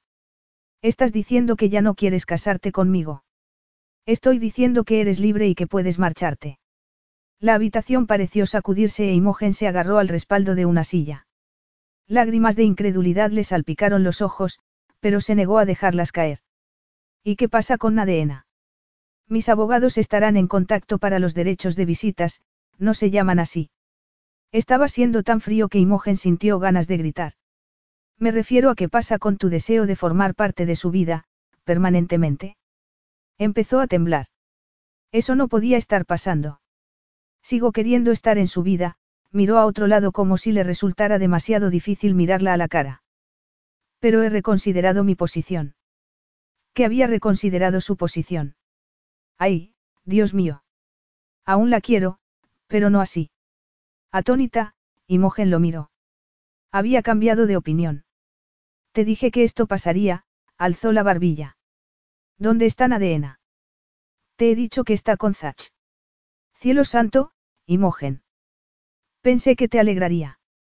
Ella estaba decidida a que no viera cuánto le había vuelto a hacer daño, cuánto ella había dejado que volviera a hacerle daño. Era una idiota de enormes proporciones. Lo estoy. Pues entonces no hay nada más que decir. Nada, le aseguró y se encerró en el baño antes de que él viera la desesperación en sus ojos. Nadir estaba sentado en el escritorio de su padre mirando la pantalla del ordenador. Cuando la puerta se abrió de golpe vio a su hermano vestido con la túnica de gala y un gesto serio. ¿Qué estás haciendo? Trabajando. Tienes mejor aspecto. Es increíble lo que pueden hacer una ducha y un afeitado, se sentó frente a Nadir. ¿Por qué estás trabajando? Te casas en menos de dos horas. Nadir centró la mirada en el email que había estado intentando leer. Ya no. Le he dicho a Staff que mande a los invitados a casa. Lo sé. Ha venido a contármelo. Bien. Me alegra que estés aquí. Tenemos que hablar de quién dirigirá Bacaan y he reconsiderado mi posición. Si no quieres ocupar el puesto, seré el próximo rey. Vaya cambio. Es increíble lo que puede pasar en una semana. Había encontrado a su examante y a su hija, se había enamorado de las dos y las había perdido. Por eso, ahora, ocupar el papel de llevar a Bacán al siglo XXI lo mantendría ocupado y entretenido para no tener que pensar nada de eso. Nadir, hermano, no creo que ese sea el asunto más importante a discutir ahora. ¿Qué está pasando? Nadir pensó en la escena que había interrumpido en la habitación de Imogen, su examante abrazándola con fuerza. En un principio se había sentido furioso y su primer instinto había sido agarrar a ese idiota, apartarlo de ella, y darle una buena paliza por tocar lo que era suyo. Después se había fijado en que Imogen no se estaba resistiendo, que estaba acurrucada a él y llorando. Esas lágrimas le habían partido el corazón y se había dado cuenta de que estaba comportándose como su padre al apartar a su madre de su aldea tribal en un arrebato de pasión y después obligarla a cumplir su voluntad cuando se había ido con otra mujer. Había actuado como un tirano que no le había dado elección. Quería controlar las emociones porque sabía que había sido un error dejarlas sueltas. Habían confundido las cosas, le habían hecho pensar que el sexo era amor cuando lo cierto era que Imogen y él compartían una química fenomenal y una hija, y que la quería tanto que no podía forzarla a hacer algo que no quisiera. No pasa nada.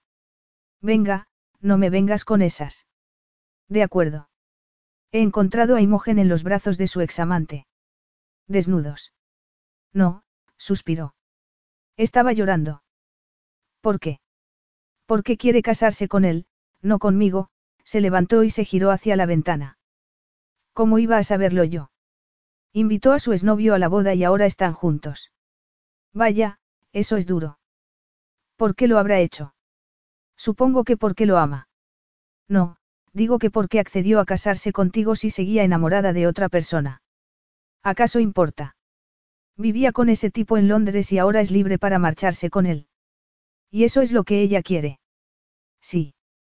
Y ahora, hay muchas cosas que arreglar. Espero que quieras quedarte en Bacán aunque no aceptes el trono porque voy a necesitar una mano derecha y quiero que seas tú. A ver, para que me quede claro, dijo Zach ignorando su intento de cambiar de tema, te ha dicho a la cara que prefiere a ese otro tipo antes que a ti. Podemos olvidarnos de Imogen. Preguntó exasperado. No es relevante en esta discusión. Claro. Si no te preocupa que se acueste con otro, ¿quién soy yo para discutírtelo? Te he dicho que te olvides de ella.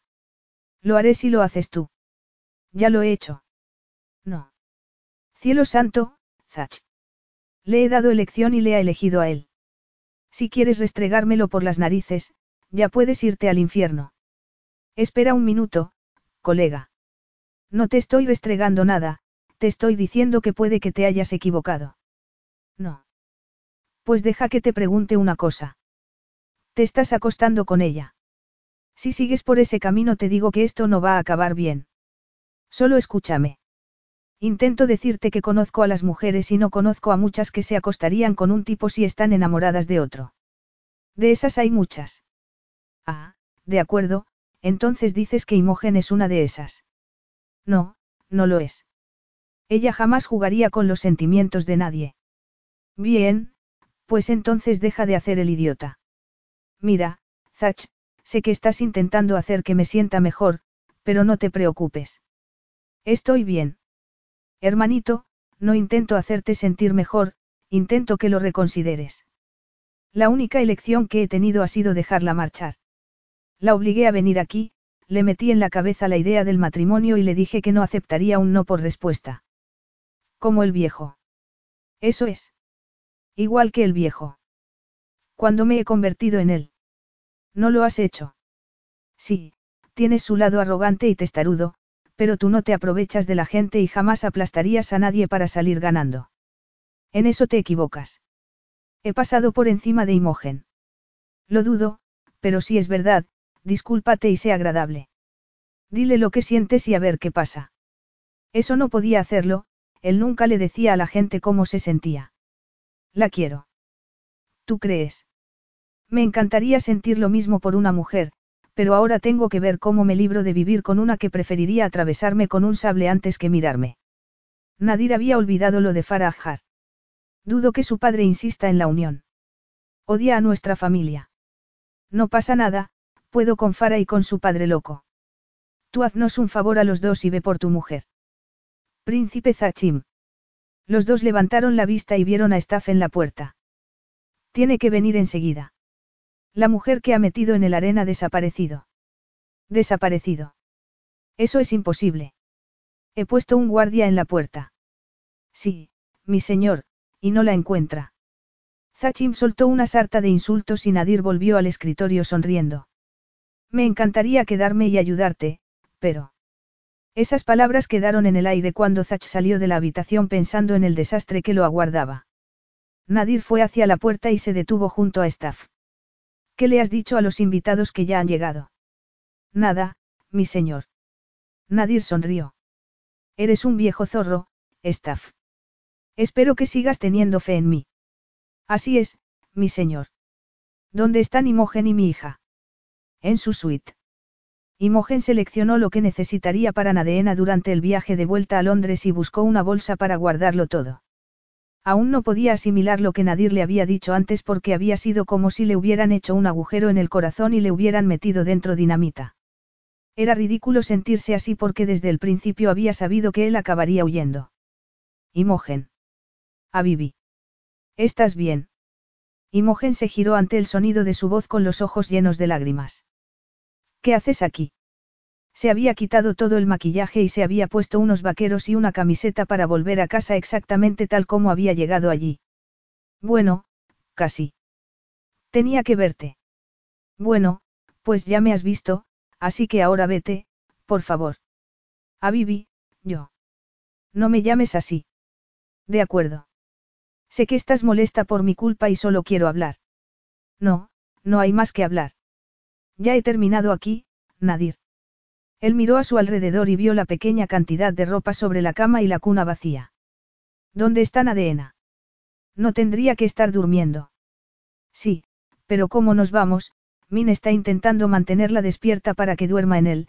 Bueno, esto no tiene importancia. ¿Podrías irte, por favor? Lo último que quería era derrumbarse delante de él.